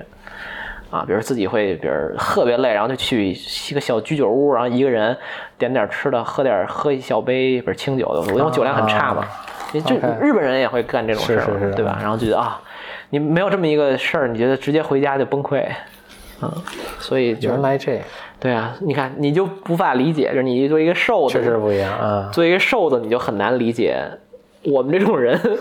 处理情绪的方式。所以我的那天跟朋友说，就是你判断你是不是吃货，就是一个标准，就是你用吃来解决什么问题啊、你爱吃不叫吃货的，嗯，或者爱吃是不叫有胖子基因的，胖子基因就是你用吃解决很多问题，就是。所以你你那那你一般怎么解决啊？我在想，我觉得我好像是在用看书来解决我的问题。 我太紧，我想好想掀桌。你倒别说啊，我每天我那个俯卧撑， 靠，就就是因为你像你你，就我我在想，就是你描述那种类似的情况，就比如说我今天做了一个什么，我觉得还挺高兴的事儿，我怎么犒劳一下自己呢？对，看我，书啊，我就看书。我怎么， 好想抽你我也有一个，因为因为现在看书对我来说有点奢侈，就没有什么太多时间看书。哦所以我要是下狠心让自己，比如说有一个小时跟这儿，哎，这一本书好久一直想看对，啊，这还挺奢侈的，我觉得是一个很幸福的事儿奖励自己的行为啊对，轻易也不不能干的事儿。 OK，、嗯啊 那一般你，我靠，你这我接接不下去，没法对话了，没法聊不下去了。那你一般看什么书啊？我就是最比如近嗯你会，我靠，我还 I have like whole three whole hours to to waste 加引号的，嗯就我有我有三个小时时间可以浪费。那你让不过或者真看三个小时那也挺难受不的。是不一定，就我我看不一到定看到不一一定个小时看三差个不多小到时啊，但是就是你你有一段时间可以浪费。嗯我就我，比如我 Kindle 上一直就存着，随时都存着大概三五本书吧。嗯我是在我的这个读书单书单上的，所以我就一本本读呗。我我其实最近在读一个书，我还挺有意思的，主要是我因为也可能刚读了不到一半儿，所以就是可能也聊聊不详细。但是我现在读好多传记，嗯，我今天在读现在读这个传记，这个人叫 Henry Luce，他就大家可能也没听说过，但是他创建了几个杂志，大家可能听说过，嗯，Time、Fortune、Sports Illustrated， ，OK，就是都是、大型媒体集团啊，搞的是，嗯，对，就这几个杂志都是差不多在二十几年、三几年，这么呃，Sports Illustrated 可能更厚一点儿，就都是他他创立的。我觉得特别感兴趣的就是，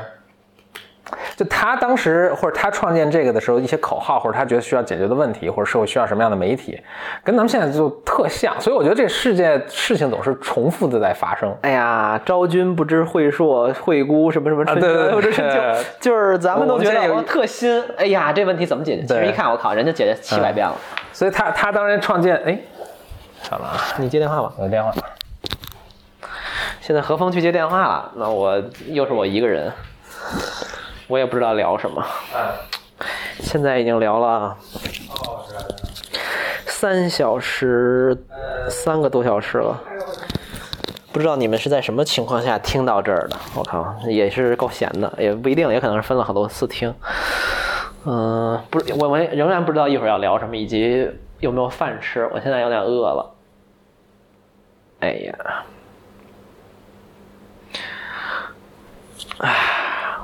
打开外卖软件，看一看。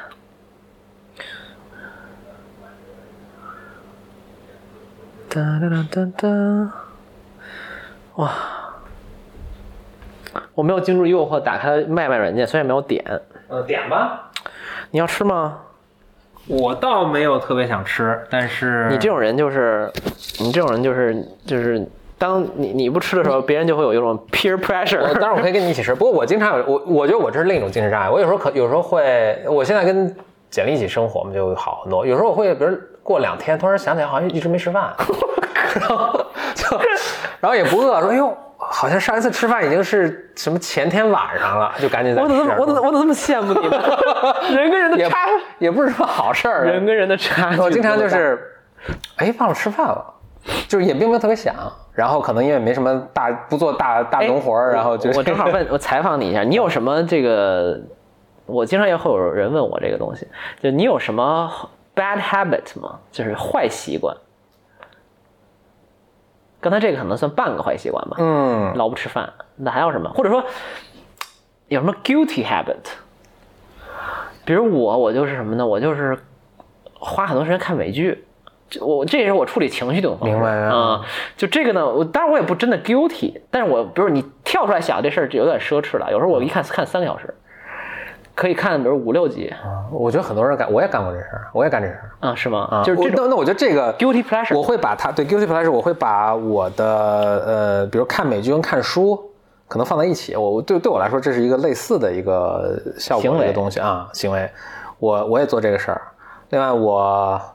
我下围棋，我跟电脑下围棋， 还是这那我觉得六，还是那六块钱 app， 六个哇，何峰有一个六块钱的在 app，在这个六块钱的 app 出现以前，我都不知道我这是 怎么度过的。 对，I can't live without you 。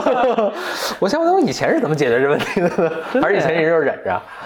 呃，我跟电脑下围棋，我会是，我觉得挺逗的一个事儿。而且我觉得特别那什么的是这样，这个真可能是这这这不是什么好事，就是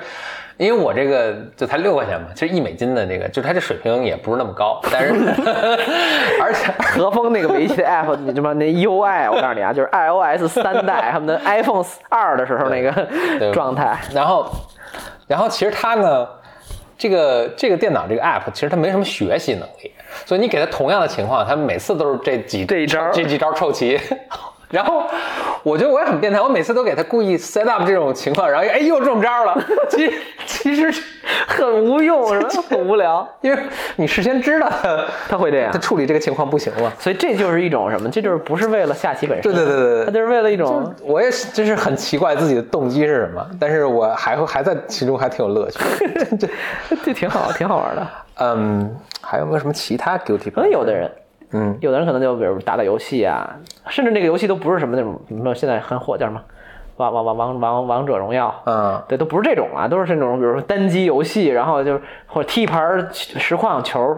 就是你反正就是他打游戏跟我下围棋应该差不就多。打一盘星际，反正就是你肯定知道电脑虐一下，然后就爽了，就是嗯对就你你这么虐，肯定电脑会死，然后它就 成一套路，但是你还是哎是，还在乐在其中，乐在其中嗯啊、我觉得人是会有这种重复性的、重复性的 pleasure 啊，对，但你这都太健康了，我都觉得哎，我们特别能不能能不能 humanize 一点，能不能人性化一点？有点，比如喝，你看有人我我喝酒啊，不是我啊，就是比如大部分人喝酒吃东西啊，我在读书的时候还是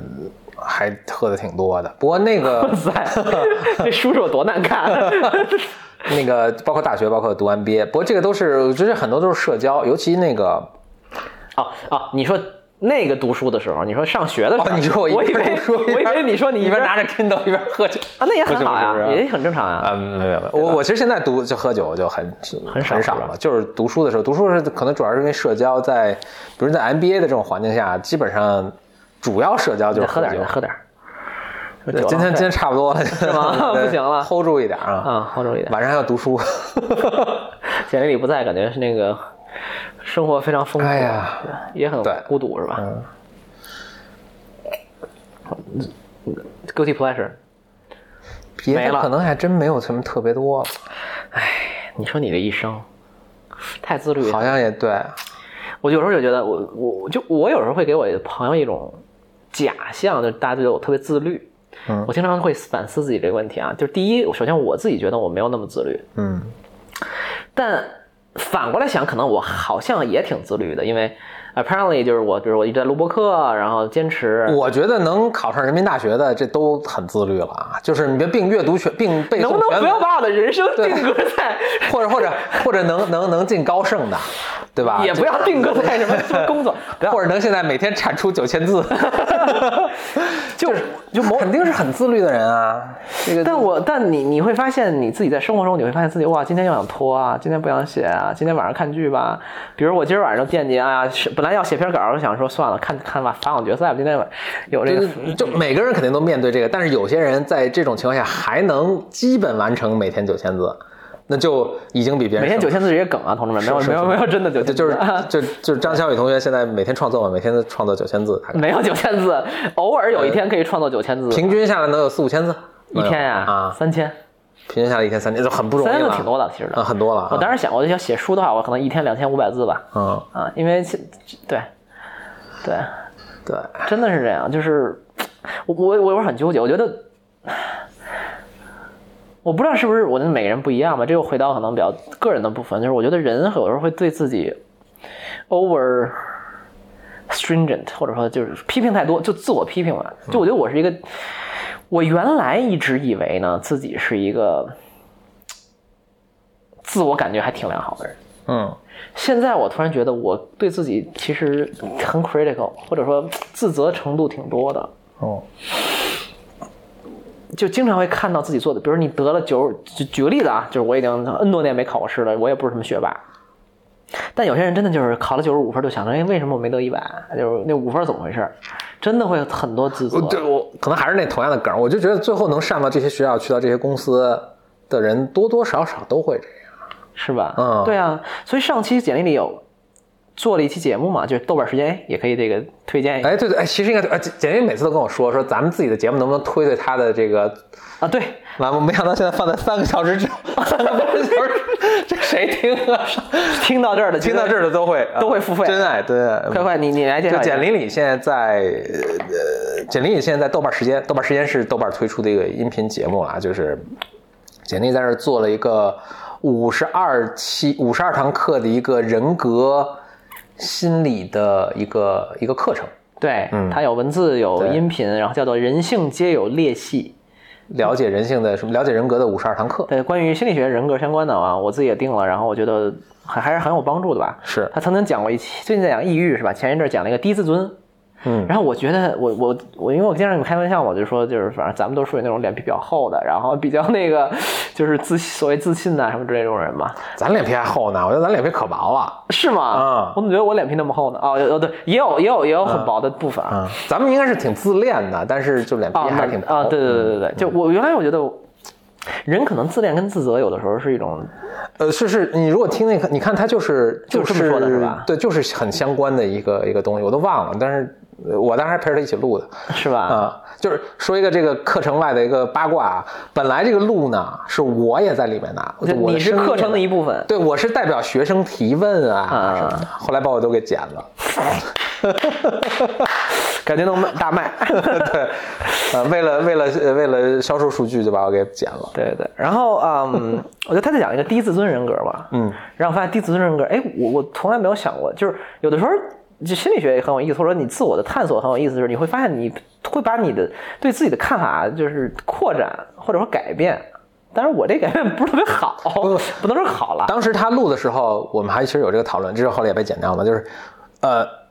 其实每个人听每就五十二个，他五十二个应该是十个人还是十二个人格，就是嗯就是，因为他花好几期讲一个人格，是就你听哪一个的时候，你都会多少有点对号入座。哎，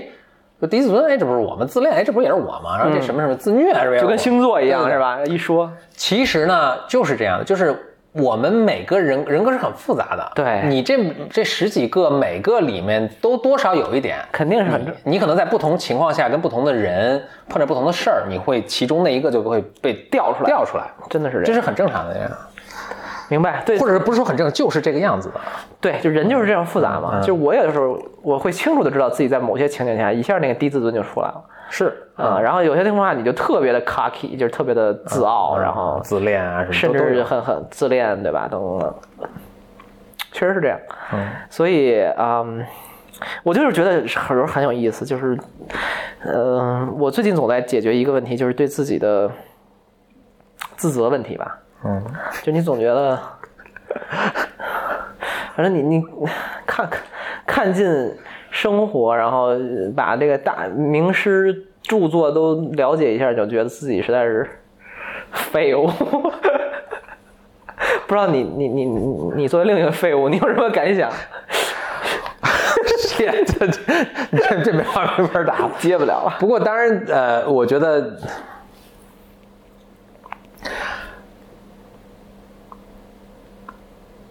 shit，这怎么回答？或者说你你你你怎么处理对自己的 criticism，就是批评，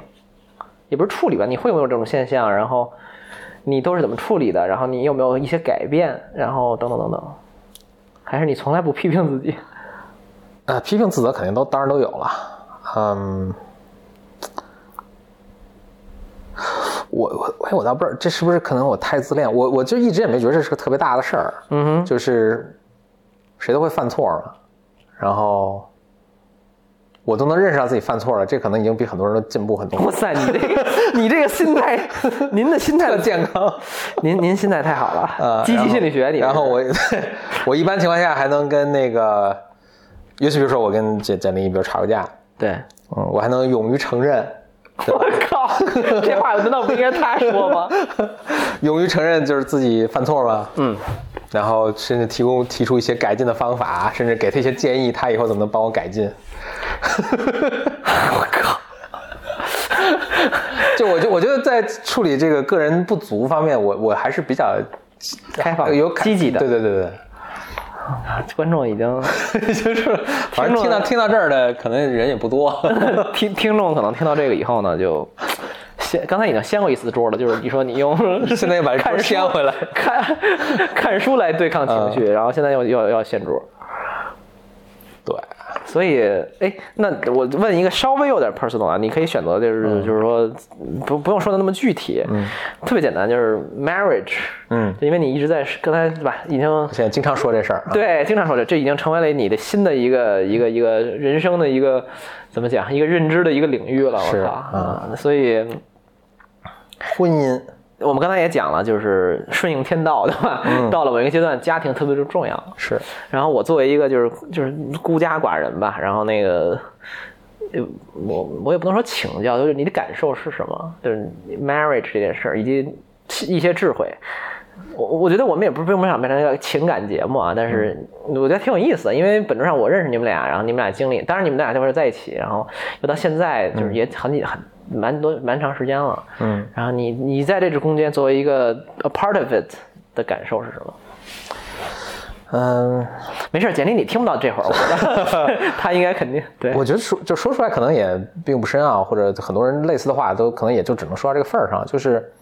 你确实会，我不知道是本身你进入一个 marriage 之后，这个你的生活逐渐改变你的想法，我觉得这肯定有有这个的。对然后另外可能你的年龄也会逐渐这个呃更成熟啊是什么，你就会你你生活的这个 priority 就是会有改变，所以你就会觉你你优先级和改对变，，或者你可能说的真的就是咱也理工出身嘛，你就就一个理工的一个角度去看这个，说哎，你看我每天花这么多时间在不同事儿上，对，怎么分配？呃对，就或者或者你就看嘛，就是哎，有时候我在工作，有时候我在跟朋友录播客，比如有时候我跟、嗯呃自己的家人在一起，就你就会看哎，比如每个时候它给你带来的快乐是什么样的，就是呃或者那种幸福感啊，就是或者哪些东西是特别能稳定的给你带来幸福感，嗯比如朋友可能很多，但是比如说我跟张小友录挺开心，我找一个什么人录还挺尴尬，或者对，或者这个也不太容易能约到，是对你如果是看就是最稳定，然后又这个稳定不仅仅说，哎，比如说我每天回家，我固定就是这个亲人就在家里，或者是就是我跟他在一起，基本上就都会还挺开心的对，啊、就我只是一我我指的当然是一个就比较健康的一个婚姻啊 Constant，对的你一要个是一个就就非常嗯不太健康的一个一个关系中，我觉得那这这真是地狱。请来简单心理找咨 询师。对对，这真是地狱啊！但如果你就从就是从他的这个特别稳定、特别 consistent，但是并且 consistent 让你给你带来这种生活的喜悦，就是就是就是生家庭生活是确实是有这个效果的，所以你你就会我会觉得哎，其实也会你的重心也会逐渐往身上倾移，嗯，呃，这是我觉得是比较非常似乎在分析，我觉得这东西其实没法分析啊，但如果对，非要有这时么候是说嗯感受，它是不是理性对待的？所以最后所所有人最后都会说，就是或者很多人都会最后这么说，哎，就是我年龄越大，其实我就发现家庭啊，当他有孩子之后，我的孩子啊什么就是会越来越重要。这可能也是我花了很长时间去去 Figure out 去对真体会体会对这个东西，而这个东西可能也就真的是只有体会才能够达到。对是骗不了自己的。呃，我最后就是我听那个，嗯，我最近经常听的一个人叫 Jordan Peterson，他是反正一个播客吗？呃，他是他是加拿大一个教授了，然后他，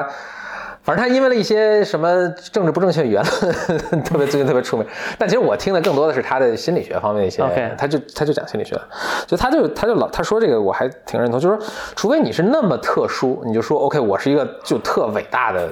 艺术天才。然后我就要把我的时间，真的我是没有时间去家人啊、孩子啊、婚姻啊，我就要把我的这个每活着的每一分钟，投入到创造这种伟大的艺术上去。否则呢，你真的要很认真的想想，你是不是还是要考虑这个生活中要有天伦之乐这些事情。哎所以我刚才说我顺应天道，我觉得也有点这种感觉。哟，你现在开始，我觉得没有，我我的点就是在于，我觉得更 open 了，嗯就是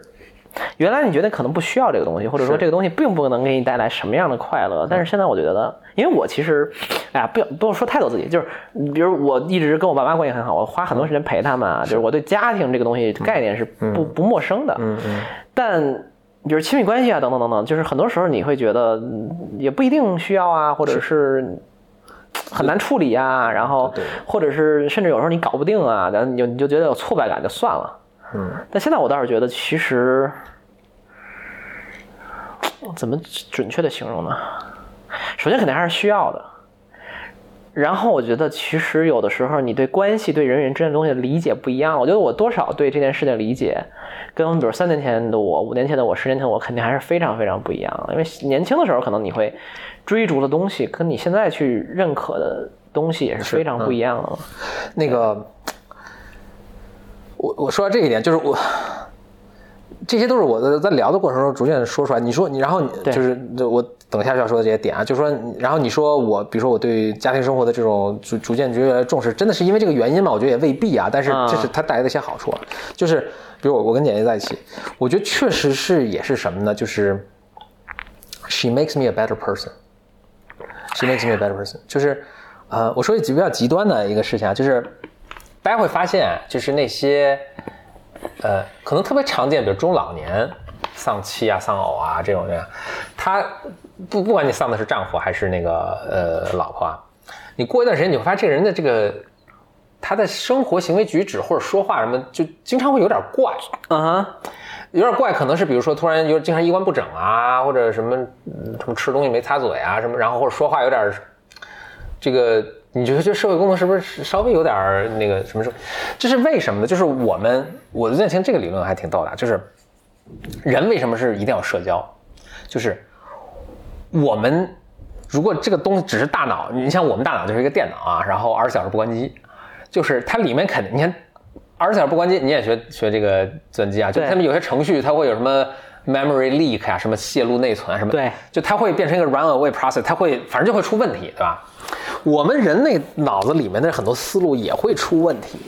那为所以我们为什么要跟别人交流呢？就我在跟你说一个什么事儿，或者我以一个什么形象出现在你面前的时候，嗯，你都会给我反馈，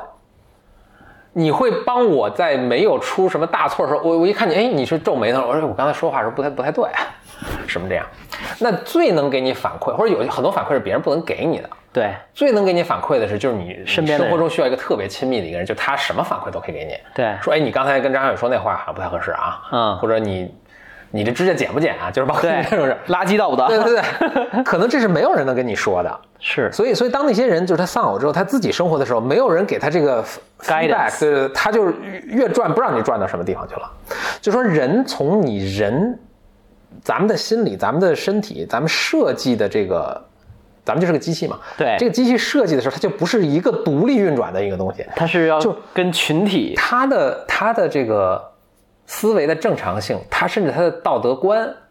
这个那也是 Joe Peterson 说，他说这是一个 distributed 的道德观，就是你的道德观可能只有一半儿是你自己掌握的，剩下百分之五十你通过反馈来不见不断纠正的。对所以你就好像你可像一个导弹似的，就是导弹，你当然事先给它排排好了这个路径了，嗯，但这路上肯定会有误差，对所以这导弹要不断从周围这个环境中用什么声呐呀、用什么激光啊，不断汲制导，取嗯所以它一旦方向偏了之后，它它要它要调整的，对所以这个，所以我们也是，我们平常自己心里有一套价价值观在指指挥我们的行为，但实际上我们真正外面的行为，可能有比如说有百分之一半儿的这个行为的纠正是来自于别人给我们的反馈，所以人是不能独自生活的，不能独自讲，你跟人坐着自己坐着就会生出一些非常奇怪的念头。我觉得也不要说不能吧，就是说可能嗯不能去尝尝试对对对可以可以去尝试不同的关系。虽然一个人一个人没有什么可怕，但是一个人不代表你就不跟别人接触，你不对对去 dating，你不去呃接触贤贤叔叔，对吧？我们也不是说倡导我啊操一个人必须结婚什么之类的，对嗯我对对觉得肯定对吧？肯定不是这个肯定不不是是这这个样这的，个而是说可能我们就要去 socialize 自己。这这可能我自己跟自己说的吧，就是还是要社会化嗯是自己是是啊。啊，因为我毕竟经常就是关门儿自己就 把自己关起来了，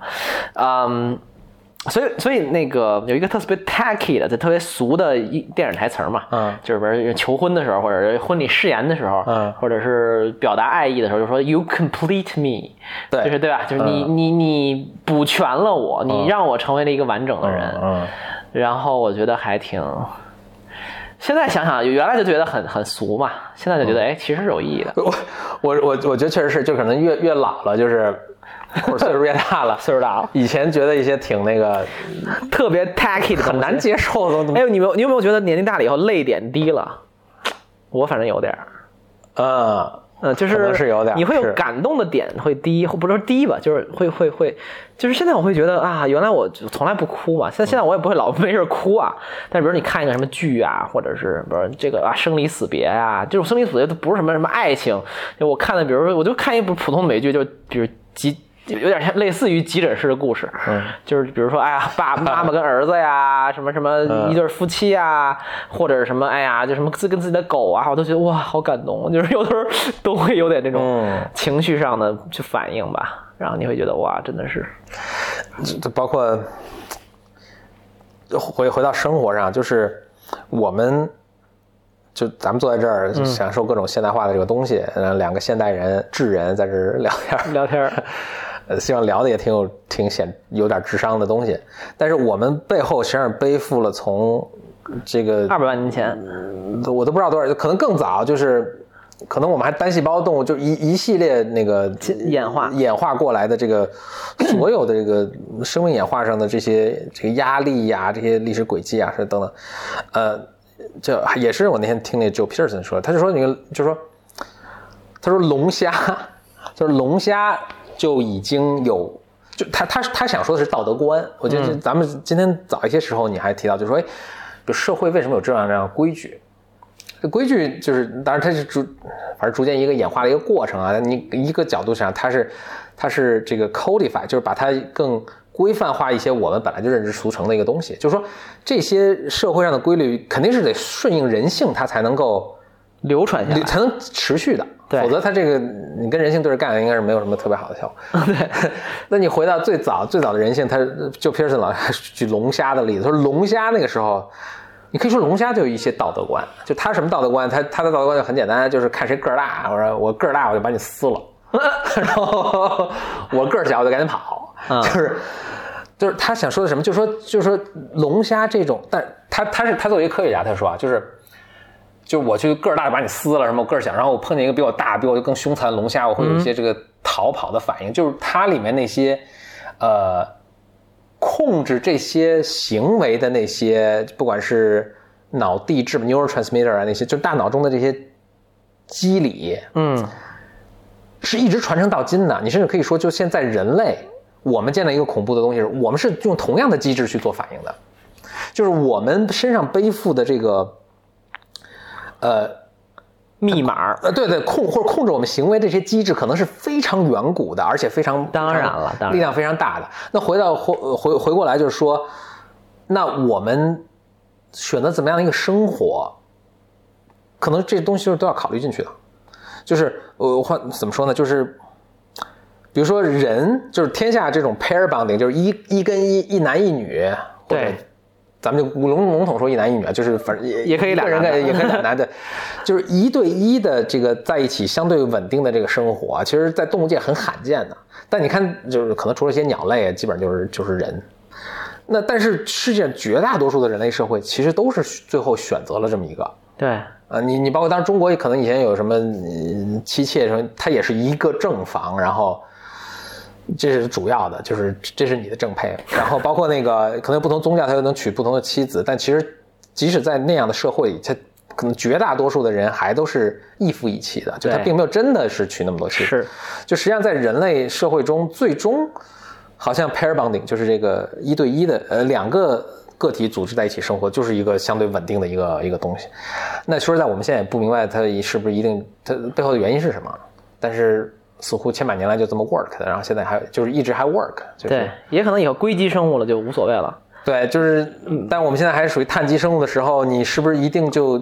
硬性的选，就是说某种某种 ideology 的去说，我就不我就排斥这种生活，可能也你要也要谨慎，我觉得最终还是自我选择吧，就没有一种生活一定是要怎样的。嗯对但是就是我觉得这里边其实倡导的是你没有必要为了反对什么东西对而对反对对，可能是这个意思对嗯，对，就是何何必呢？对吧？就是你为了反对一个东西去反对一个东西没有用的。但是嗯你如果你觉得这事儿真的对你，有特别对特别好的理由，甚至在那种情况下，你可能也是先尝试呗，反正就我觉得这 work for me，那我就这样。可能就像刚才说的，就比如说嗯你如果觉得挣钱就是你的目的，那你就为挣钱创业啊，你那你就真的会创好的。其实，嗯，那比那种其他人可能钱并不是真正的目的，但是想到别的东西的人，可能反而做得更好。那你一样的，就是比如说你觉得单身或者说不不组织某种家庭，就是你特别信仰的一件事，那你就应该这么做。嗯啊，不要去为，但是你反我们说觉得不不对的，应该是就是你不要为了好像对显示自己的不同或者怎么样去做一件事情。唉，顺应天道是吧？但是你，对，但是你怎么能感受到天道是什么？他在往往你你嗯往哪个方向去推？这哇个是这个需要大智慧的。这个没有人能说得哎可清啊能了，你也不能想太多，可能有自由想意太多都对对是对上都对上歪路了都。 连自由意志都未必存在，对吧？就嗯就别说你了。听说那个自由意志吧？就是他们那个啊、现在有很多实验了呀，很多实验就有一个实验，你可能也听过，就是他那个就是给人还是给一猴，嗯，就是他就量他这个脑里面一个什么电波，然后就这个猴儿他抓这个东西的时候啊，他已经决定了，对，就是他在他还没人或者应该是人，就是他就是这人其实他你问他的时候，他应该还没决定去抓，但是他看他脑脑电波的时候，已经看出他要去抓了，是就是所以自由意志这种东西，对，嗯所以刚才说我们说说说那个我那个东西呢，就是大家对我和对自由意志这个整个认知啊，哎对，话说你我我现在，当然你现在已经在开始等于在做这个项目了，对吧？对就是你现在看的书其实默默等于默默默默嗯的积累一点东西，然后我当时去问你的时候呢，也有一个私心，就是呃可能问你有两两两个两个，我觉得两个层次啊，一个一个就是说，比如说有哪个事儿，就是或者哪一个知识的方向是你特别感兴趣，我觉得你回答了。嗯然后另外一个其实是我我观察的，就是我发现其实你是特别爱。把这个东西还呈现出来、表达出来的，嗯，你并不是说只是说我有研究这个东西明白了，我明白了就完了，然后对去研究下一个东西。是你说，比如说以前在知乎上，对那个微博或者上嗯微博上，然后现在录播客，然后包括现在日日以万言的这个 日更日更万言的在在写这个，都是都是在做一个还是公开的去表达这么一个是东西。我之所以想问问到就想到这个，我觉得我其实也是这样一个东西，嗯，呃，一个东西，一个人。你不是东西不是东西，嗯就是我现在回想，我以前做的很多东西也都是，呃，就包括很早就开始做博客啊，然后在豆瓣上写、写、博客啊嗯知识派对然后包括对跟简历商量就是怎么去做这些节目，对也都是很喜欢把东西去呈现出来的 Sharing，一个对，这个也是一个挺强的 motivation，至少比如我我看你做的对东西啊，包括我观察自己， 真的是这样的。我觉得有的时候我说不清吧，我觉得有一方一一些一部分自己肯定是希望别人认可嘛，对吧？你哎，你做一东西挺好的。另外东西还是我觉得人都需要被 heard，就是说都需要被听到，尤其是比如说作为我自己来讲，听到得到，我这个广告好，就是嗯，怎么讲？某种程度上，其实，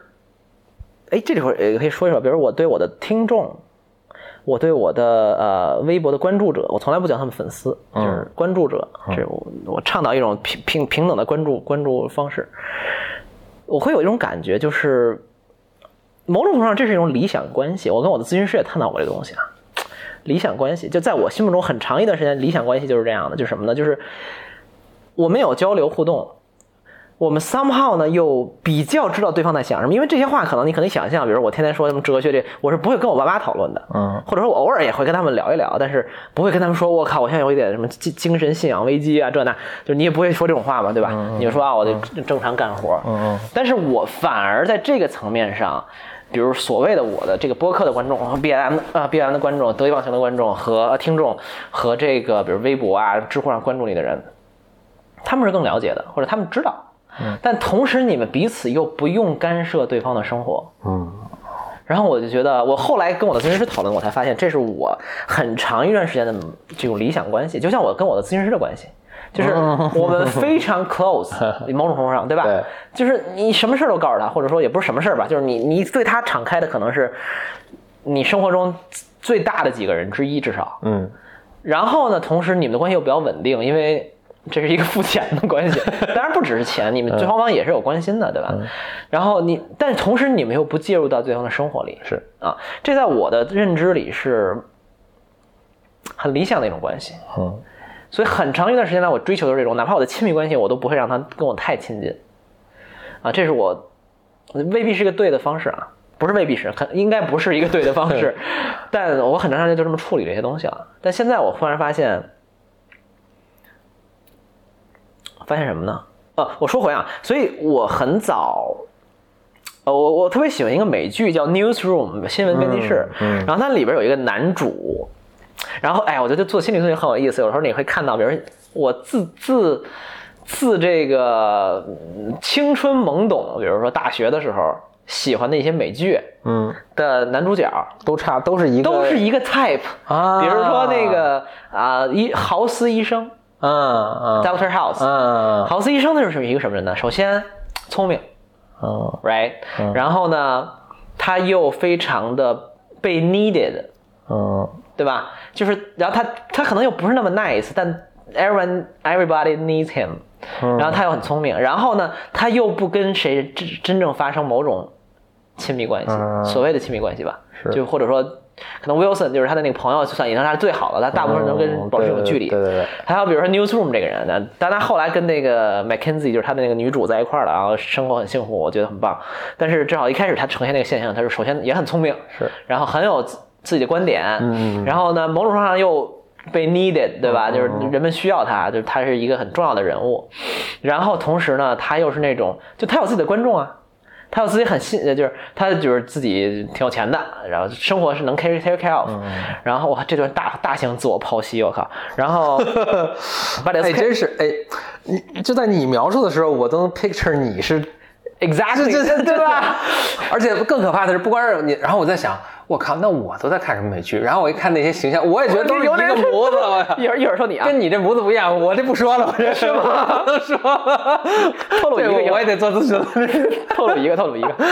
嗯，我先说完我的，一会儿再你透露你接的。着说，嗯然后呢，那个那这个太可怕了，这个是吗？然后啊，没关系，没关系，对吧？然后太逗了，这个哎，你不觉得就是你发现这些东西的时候，你你 know yourself much better 吗？是是对，嗯，啊，接着说完啊，然后那都个是你在投射个什么投射玩意儿出来哎啊，呀，投射对吧？然后 newsroom newsroom 那个人也是这样，然后他就也不跟谁发生什么关系，然后他又有人又有人 heard he listen to him，、就是你是又不是又是某种程度上你是被理解和嗯听到的，比如说我相信我的听众。就我不需要他们崇拜我，也或者喜欢我，就是这狭义的或者广义的喜欢。但我觉得，哎，他们在听我说话，他们可能觉得，哎，这人说的有点道理，或者这人不对，或者这个观点我不同意。我觉得 it's okay，right？就是大家都能去理解，每个人跟我的观点肯定不可能是全对的，也也不可能是跟你都一样的。但是 at least somebody is listening to me，right？嗯嗯，因为人都是需要被听到的嘛。你是一个我靠完全的就是隐居，啊然后没有任何，就我觉得这是也很可怕的。嗯，或者说我忍受不了那种状态，但你又不能跟他发生真实关系。我操，一旦发生真实关系，我操，我就跑了。嗯我就我这是我个我 pattern 我就害怕了。还有比如说再举一个，我就最后再举一个说回你啊，就 Suit 有一个很俗的美剧叫 Suits，讲的是一个律师剧，然嗯后就是那里边的一个啊、男主叫 Harvey 嘛，他也是这样，啊就是。风度翩翩，虽然我也我不风度翩翩吧，但是你理想的状况是风度翩 翩，然后那个非常聪明的大律师，对吧？Best closer in town，然后呃很多人围着他转，以某种方式吧，但他又不跟任何人发生某种呃就亲密的关系啊，都成一个大俗的套路模板了，就 alpha male，但又有一些啊 weak area，right？嗯，我一我觉得我很长时间呃一段时间是以这个为荣的，嗯就我觉得这个很呃很 proud，我不跟别人发生真实的太亲近，或者我我永远是冷眼旁观的，不管观自己还是观世界还是观他人。I always think this is something to be proud of。嗯，但现在我肯定不这么想了，因为我咨询两年了，I know 有效果嗯有效果，有效果。就是说，它它并不是说治疗了什么，而是你对生活的东西变了。你觉得跟山呃发发生真实的关系是很好的，然后你觉得，嗯你也知道背后你那个动力是什么，对吧？我靠，这个节目真的是一个很诚恳的节目，我觉得。哎呦，我这，哎呦，我说回来就是，嗯，还是沿着那个思路，就是不是爱表达嘛，是吧？对但咱们肯定就是，我觉得我我就说自己吧，就是我们都是一种的表达，就不不说不是忽悠，然后让大家崇拜，就也，我就对我我我我就大家如果觉得是我说得特别好，然后都愿意我多听我说，那挺好但挺好，但就是一种特别诚恳，然后说出一些这个是。这我觉这是得我们某想种程度表达上，的我们我们也在追求自己对他人以及他人对自己的那个 moment of education。是，就我相信我说的有些话，一定是某一句突然闪过在某一位听众的心啊里，然后哎，他觉得哇对，原来这么想问题，是嗯，很有意思。可能这句话他真正就记住了。你因为你真的不需要因为这句话来爱我，或者是喜欢我、崇拜我。I don't need that，或者你不应该就去这么做。但至少哎，我觉得人与人之间要表达一种，我觉得还蛮好的。所以说回你的 pattern，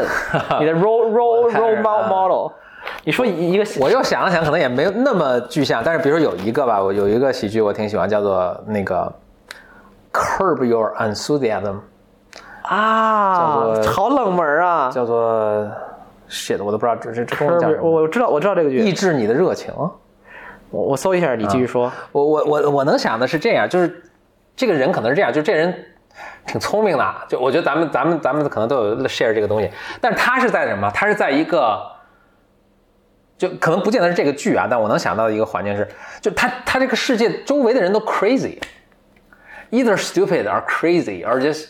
都都可能 Cannot 不见 understand 对对，就是就是不 make sense。对，然后他这一个人在试图力挽狂澜，在 try to make sense of 这个 world，然后还让大家就是因为这些人都不 make sense 嘛，所以 always get into trouble。嗯哼，然后他还就是帮大家把收拾烂问题摊子解决，对对对，然后结果最后还没人念他好，啊就是这个整个喜剧元素都是从这里出来的。然后，但是他由于就是这是一个 A，就是他还真的很 care 这些人，所以我还是就是哇即使这么累你你们都这么不念我，还不念我好，然后我早了不干了。但是最终想想还是回来，还会帮大家。有一个就是老师这么一个，我在想，难道我投射我是这么一个人？哎，你看你作为一个公司的老板，然 后你 always think others，对吧？有各种各样的问题，你可能在 fix 一些东西，不知道啊，就是我嗯不知道不知道，这就没法。蛮有意思我得跟我咨询说，咨询师说对对对对对但我就想了几个剧，好像都有点这个，这这个 Curb Your Enthusiasm 不完全是，但他也是一个这个人不坏，然后他很聪明，然后老想 do try to do the right thing，但是 somehow 但这又整个又世界很 crazy，就是又有就是有点天下人有点负他，但他又舍不得，就是 一一有点儿，一点儿然后或者就是有时候也运气不好，就莫名其妙就有些事情就就就周围也有些很奇怪的人，完了，有点聊的有点深。深，大 家对对，对这这集这集深了，这集深了大家大家，但是我觉得这一个一个那个什么，大家听众朋友们也可以回去看看自己爱看什么那个剧啊什么的，去投射在什么东西爱看什么《甄嬛传》什么，简历里爱看《Homeland》啊，对，和什么《Prison Break》。我啊，就不知道他他在他老他老说 homeland，我觉得他可能对老那看个 Homeland 女主有投射特别爱看，啊，就觉得他自己忍辱负重，可能在不知道啊在这个我不知道，不知道啊，这 我觉得很好，这期应该停在这儿，这期应该停在这儿。我觉得这个最后是一个特别，还是我觉得还是挺真诚的吧。我自己觉得，I feel proud，就是我我觉得，嗯，第一，我觉得。我觉得我人生中很少有自己特别骄傲的时刻啊，我永远就是骄傲那么一下，然后马上就闪电过去了。我也不爱表达这种骄傲，但我现在 at this moment，在这时一刻，我还蛮 proud。第一，我觉得，哎，聊了四个小时，还挺棒的。 shit， 而且这四真个是这四个小时其实真的没有太水，我觉得还可以嗯啊。另外，我觉得其实对我来讲，敢于说自己是什么样一个人，以及某种程度上公布给一些人、更多人，我觉得是对我来讲特别特别难的一件事。但我觉得我这一年慢慢在突破这件事情吧，包括哎，我们之前做演讲啊，然后等等嗯现在。我觉得更多的是因为，当你特别特别对自己诚实的时候，你是不不害怕这个东西一定要藏起来，就你不会觉得这个一定要藏起来，或者你会觉得，当你特别真挚的时候，你是能打动他人的，嗯，嗯，或者说你都不需要打动，就是他人能理解你，的，没没有人家也没有觉得你一定在炫耀什么呀，一定在要求什么呀，不是，我就是这样的状态，然后。我努力在接纳自己，至于你能不能接纳自己的，自己你能不能接纳我的，我觉得没关系。我觉得这可能离生活的那个好的状态那个本质还是更接近了吧，因为你 true to yourself，就是你对自己真，你对他人真。我觉得我年纪大了以后，越来越 value 真诚这个东西。嗯呃，真诚大于聪明。嗯，当然聪明很重要，但是真诚很重要。所以 at this moment 我还挺 proud 的，啊，我很我很骄傲啊。 good， I, I we we we've come a long way, right？、就是哦你你你你要不要最后总结一下？啊，我想总结，我正好我想说这个，就是我也一直等于在创作嘛，然后小雨也经对也也在创作，然后有时候我们在一起做一些东西，比如说这个播客，我觉得，我觉得我我在想我的一个动机就是，嗯。我看外面大家，比如说有播客啊，什么博客啊什么的，我我觉得没有看到我想看的这个东西。那这个东西里面可能包括有，呃，一很希望它很真诚啊，然后另外他希望它的里面的内容，不管价值观和一些干货，还是，嗯，是我想看到那样，但是我觉得其实很少没有，所以这是我觉得我一个动机说。出来花一些时间找朋友来一起做你这要个东西， make your own 啊，对对，就是我想做一个，就把世界变成你想看到那个样子嘛。所以这世界上没有我想看到的一些内容，我就啊想自己、自己来做。 Be the be the change you want to see 哎 in the world、啊 world 是，你看，咱还是能接上、呃，啊。所以那我觉得咱们一起做的，这也不是第一次做了啊。对每次做多少都有这种感觉，还挺好的。 OK OK，哇，最后落在一个正能 量的，还不错，还不错，还不错，真诚，我觉得这谢谢大家，然后谢谢 BYM 的听众，嗯，谢谢这个得意忘形的听众，对，然后谢谢何峰，也谢谢我自己，对吧？然后谢谢不在场的简历里，对对对，嗯，还由有于你的不在场，导致我们能录一个四个小时的节目， 这个他应该听了没有很高，没有很高好兴像。不知道该怎么理解哈。不要在美国就不要回来啦啊！好，啊美国石家庄，嗯。对，然后看呃，嗯希望继续能一直给大家贡献好内容吧，嗯然后也对自己越来越真诚。好 OK，拜拜。谢谢大家，拜拜，下期再见喽。